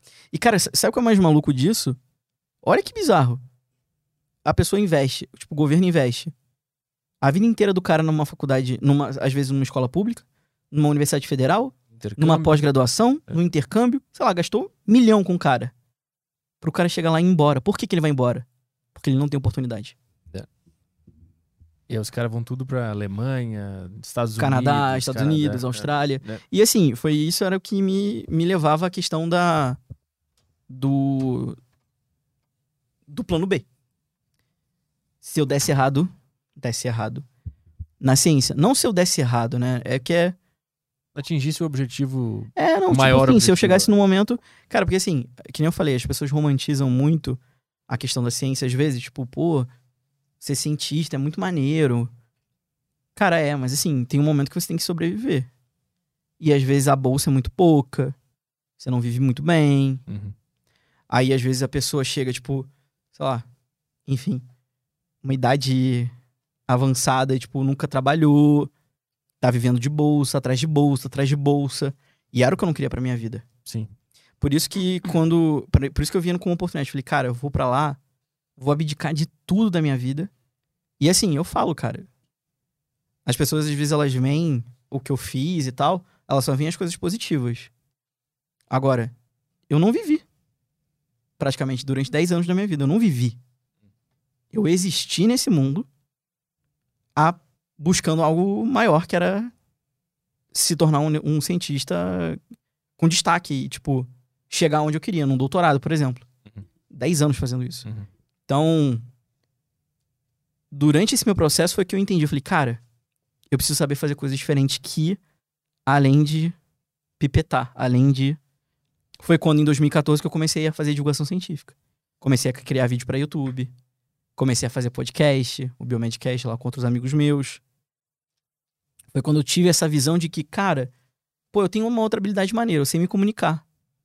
Pô, por que não explorar isso? Pode ser que no futuro também me abre, abra portas. Mas Como é que era a vida lá em Boston? Cara, lá, assim, lá, lá era acordar e trabalhar e voltava pra dormir. Tu não conseguia curtir a cidade, assim? Não, não. Viver a Não, cultura não. deles lá. E a Não universidade, ela é, ela é bem no meio da cidade? Ela, é tem campus, né? afastada? A escola de medicina, ela fica. Eles chamam de Longwood Medical Area, Ah. que é um pouco, um pouco mais a- afastada ali. E tem a parte também que é Cambridge, tem a parte que é Boston. Fica meio que tudo meio espalhado, né? Aham. Mas eu ficava só numa área, uma região ali. Cara, não curtia, cara. Não curtia, assim. Eu... Nos Estados Unidos, eu só, só uma vez eu viajei, umas férias. Fui pra Chicago. E só, cara. É que lá em Boston tem. a- a- os grandes comediantes saem de lá, né? Eu Não é. fiquei curioso se tu. Acabei não, não, não- Na época, eu lembro que não, não tinha nada pra assistir. A única coisa que teve diferente que eu fui ver foi um Circo de Soleil Aham. lá. Não chegou nos comedy clubs lá? não, não, acabei não. É. Cara, porque assim, era. Te juro, era de. Lá era, eu vivia em função da universidade de Harvard. Eu era em função de estudar e, e me dedicar. Não- Eu não tinha tempo. Aí tu ficou quanto tempo em Harvard? Foram três meses e meio. E depois tu voltou lá pra aquela Voltei cidade lá em Nova pra- York. Pra, pra maca lá. Mas tava previsto que tu ia ficar Sim, tempo sim, sim. nesse intercâmbio? Ah, tá. sim, já tinha. Mas tu não te formou lá, tu volta e se forma aqui. Volta e me forma aqui. Ah, tá. Aí saquei. eu voltei pro Brasil. Terminei. Aí fiz ainda alguns créditos de, na faculdade. Tipo, É, como é que remanescente. É que eles Como é chamam que de graduação funciona? sanduíche. Você faz parte no Brasil, é, chamam de graduação sanduíche o nome disso. Aham. É, faz uma parte no Brasil, aí o recheio é O que interessa. o que interessa. Você faz lá fora Aham. e o, o pãozinho de cima é você concluindo no Brasil. E aí, depois que tu conclui essa, essa faculdade, o que acontece pro cara que termina esse curso? Quais são as possibilidades que se abrem ou não se abrem? Ou não se abrem. Aí é que tá. Aí eu tinha a opção de ir pra área clínica, como eu queria, como eu pensei, ou dar um grande salto, que era ir pra uma área com doutorado, mas assim, entrar num doutorado competitivo, assim, numa área que eu tinha muita chance de crescer demais, assim, num centro de pesquisa com dinheiro. Então, assim, é, não era, não era também qualquer doutorado que eu queria fazer, eu queria fazer o, o mais top de todos que eu poderia fazer naquele momento, que era onde eu tô hoje Aham, que é o que é onde? no Instituto Dor de Pesquisa e Ensino no Rio de Janeiro, que é um instituto privado de pesquisa. E aí tu faz o. Mas aí esse é teu trabalho ou é- É. tu estuda ainda? Ou tu estuda e trabalha? É, assim, eu hoje, né, eu sou aluno de doutorado Aham. E recentemente eu também passei para ser professor universitário. Ah, Dou tá. aula em faculdade. Isso aqui. Mas, Então a tua pesquisa, ela não é um, um trabalho ainda. Ela é um, é um então, aí estudo. é aquela grande questão quando quer matar um pesquisador, pergunta se ele, se ele trabalha. É, porque eu quero- eu queria entender Ele como é vai que... falar, ele vai falar isso para você, vai falar assim: Não sei. pesquisa não é meu trabalho? Pesquisa é um trabalho, assim. É porque as pessoas, às vezes, tipo, o que que é? É trabalho porque você não tem CLT? É, tipo, tu ganha dinheiro Você para, ganha uma bolsa. para pesquisar. Sim, sim. Você ganha uma bolsa. Entendi. E é um trabalho, é um trabalho. Mas e da onde que vem, tipo, a ordem do que, que tu vai pesquisar agora? É tu que propõe? Você ou- propõe junto com seus orientadores, aí tem toda a questão de seleção, de a gente tem dinheiro pra fazer isso, Ah, entendi. vale a pena, não vale a pena, E- tudo. E nesse lugar tu tá há quanto tempo? Vou fazer agora quase quatro anos, três anos e meio. E quais foram as pesquisas que tu realizou lá? E foi essa minha área que eu trabalhei com cannabis e, e mini cérebro. Trabalhei com um pouco também com a indústria cosmética, Em que sentido? de teste de substituição de animal Ah, teste cosmético. co- co- Como é que tá essa questão? Cara, tá bem interessante. A gente trabalhou lá com uma empresa bem grande, a L'Oréal, né, que, que é bem grande, né? Aham. Ah, lá no laboratório a gente também desenvolve esses modelos para substituir. Cara, hoje em dia você praticamente consegue substituir 100%. Mas como que substitui? Ah, você consegue desenvolver modelos, tipo, em vez de você ver a irritação no olho de um coelho, você consegue criar uma pele artificial Uhum. e ver a irritação nela, entendeu? E essa pele artificial, É se- feita de, de pele humana. mas aí tu cria uma pele do zero ou tu tira de alguém essa pele? Você pega as células, recompõe ela, pega elas, tipo assim, duas dimensões Ah. e você reconstrói ela em três dimensões. Como assim pega em duas dimensões? É que você tem, você tem a origem daquela pele, né? Tem um, tem um que a gente chama de queratinócito, né? Ela tem uma origem ali específica, né? Que eu não, é, na- tipo, da onde que tira, eu não posso muito falar que é segredo de Ah, industrial. isso envolve bilhões de dólares. A gente tem, uma- a gente tem uma informação de bilhões de dólares agora, prestes a sair pela tua boca, mas tu vai segurar. Mas da onde que tira, eu não posso dizer, mas são células humanas que a gente consegue pegar e Uhum. reconstruir elas em laboratório para criar uma pele. Fazendo aquele, aquele negócio da célula tronco? Ou, Não, ou não, é, um, é um, um outro tipo de técnica de bioengenharia que você reconstrói o tecido. Você constrói um tecido. Entendi. Tipo, reconstrói um pedaço da pele. E, e aqueles testes que eu já vi que, que, que se pode simular no computador como que o elemento Isso, vai... como o fármaco se liga. Ah, É. Isso também. Cara, essa parte de bioinformática também é super interessante. Não tenho muito envolvimento, né? Não sei como é que tá isso para cosmético. Mas o ideal sempre vai ser o, o biológico, né? O de você olhar mesmo o que tá acontecendo. Isso serve mais para antes de você testar as drogas, Aham. você às vezes fazer uma pré-seleção para ver o que que o que, que se conecta melhor, o que não se conecta melhor. Pra quem não sabe, existe, um, existe uma, uma tecnologia que é um simulador Isso. de o que, que essa substância faz Interage nesse lugar aqui. nesse lugar. Pra saber se vai dar alergia ou não. Tudo feito no computador, né? Isso, modelagem matemática, computacional. E aí, então, isso é feito antes de se passar. Tipo assim, de filtrar você, o que que isso, antes de você chegar na, na célula mesmo, você pode fazer isso. Tá, E essa, esse, teci- esse, essa simulação de pele humana Ah. que, que, que tem lá? Que, que ponto tá e por que, que isso já não tá sendo usado? Por que, que ainda. Não, isso, é, isso já é usado bem em larga escala aqui no Brasil. Por que, que animais ainda, ainda são usados? Cara, aí que tá, assim, eu acho que teste cosmético em animal é uma coisa muito cruel. Muito cruel. Porque não é uma coisa útil, né? Não é uma coisa. Cara, é uma coisa muito triste que é feito, assim. Felizmente aqui no Brasil já, é- já tem uma legislação que isso, até não sei que ano, acho. Acho que até 2022 todos os testes vão ser proibidos. de todas as formas. Ah, é, vai ser tudo nessa pele. Tudo em modelos artificiais, de pele, de Aham. outras células. Mas o, o que acontece, cara, é que, assim, é muito cruel você pegar a cabeça de um coelho, enfiar num buraco e chama isso de teste de Draze. Depois, não pesquisem isso no Google, tá? Teste de Draze. Pô, horrível. Como é que é? Cara pega a cabeça do coelho, coloca num buraco, prende ele pelo corpo e coloca uma substância no olho dele. Pra ver se vai irritar, se vai inflamar. Bizarro. Aí sim, inflamar não vende. É, pra galera, tem que matar o coelho pra analisar o- a histologia, né? por que que não deu certo. Aham. Isso é uma coisa que eu fiquei me perguntando, que eu vi aquele, aquele vídeo do Ralph, o coelho. Você viu? Cara, pô, isso aí foi do, viralizou. do Rick Gervais. Recebi pra caramba isso. E aí eu penso assim, tá, peraí. Ele já tem esse shampoo aqui que eu tô usando. Sim. não dá pra parar os produtos. Tu já entendeu que esse funcionou. A gente já tem shampoo pra caralho e condicionador pra caralho. Agora para de criar novo. Ou todo shampoo que tu cria, por mais que tu já saiba que aquela fórmula não dá nada, tu tem que testar no animal. Tem, tem um problema isso, cara. É o ser humano. O ser humano, ele às vezes perde completamente a noção. Claro que nessa área de animais, essa coisa de técnicas, se eu não me engano, quando você descobre isso, determinada substância, etc e tal, os testes eles não são mais liberados, mas sempre que al- alteram a fórmula, alguma coisa, eles vão lá e testavam novamente, né? Aham. Mas hoje, com esses modelos de substituição, você consegue fazer tranquilamente. Você não vai precisar mais do, do, do animal. Não precisa mais. Mas e e é caro pra implementar É esse, caro. esse tipo de teste? É caro pra caramba. Não é mais barato testar no animal? Sim, assim, sim e não. É, o animal ele tem outros custos muito grandes, assim, de alimentação, de manutenção, etc e tal. A questão é mais sobre a reprodutibilidade dos testes. Eles são muito reprodutíveis. Hum. Então, você vai cuidar melhor daquela célula, porque assim, às vezes o cara cuidou do animal errado, de não, não alimentou corretamente, aí pode ser que faça um teste e dê um resultado, na outra dá um outro resultado. Ah, tá. E aí você vai gastar muito mais dinheiro. Uhum. Então, cara, além da questão de, da parte mais Ética. cruel e Ah. ética, é, essa parte de reprodutibilidade é muito importante. As empresas têm dinheiro, cara.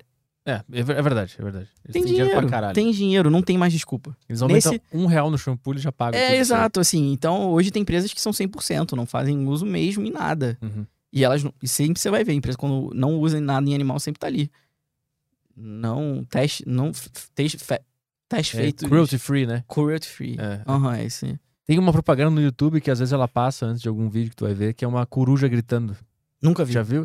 É uma propaganda. Tu vai ver um vídeo de gols do Ronaldinho Gaúcho, aí antes de começar, já viu essa, cara? É uma coruja gritando, assim, desesperada. E Mas tá- não tem a coruja, né? Só não, o é áudio. só o som. E aí tá escrito assim: esse é o som de uma coruja sendo testada. Blá, blá, blá. Jesus. Eu Não, pulo nunca na hora. Foi uma péssima jogada de marketing É, desses um- caras. não, a ideia era fazer eu ficar mais de 5 segundos, não funciona não, Não cara. Não, não vou querer não, não vou Eu querer boto no mudo e fico clicando pular agora, pular, É. pular agora, Ainda- pular agora. Ainda não, ainda não vi essa. Mas hoje em dia, cara, não tem mais desculpa. Hoje você consegue substituir quase que 100% em, em maneiras alternativas ou aos animais. Cara, tem várias linhas de pesquisa nisso no, no Brasil também. Vários centros que se, se empenham em buscar maneiras alternativas de, de testar mesmo. E além dessa pele artificial, o que mais que tem?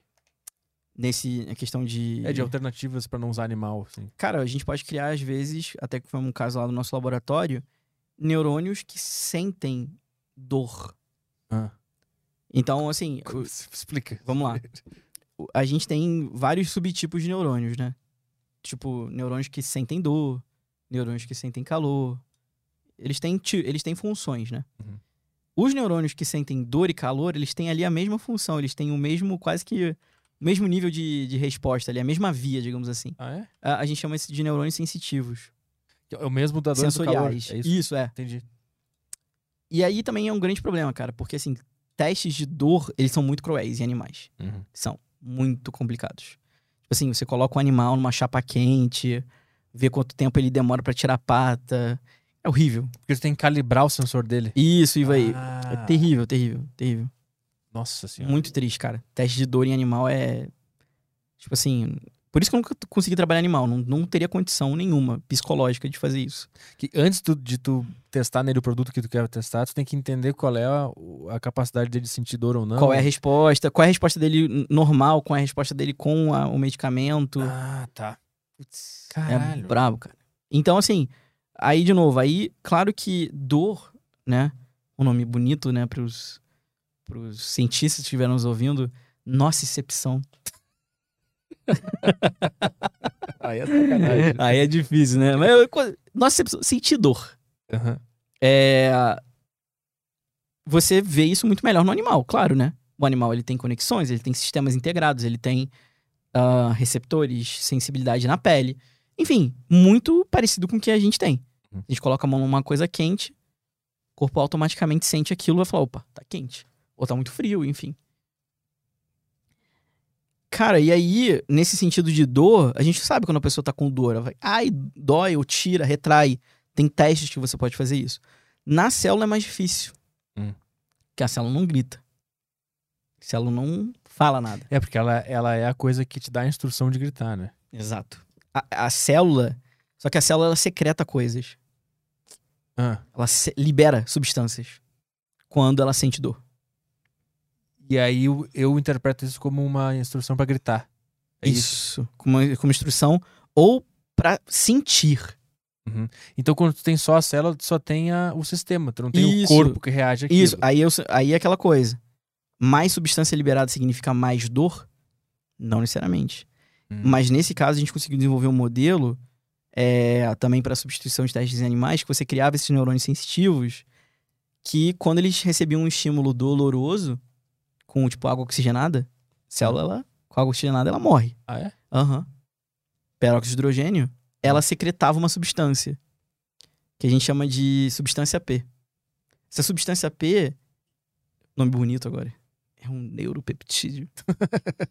é uma é uma substância, né, que quando secretada ela atua em diversas vias. Uma dessas vias é a dor. Só que ela não é só daquilo. Ela, ela é liberada em outras situações que não só a dor. Hum. Então é um modelo ainda com- limitações, sabe? Hum, porque tu não sabe o que aconteceu de fato ali. Exato. Você sabe que liberou mediante um estímulo doloroso. Aham. Agora, o quanto que você quantifica, interpreta, aí são cenas para os próximos capítulos e para os próximos artigos, né? Aham. Então, isso foi outra coisa que também a gente conseguiu desenvolver lá no, no laboratório, criando esses modelos alternativos também de nossa excepção. Tá, E essas pesquisas, pesquisas que vocês fazem lá, elas saem de fato para o mundo, para Sim, serem usadas Sim, são publicadas. São publicadas de dois modos, hoje em dia. Na pandemia, o pessoal deve ter escutado falar numa palavra chamada pré-print. Hum, eu não lembro dessa. Não lembra? Cara, o Globo falou pré-print. Tipo assim, eu, eu olhava e falava assim, eu não acredito que a sociedade está discutindo pré-prints. O que, que é o pré-print? É, eu comentei com vocês também, nem lembro a hora que a gente falou sobre isso, de que o artigo ele não vai para os pares, Aham. as pessoas vão revisar, os, os chefões lá vão olhar. Eles demoram. Pra revisar. Uhum. Pode demorar, um ano às vezes. E se um cara publica na tua frente? Cara, Ah, se um outro cara faz o mesmo, mesmo teste e ele é revisado com mais rapidez. isso. E aí? Com outros pares que fazem mais rápido. Você perdeu a exclusividade. Ah, Você perdeu o ineditismo. aham. E já aconteceu. De lá, pesquisa nossa dá isso. Tava pra ser submetido, submeteu, uma semana depois um outro grupo publicou. O que, que era o objeto? Era o estudo? É. Ah, eu não estudo. Era, era mais antigo com drogas. Não lembro se foi era de psicodélica. Eu nem tava no laboratório, mas foi um caso Ah, tá. desse, assim, que acontece. Mas nesse caso, o que, que é o pré-print hoje em dia? O pré-print nada mais é que, em vez do o pesquisador publicar no Facebook, no LinkedIn, ele coloca num repositório aquele artigo dele e fala assim: olha, galera, tô submetendo isso aqui agora, Hum, entendi. mas ele já tá disponível para quem quiser ler. Uhum. Ele já marca território. Tá sendo revisado aqui, mas ó, tá aqui ele. Tá ó. aqui, você quer ler? Ah, Pra ele não ficar escondido. Quer criticar? Pode já criticar, já olha. Uhum. Isso tudo, olhando por um lado, é muito bom, mas teve coisas muito horríveis. Tipo, Galera publicando coisas absurdas, assim. Estudos muito mal feitos, só no desespero pra poder falar que fizeram. ah, é, Quem publica primeiro. sim. Isso aconteceu na pandemia. Estudos horríveis, cara. De quê? Sobre, sobre como que o coronavírus infectava o cérebro. Aí o artigo nunca foi publicado, só ficou em pré-print, Uhum. sabe? E aí tu joga isso pra, pra galera e o pessoal acha que um pré-print já é uma prova. Aí é que tá. Aí a galera que, é, que a gente falou, eu tive muito essa conversa com jornalistas que eu pude conversar de instruir a galera. Galera, pré-print é uma coisa, artigo é outra. Uhum. Pré-print, ele ainda não tem revisão por pares. Então é assim, ó. Você tem que falar pra pessoa que, ó, Um grupo de pesquisadores encontrou isso, por isso, por esse motivo. O artigo ainda está sendo analisado.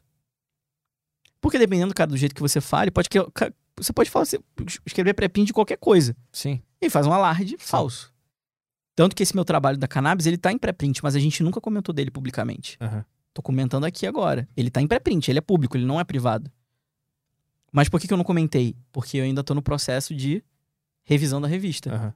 Eu Ele- só vou publicamente falar para as pessoas que o meu artigo, que modula os receptores canabinoides e que podem proteger a célula da inflamação e da morte, quando eu tiver o aceite da revista. Ele tá sendo revisado agora, então, Aham, essa tese. Tá na finalzinho agora. Finalzinho da revisão. Vou agora, semana que vem eu mando de volta e aí, se der tudo der certo, Caralho, que foda. é aceito. E aí é a minha, minha tese, que eu defendi em outubro, minha tese de doutorado. Caralho. E aí essa, esse é o momento agora do daquela agonia assim, meu Deus do céu, não aguento mais.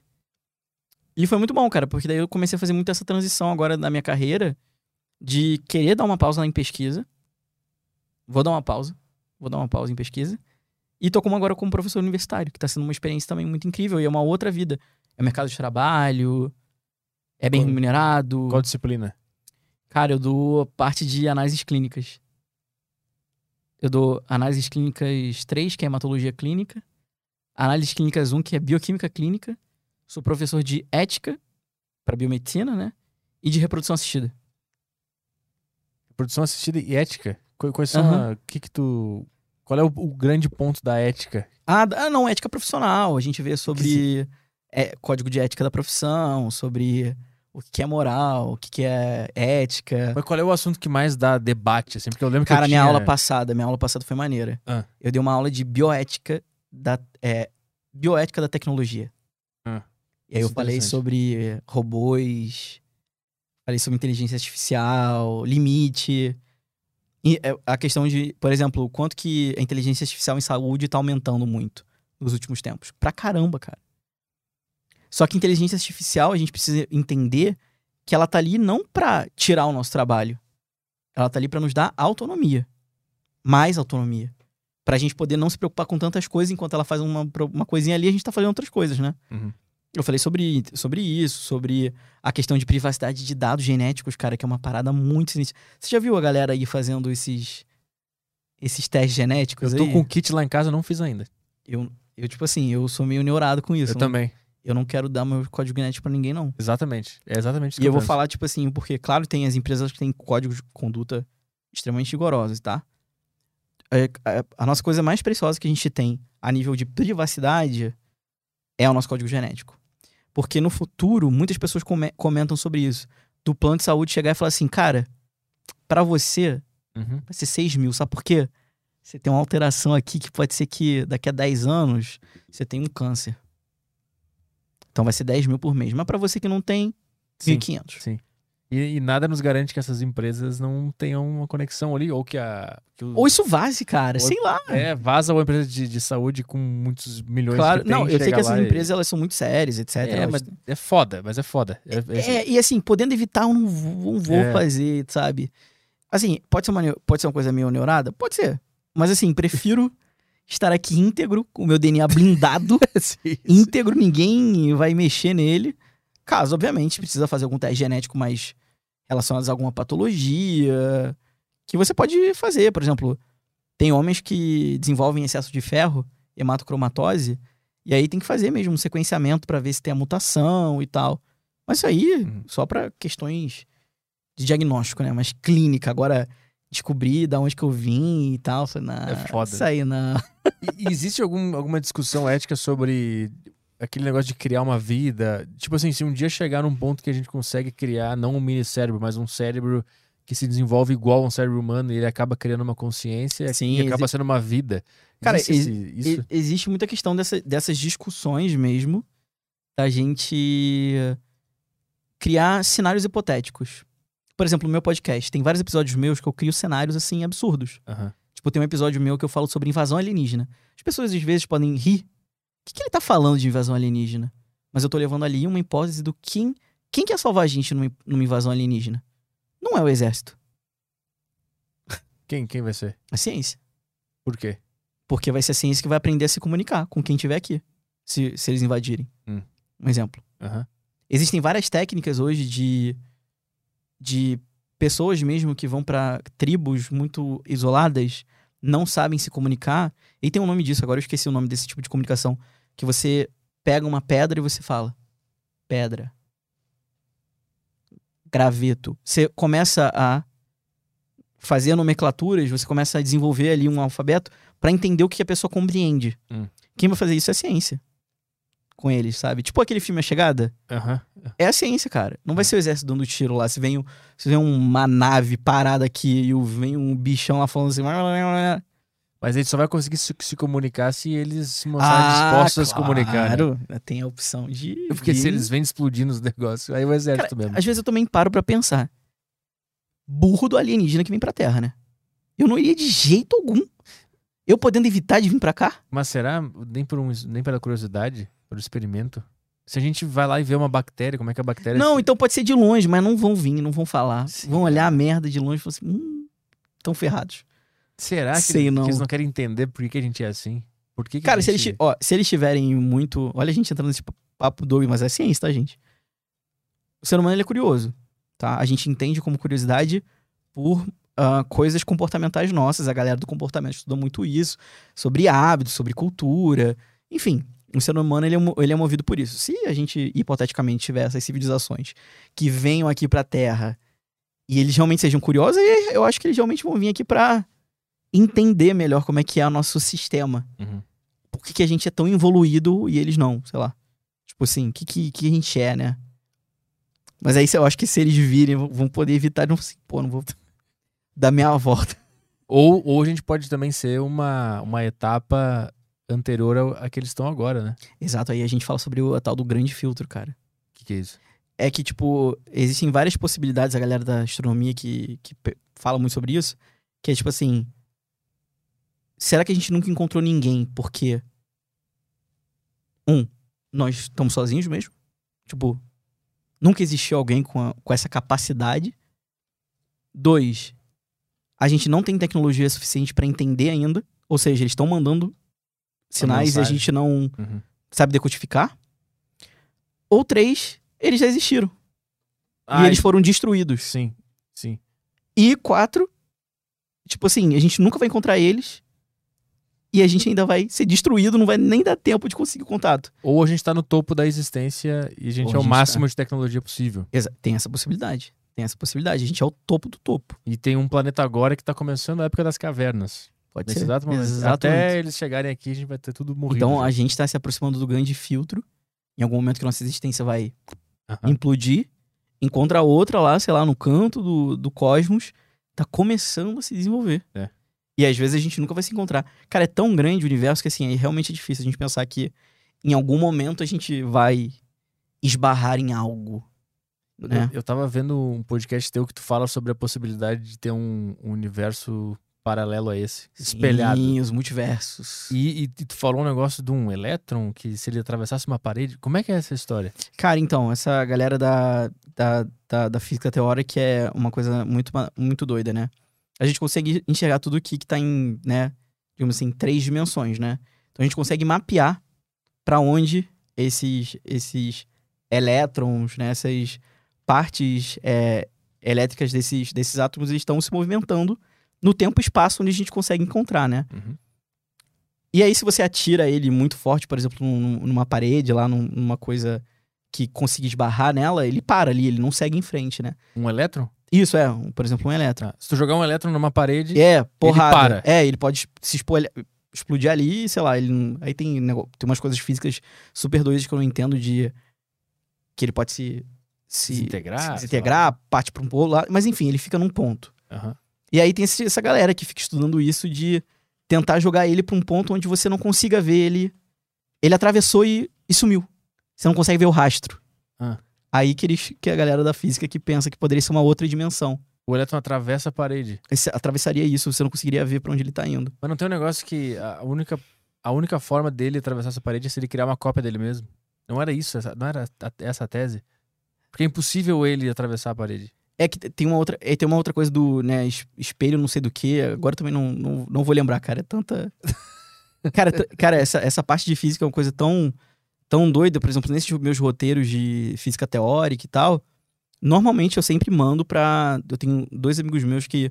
Um engenheiro mecânico que trabalha muito com física de partículas também, por outros lados, pra eles revisarem mais a, a questão de, Uhum. de termos e, e conceitos, porque é uma parada que, por mais que você estude, entenda, tipo, não é ainda minha área de, de, de trabalho. Eu gosto só de ficar só na especulação, imaginando, né? Mas então existia um teste pra ver se existe um outro universo paralelo. Tem isso, tem isso. As tem pessoas isso. estão testando isso As pessoas testam isso. Pra ver se é real e é um universo espelhado, né? Seria um universo espelhado. Tá acontecendo a mesma coisa que tá acontecendo aqui agora, tá acontecendo Ou mais de um, né? em outro lugar. Ou mais de um. Mas aí é, é a mesma realidade. Aí- eu mexi agora, ele mexeu lá também. Exato, a gente não consegue.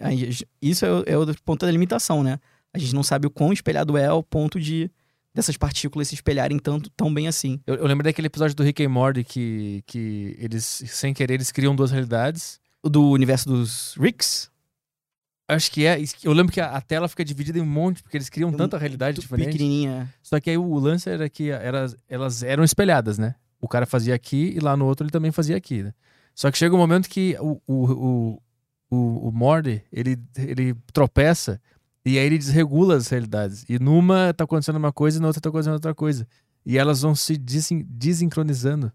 E vai, cada uma começa a virar uma realidade sozinha, acontecendo uma coisa diferente, entendeu? E aí eu tô pensando, pode ser que isso aconteça, né? Pode ser, não, cara, isso é, uma, isso é tipo uma área assim. Que é muito que- foda. Que, é foda. Tem que chamar um físico teórico aqui pra explicar melhor todos esses, esses acontecimentos. Conhece al- algum bom pra chamar aqui? Cara, que, quem, quem sabe falar muito bem disso. Ah, já teve aqui, que é o, o Sakane, né? Do Space Today. Ah, tem que chamar de novo então pra Ele falar é sobre demais, isso. cara, é demais. Outra pessoa, deixa eu ver aqui, que também fala muito bem sobre, sobre isso. Sobre realidades, Realidades espelhadas. paralelas, né? Cara, tem o. Mas acho que não sei se ele tá mais aqui no Brasil. Tem o Caio Gomes, que é um físico mesmo. Também, Depois que, me manda o, o- que ele participa e tal. Não, tem que. Cara, é- galera, tudo que eu tô falando aqui de física, ignorem, porque assim, eu não sou o cara exato pra, pra chancelar essas ideias, né? Eu lembro de ter estudado isso pro, pros episódios, pro podcast, mas assim, é uma parada extremamente surreal, assim. a- a o grau de complexidade que, que, que isso envolve, assim, é uma. É, é, tipo assim, é um nível cognitivo que eu acho que eu não consigo atingir de. Sabe? Conseguir Inte- entender. Eu consigo, eu consigo aquilo. pensar no conceito e explicar o conceito. Agora, tipo assim, como que essa física tá acontecendo é foda. Vamos fazer umas perguntas aí da, da turma? Bora lá. Caraca, passou rápido demais. Ah, é, Telegram aqui, vamos de Telegram. A galera mandou no Telegram. Opa. É, pergunta do Matheus, ele mandou aqui: Fala Hendrix, Petronas e Caio. Show. O que acontece com o cérebro sofrendo. com o cérebro sofrendo Alzheimer e tem como tratar essa doença? Valeu. Boa, boa. Então, o que tá muito acontecendo no, no cérebro tem esse, esse aparecimento dessas placas. Realmente são placas feitas de proteína que elas acabam dificultando a comunicação nervosa. Elas vão crescendo e vão prejudicando como que as áreas se comuniquem, né? Cria uma- um obstáculo. Cria um obstáculo. E aí isso vai aumentando, vai aumentando, o cérebro ele vai muitas vezes às vezes atrofiando. E não tem tratamento para Alzheimer. O Tudo é tipo paliativo. Por enquanto a gente tá na hipótese ainda, no chute, na tentativa, no experimento. Exatamente. Ou na ideia de. Tem pessoas que às vezes pensam em usar, tipo, cannabis para Alzheimer, Aham. para melhorar a questão da inflamação. E a edição genética ne- nesse negócio? Não Hum, entrou Isso ainda? ainda não. Tá longe ainda, cara. Porque é muito complicado de achar essa instrução. É muito complicado de você. Não a questão. Assim, na edição genética, se você for pensar em células, sim. Eu lembro deles já terem feito isso com organoides cerebrais, deles terem modificados. Agora, para ser humano, ainda a gente ainda tá muito distante. Hum. Essa coisa da edição gênica de, tipo assim, alterar antes de desenvolver, Uhum. isso ainda tá distante. Porque tu tem que achar, né, o... E O se a pe- lugar. Se a pessoa não tem um Alz- Alzheimer, tu não tem como descobrir no mapa dela onde que tá a instrução, se ela vai ter ou É, não, existem, ou tem. é, eu- eu sei que existem testes, marcadores que as pessoas podem fazer para saber da possibilidade delas terem ou não, né? Uhum. Até porque muito tempo, cara, o único diagnóstico que você tinha muito certo de Alzheimer era a autópsia. É. Só depois Verdade. que você pegava o cérebro e aí você identificava as placas. E, e foi daí que os caras começaram a entender que depressão era outros 500, né? Porque Tam- qu- quando eles abriam o cérebro de alguém deprimido, não tinha nada. Era um cérebro limpo ali. limpinho. É aí que a gente sabe que é um desbalanço neuroquímico, né? Eu lembro Cara, que... é, é- cara, é tipo assim, é- eu acho que uma das coisas que mais, assim.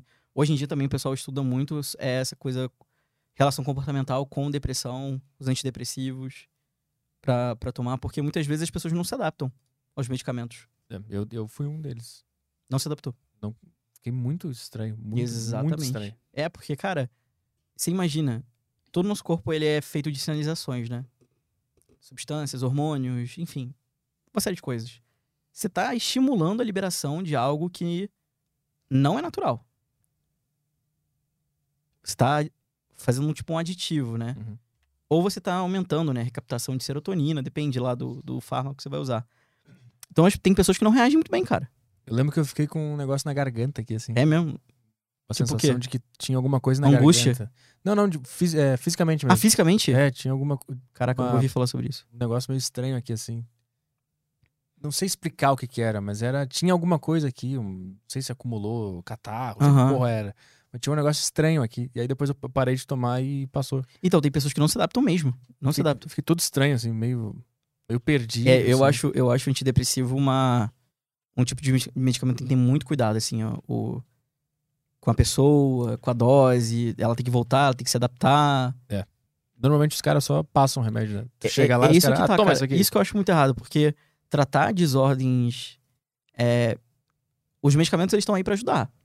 Só que muitas vezes não é o medicamento que a pessoa precisa ali. Ela não tá naquele momento com um desbalanço assim muito neuroquímico, sabe? Uhum. Às vezes é muito mais uma terapia, uma conversa, ela se entender, ela poder. Só que aí, cara, aí depende muito do- do- dos médicos, né? Tem aqueles que vão só prescrever e, tipo, É, nem um examezinho. putz, cara, tu tá triste, né? Tá depressivo, né? Toma, Toma aqui, toma, esse- toma esse aqui, toma esse capítulo de serotonina que vai ficar, ó, zero bala. Exato. Você não vai dormir, mas. Você vai ter um sorriso forçado aí. Vamos ver mais uma aí? Tem uma aqui do Lucas dos Anjos. ah, como que é? Já vi, já vi imagem na internet que a bronha, famosa descascada juntamente da pornografia, atrofi- atrofia o cérebro da mesma forma que a heroína. Isso é verídico? Caraca. Até que ponto isso atrapalha a galera? Ah, porque já parei com isso. A pornografia tem, tem vários estudos, né? Cara, sei se eu tá não sei em ligado. relação a atrofiar o cérebro. Agora, que tem pessoas que são viciadas e que precisam se tratar, é real, cara. Eu acho que é, o, é, um, é, um, é um médico lá que tem o site Your Brain on, on Porn, que ele que fez essa comparação Uhum. de um cérebro de um viciado em heroína e um que usa pornografia Cara, diariamente. pessoas são... Teve até um famoso que veio à tona falando sobre isso, né? Não sei se o pessoal conhece o Terry Crews. Aham. Ele foi um dos primeiros a levantar essa bola de que ele, ele era realmente viciado. Tipo, ele gastava muita grana. Cara, é coisa absurda, assim. Tipo. É, é mais. Acho, acho que essa coisa não de atrofiar o cérebro, mas agora de ter um comportamento de vício muito parecido com uma cocaína, dessa coisa do sistema de recompensa. É. Isso sim, isso tem. É que nem tu falou que o nosso cérebro. Mesma coisa que açúcar, né?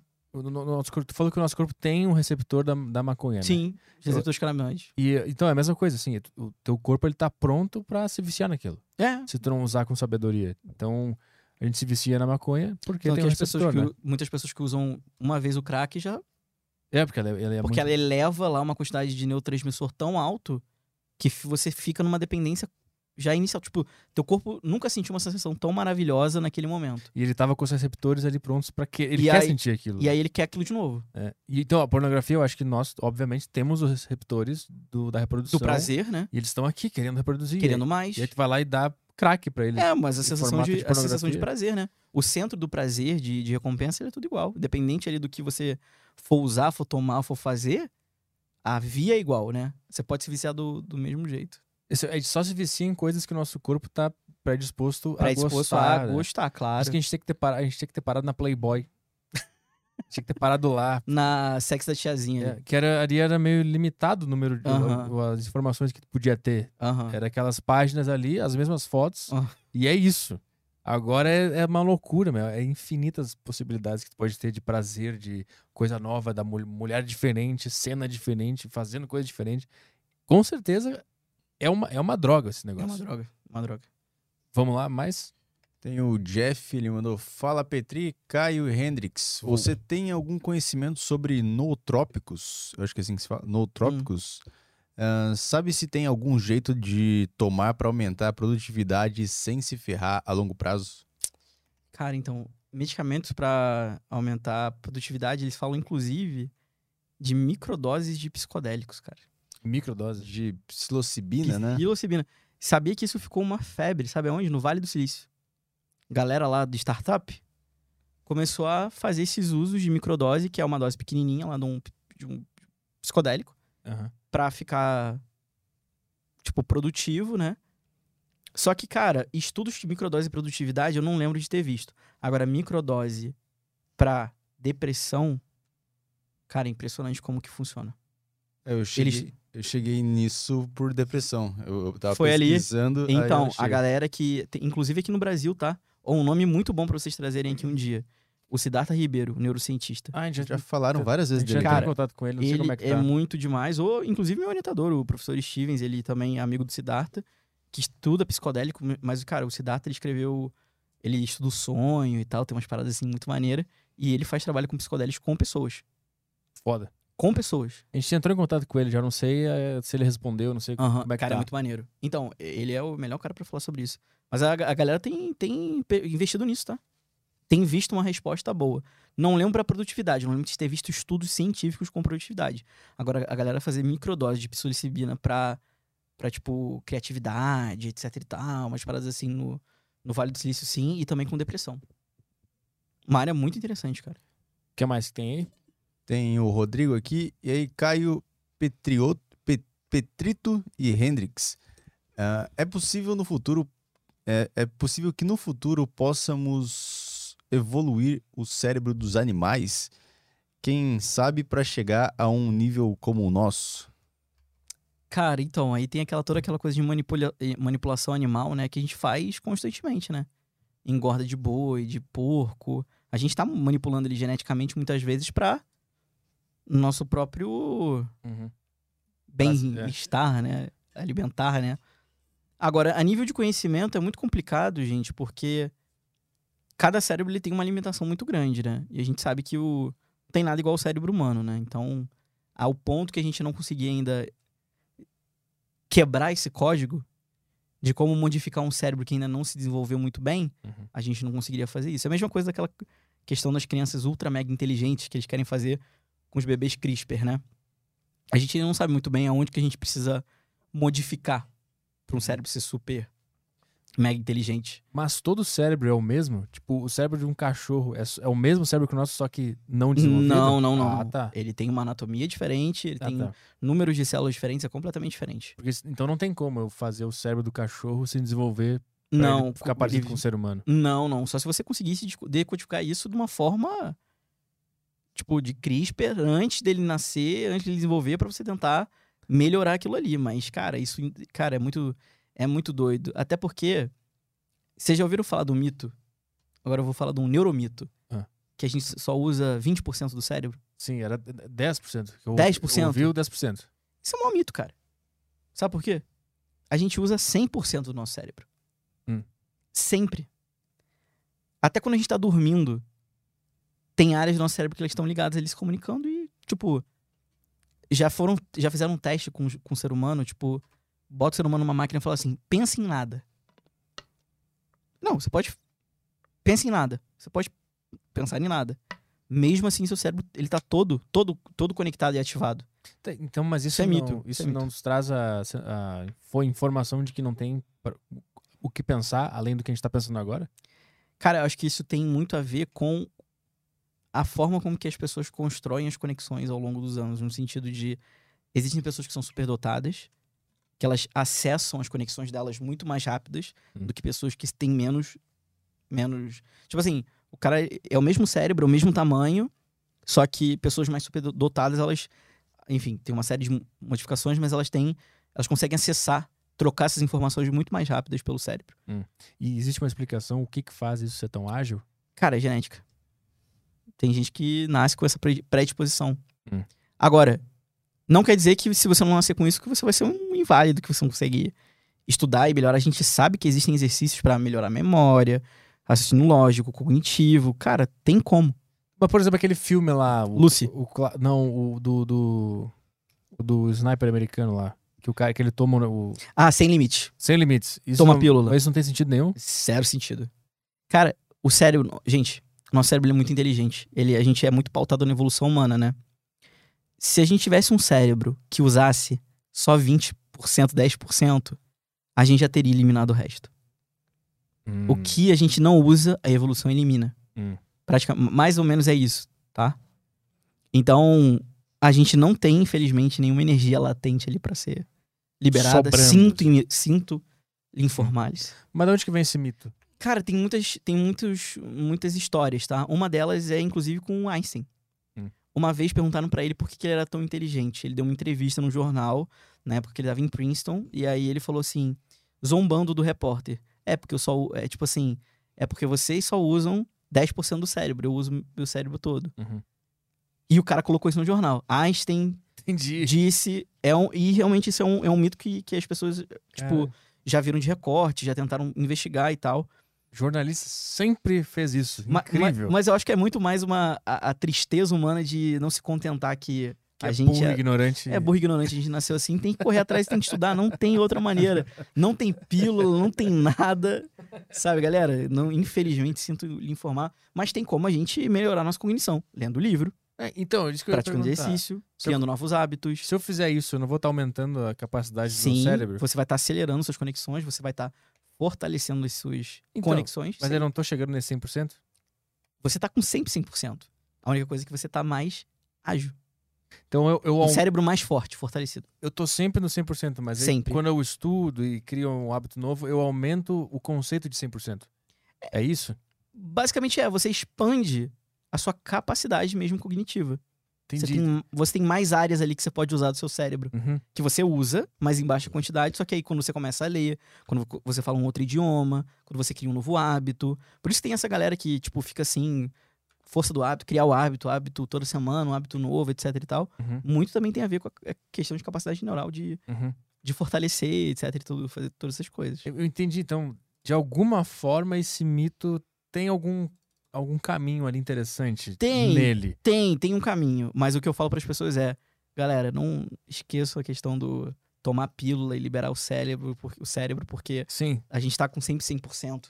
Tipo assim, agora o meu cérebro ele tá trabalhando no 100% do que ele pode me dar agora. Isso. Se eu aprender a tocar piano, Isso. eu vou ter criado um, um novo, uma nova baliza do que é o 100%. Você vai ter criado até novos caminhos dentro desse 100%. É, vou, eu vou aumentar o que significa esse 100%. Número de conexões. E aí ele vai estar sempre nesse 100%. Isso. Entendi, eu saquei agora. É isso, é isso. saquei o que, que É é. isso, é isso. Vamos lá, mais? Tem um áudio aqui Boa. do Gabriel Schiavon. Vamos lá. Tem uns segundos. Ah, não, peraí. Agora vai chegar o áudio. Aqui. Aí, vamos lá.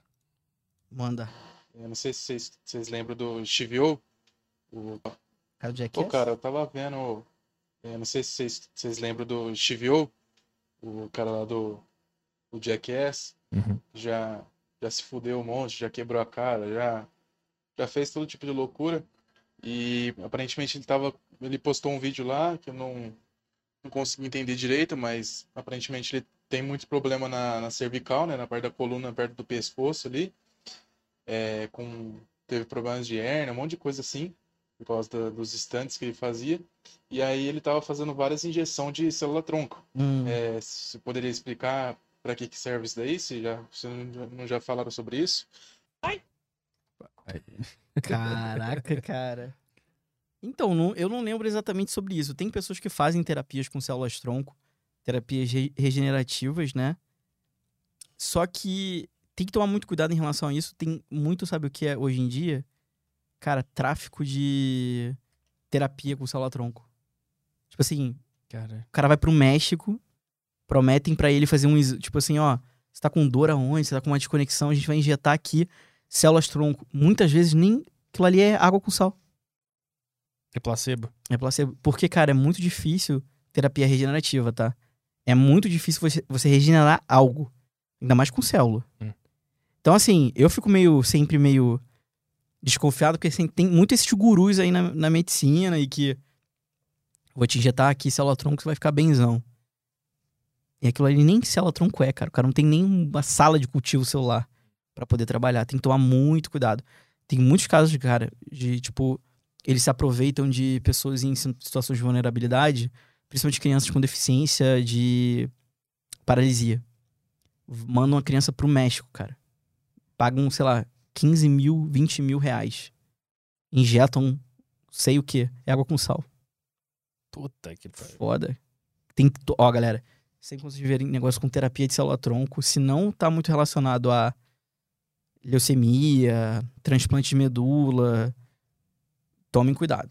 É, isso é, esse é um ponto que às vezes as pessoas confundem muito ali. Tipo, não é célula-tronco, é uma célula prim- primária, não tem estudo científico. Tem que tomar cuidado. Toma cuidado. Boa, mais perguntas aí. Vamos lá para a pergunta do Lucas. Anda. Boa tarde, Luiz, Caio e Petri. Luizão, a minha dúvida é se há alguma linha da pesquisa em cérebro de pacientes em estado vegetativo ou não é aprovada pelo pelos comitês de ética. Valeu, grande entrevista. Boa, boa. Cara, acho que esse é o pior tipo de pesquisa que dá pra fazer. Trabalhar com gente com estado vegetativo, velho. Primeiro que existe um sofrimento familiar muito grande, então as pesquisas que envolvem nessa área são principalmente pesquisas comportamentais, ou seja, a família autoriza de você estudar sinal vital, eletroencefalograma, e muitas vezes a família já sofreu tanto que ela não autoriza depois a autópsia. Hum. Então, é, tem esse tipo de pesquisa hoje em dia para você tentar entender um, como é que você recupera, você pode recuperar aquele circuito que se perdeu, que as pessoas que entram em estado vegetativo, né, por N motivos, um milhão de motivos, que, enfim, se eu falar só um aqui, eu, eu podem depois falar que eu falei errado, a pessoa perde a capacidade de conexão, assim, o cérebro, ele tira a tomada. Então, aqueles sinais que a gente estava falando, que eles passam para passar informações, eles não vão para frente, eles não são propagados, né? Então, o que eu sei que tem muito, isso é principalmente no. Se eu não me engano, é na, na Europa, na Alemanha, eles desenvolvem bastante essa, essa, essa questão de poder entender se existem certos medicamentos que vocês conseguem, conseguem reativar a capacidade mínima que seja de pessoas, assim, em estados vegetativos. Um deles eu sei que tem que já vazou na mídia e tal, que faz esses testes, é o Schumacher, né? Uhum. O Schumacher tá em estado Faz um tempo já, né? anos, cara. Dificilmente vai sair, né? Dificilmente sai, é bem complicado.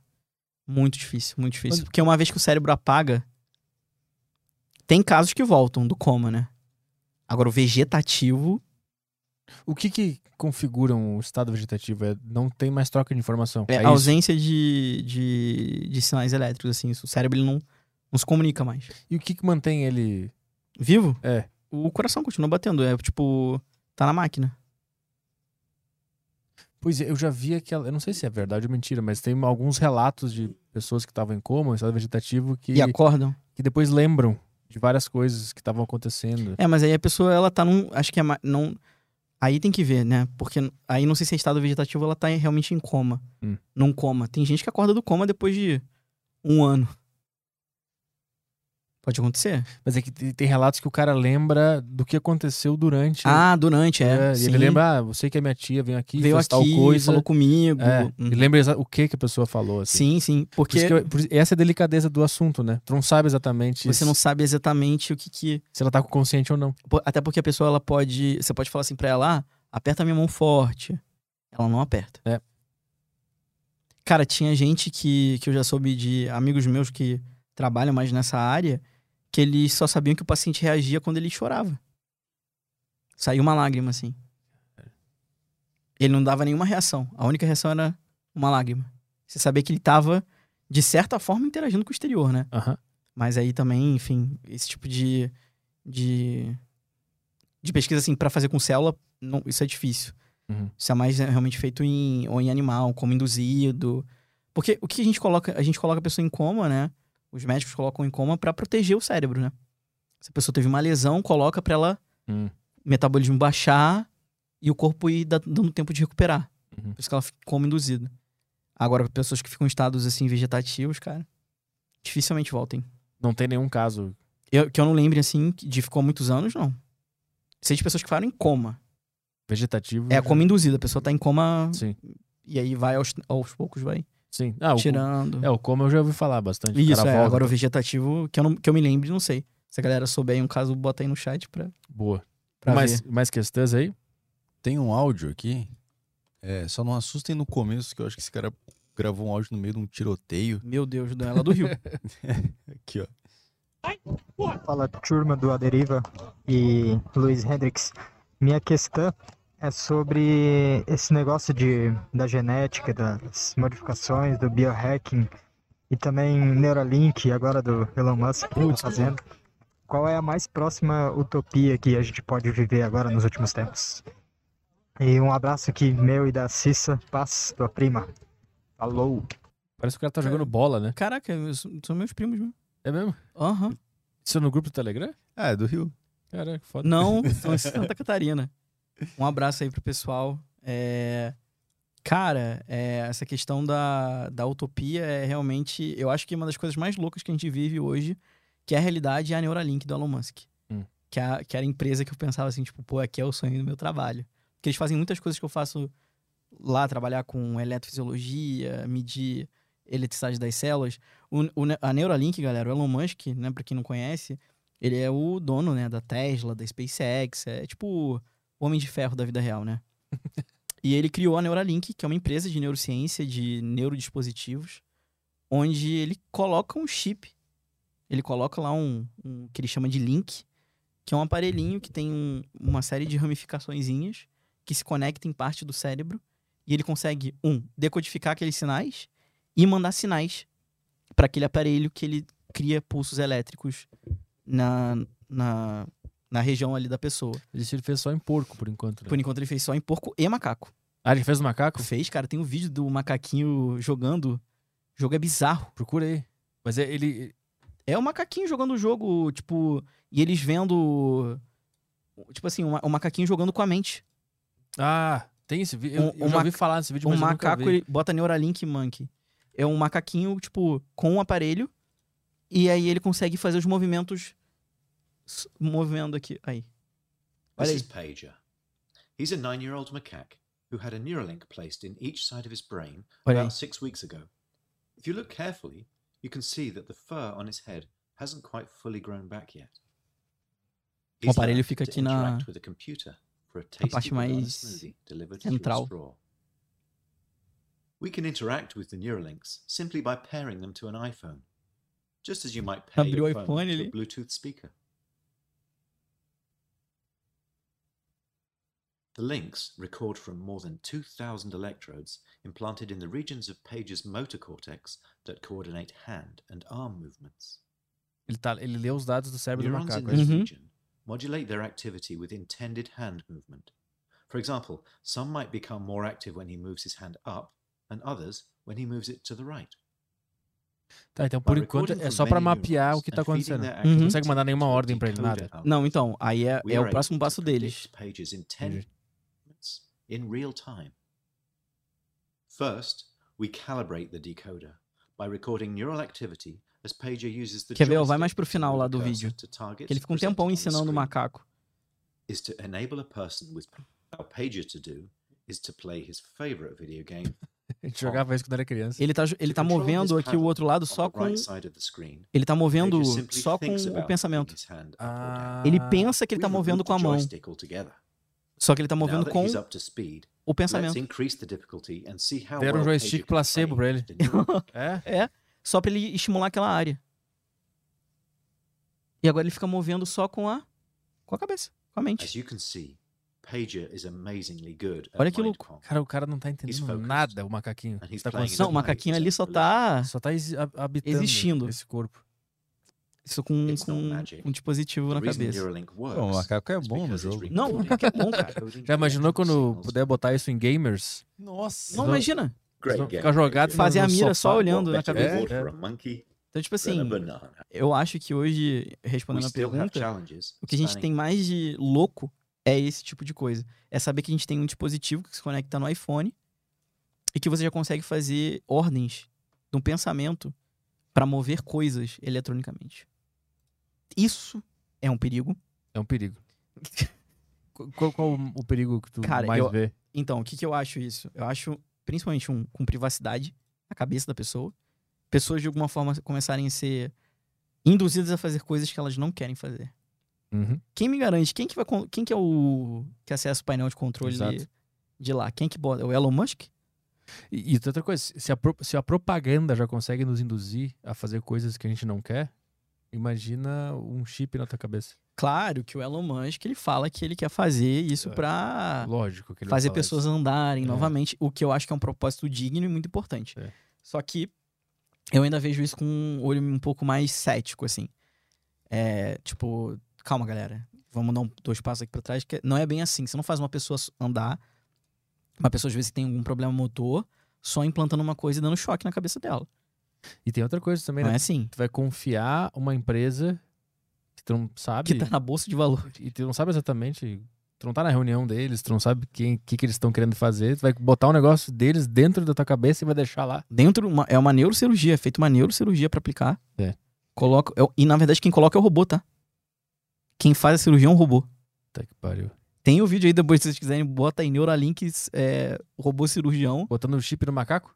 no, no porco. Do porquinho. Aham. Cara, é um robô.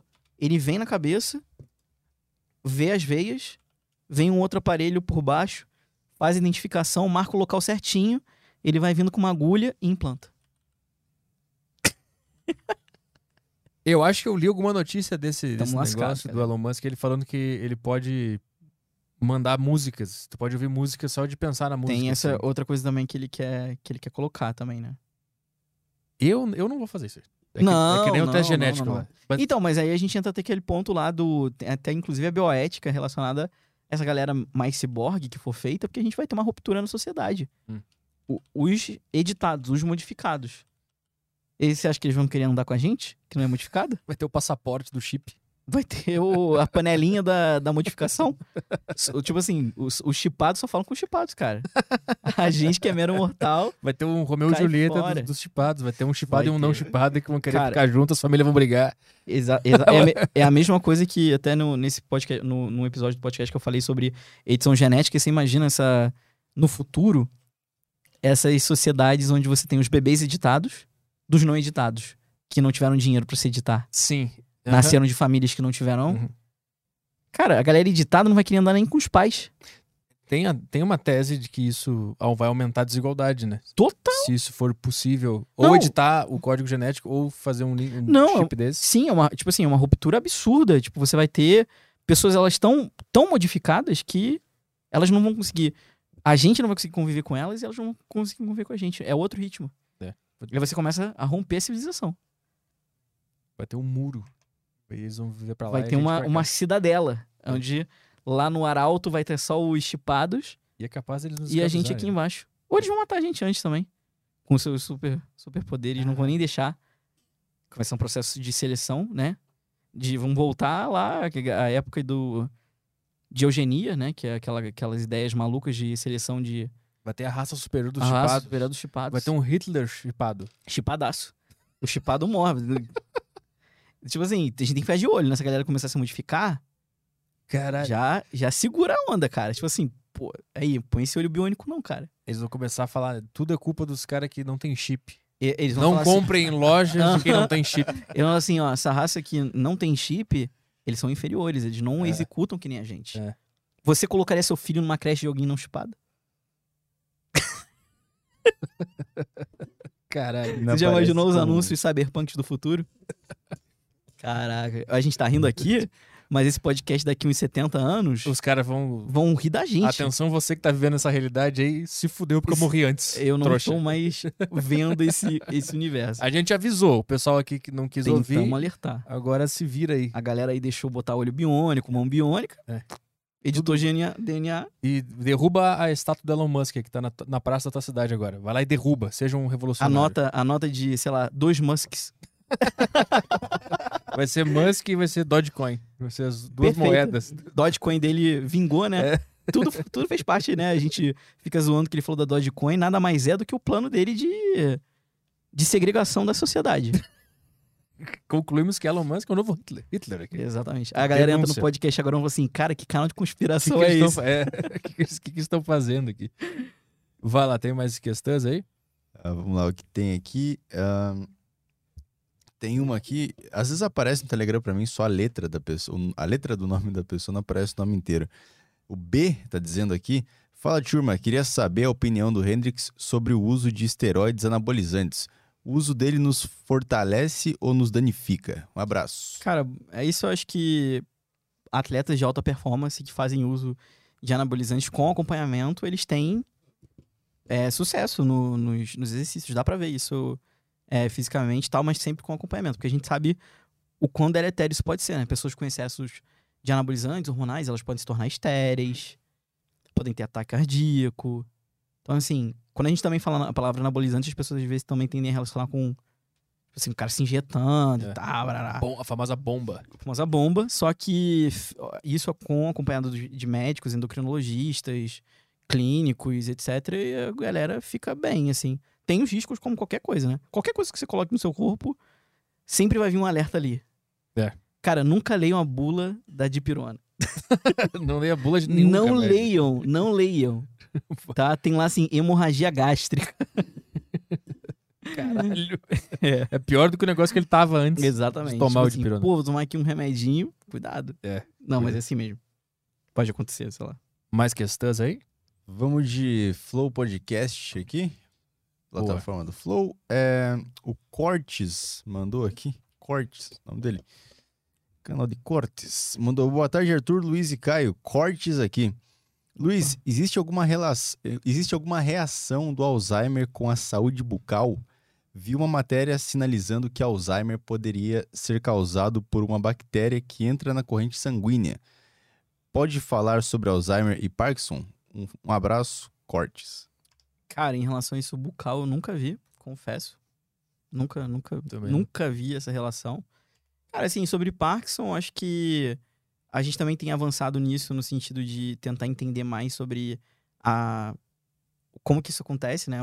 Para quem para quem não conhece, Parkinson já associa sempre com a questão da dos tremores, né? Das pessoas com aqueles movimentos involuntários. Isso acontece principalmente por uma por uma deficiência de um neurotransmissor super importante relacionado a isso, que é a dopamina. E já tem estudos, inclusive, com células tronco pluripotentes indu- induzidas, de pessoas que pegam essas células do xixi, reprogramam elas, transformam em célula tronco pluripotente induzida, Uhum. cria neurônios do tipo dopaminérgicos que vão estar relacionados com a dopamina para implantar na cabeça dessas pessoas. Para ver se dá um tipo de melhora. Caralho, é muito louco isso. Louco, isso já, já acontece no Japão, desde 2018. Tem algum resultado? já? Ainda não. Ah, o estudo clínico começou em 2018. Faz tempo que eu não, ve- eu não vejo. Precisa de quanto tempo pra ter uma conclusão? Cara, às vezes 10 anos. Tem mais aí? Tem a galera fazendo a clássica pergunta, né? É clássica pergunta. É, ela pode, música, de, música de tensão? depois do, do programa de hoje, ela pode ser feita de várias formas, né? Ah. Ela pode ser, Caraca. Pode ser feita de várias formas. É, eu não sei como fazer essa pergunta. Qual o formato da pergunta? É, eu tô, eu tô elaborando aqui alguma. Como é que o pessoal tá fazendo? Eles estão eles fazendo de uma forma muito simples. Hum. Acho que dá pra ser melhor. Ah, dá pra ser melhor? Dá pra ser melhor. Eu não sei como. Sabe? Eu faço pra aumentar minha criatividade em 5 segundos, assim. Rapidinho, tem algum Em jeito. 5 segundos, LSD. LSD. Psicodélicos. Maconha. Não, mas olha, sobre criatividade. Ah, essa é boa. Dá- Tira um pouquinho a música, porque sobre criatividade é legal. Sobre criatividade, né? Sobre o ser criativo. Lembra, eu, eu sempre pensei isso, assim, a galera que eu conhecia lá fora eram cientistas muito criativos pela resolução de problemas. Uhum. Cara, a gente só vai ser criativo se a gente se fuder na vida. Ponto. A gente vai se torar de problema na nossa frente e a gente vai ter que saber lidar. Uma disso é a vida adulta, não tem jeito, vamos lidar com vários problemas. E a forma como a gente aprende com os erros é como a gente aumenta a nossa criatividade, cara. É como que a gente soluciona aquele próximo problema de uma forma que você aprendeu da última vez, como é que você fez, Sim. e você vai melhorando. Mas assim, ser criativo também tem muito a ver com treino. Tem a ver com praticar. Uhum. Por exemplo, criatividade para quem vai escrever roteiro. Cara, pra mim era muito difícil elaborar roteiro de podcast no início, porque meus podcasts eles são roteirizados, eles são com trilha sonora, etc e tal. E pra mim foi prática. Era eu escrever 10 vezes o roteiro e falar, caraca, coisa horrível. Joga fora. E não tem uma outra coisa também da criatividade que é se expor ao máximo de informações e estímulos possíveis Uhum. E, e depois, na hora de ser criativo, a tua cabeça vai pegar todas essas referências e vai criar uma única, né? Por isso que eu sempre falo pra galera no meu outro podcast, quando eu mando um e-mail sobre criatividade, eu falo, cara, faz coisas que tu não costuma fazer. Exato, sai da sua zona de conforto. Vai em lugares que, que tu pensa assim, ah, jamais iria naquele lugar. Vai, Vai lá, lá. Exatamente. vê como é que a tua cabeça funciona e vai chegar um dia aleatório que tu vai ter que resolver um negócio, Vai uma, ter o clique. criar uma piada, vai vir uma referência, pum, de um dia que tu fez um negócio, eu assisti um filme que tu não queria ver e tal. Esse é um caldeirão de informações que Uhum. fica ali, né? E quanto mais informação tu bota pra dentro, na hora de ser criativo, mais referência tu vai ter. Por isso que eu acho que aquela minha vivência que eu tive no exterior foi muito importante eu ter a oportunidade de ter me encontrado com diferentes. A galera resolve assim, como é que. Como é que um indiano resolve um problema? Como é que um americano resolve um problema? Hum. Isso, obviamente, olhando na ciência, né? Quando eu trabalhei com pessoas de diferentes áreas. E aquilo ali, cara, aquela exposição de, pô, é um ambiente completamente fora da minha zona de conforto. Eu tenho que estar ali, eu tenho que resolver. E realmente, cara, isso aí muda completamente a, o nosso estalo criativo. Você vai ver que fica cada vez mais suave, assim, fica cada vez mais natural. Uhum. É a sua consciência, tipo, te dizendo: pô, por que você não faz isso aqui? Pô, parece ser mais interessante isso aqui. Faz desse jeito. E é isso, se expor a ambientes é, diferentes é muito importante. Cara, assim, as pessoas que querem viver na mesmice, querem seguir a mesma coisa sempre. Assim, eu falo, eu sou uma pessoa metódica, eu sei disso. Gosto da minha rotina, gosto de, de fazer as coisas assim, assim. Só que eu sei que tem momentos que eu preciso, cara, não, peraí, eu preciso Uhum. preciso fazer outra coisa, preciso me expor aqui, que é o que eu tenho feito muito agora de tá defendendo meu doutorado, tá trabalhando, né, sendo um professor universitário, me expondo a outras coisas que, tipo, às vezes a gente acha que, pô, anos dando palestras e aulas e, cara, quando tu é professor é outra história. E, pô, foi a melhor decisão, assim, pra mim, de tudo, de, de ápice de carreira, financeiramente, de tudo. Porque. E, e, obviamente, agora de estar feliz mesmo. Porque eu já tava. Eu já, não, eu já não conseguia mais ser criativo na ciência. Uhum. Eu, eu já. Eu, tipo, não é soberba falar isso, mas eu. Às vezes eu parava e pensava assim, cara, acho que eu já. Pô, já fiz tudo que eu queria. Atingi no, no- no- Cheguei no topo, né? Cheguei no topo, assim. na- que eu imaginava, no né? topo não, mas assim. Já fiz tudo que acho que, dá, me, dá, que me deu prazer, assim Ah, entendi. já esgotei as opções assim do que eu poderia fazer. Vou voltar um dia a querer fazer pesquisa, etc. Pode ser que sim. Acho que uma vez pesquisador, sempre pesquisador, mas agora é por isso que eu tô focando mais na minha vida de professor e de produtor de conteúdo. Porque também era outra coisa que eu nem imaginava que poderia dar certo fazer podcast. Uhum. Cara, quando eu comecei a ver no meu podcast assim, pô, comecei do zero, com zero ouvintes. Aí deu um mês mil, outro mês cinco mil. E foi aumentando, foi aumentando, foi aumentando. Aí Agora eu olho às vezes pra minha, pra minha audiência, sei lá, 40 mil pessoas ouvindo. No Spotify lá? É. E tipo, no Spotify e nas outras plataformas. O, o SciTalk, eu falo, cara, isso pode ser uma coisa maneira. Aí, come- aí agora começou assim, propostas de fazer propaganda Uhum. publicidade, e é algo que eu gosto, assim, de, de, de, de ser produtor, assim. E eu gosto muito de podcast, cara. Adoro. Adoro podcast. Muito, muito. Porque eu acho que o podcast ainda é algo que a gente não produz para algoritmo. Por isso que eu cansei do YouTube. Tipo assim, por isso que É. eu cansei um pouco do Instagram. Porque o podcast, cara, ele tá ali. Ele tá ali pra ser escutado ou Sim. assistido. Porque o que a gente faz aqui em vídeo é podcast. Depois vai cair no feed, vai não sei o que e tal. Sim. Só que você não produz ali uma trend, Uhum. que é o que, o que me dava o ódio de ser produtor de conteúdo, era isso. Os canais de cortes, eles, eles jogam o jogo do algoritmo. Jogo né? do... total. Já o podcast completo já são outros 500, é diferente. É Por diferente. exemplo, você, é é outra coisa, assim, é uma, é uma, é uma entrevista, assim, um monte de coisa, vai ficar ali pra sempre, mas o que muitas vezes espalha são os cortes, né? São É. os dropzinhos, mas eu, pô, eu me amarro, cara, em, em, em produzir. Agora eu tô ficando com mais, menos tempo nesse início porque tô com muita aula pra, pra dar, né? Música de tensão? Eita, doido. Ó, o timing foi bom, hein? Tá, agora, agora nós vamos fazer a, a pergunta clássica. Lá vem. Luiz, Hum. você já trabalhou com um neurocientista Ah, não? Não sei se eu posso responder isso ao vivo. Cara, Não? Aí. isso nunca ainda não aconteceu. Queria oportunidade um dia, quem sabe. Existe um grande dilema que a gente não sabe se anões existem de verdade. É, a, a estatística que comprova que eles não existem É. é, a que mais cresce. Não, eles existem. Eles estão aí. Eles estão aí. E, e, assim, tem, tem cientista não, tá? Tem? Tem, pô. Com nanismo, tem sim, pô. Ah, então tem. Tem, eu nunca, eu nunca conheci, mas sei que tem. É, sabe aquele, o amigo do meu amigo já trabalhou? então. aí- mas aí não vale. é. E se fosse o amigo do meu amigo, seria 100% certeza Aham. que existia não. Mas... Não, mas tem. Tem sim. Eles estão por aí. Tá, então É, se tem mini cérebros, Com certeza. Eu ia fazer essa pedra, mas eu segurei. segurei. Mais alguma questão aí? fechou. Fechou? Aham. É isso aí, então? É isso. Então é isso aí. Como é que tá o chat aí? Fizeram, Chat. fizeram algumas perguntas além do anão? Se a galera. Ah, tem umas perguntas meio repetidas aqui, Ah, então, então, geral. então vamos embora que a gente tá aqui há cerca de seis horas já, né? Cara, passou muito rápido. São sete horas. São É. sete horas. É. Cara, às vezes eu fico. Eu, eu acompanho, né, muito podcast, eu falo assim. Não, mano, não vou conseguir ver esse, esse podcast de quatro horas. Quando eu vejo, eu já ouvi tudo. e agora tu entende como é que funciona. e eu o- entendo como funciona, É. porque pra quem tá aqui, o tempo não passa. Não passa. É muito doido, né? É muito esquecido. Inclusive, a percepção do tempo é outra coisa, né? Tempo é uma coisa muito maluca, né? Como o É. nosso cérebro. Sim. Por exemplo, Vai pra encerrar. Pra Começar encerrar. a parte 2 aqui? Não, né? Só pra encerrar, aí eu deixo spoiler pra um próximo papo nosso, se a gente for ter. Cara, tempo. Tudo já passou. Porque o nosso cérebro ele não, ele não interpreta tudo de, na primeira vez. Quando você falar, até chegar a informação em mim, já é passado. E, a, e o movimento também, né?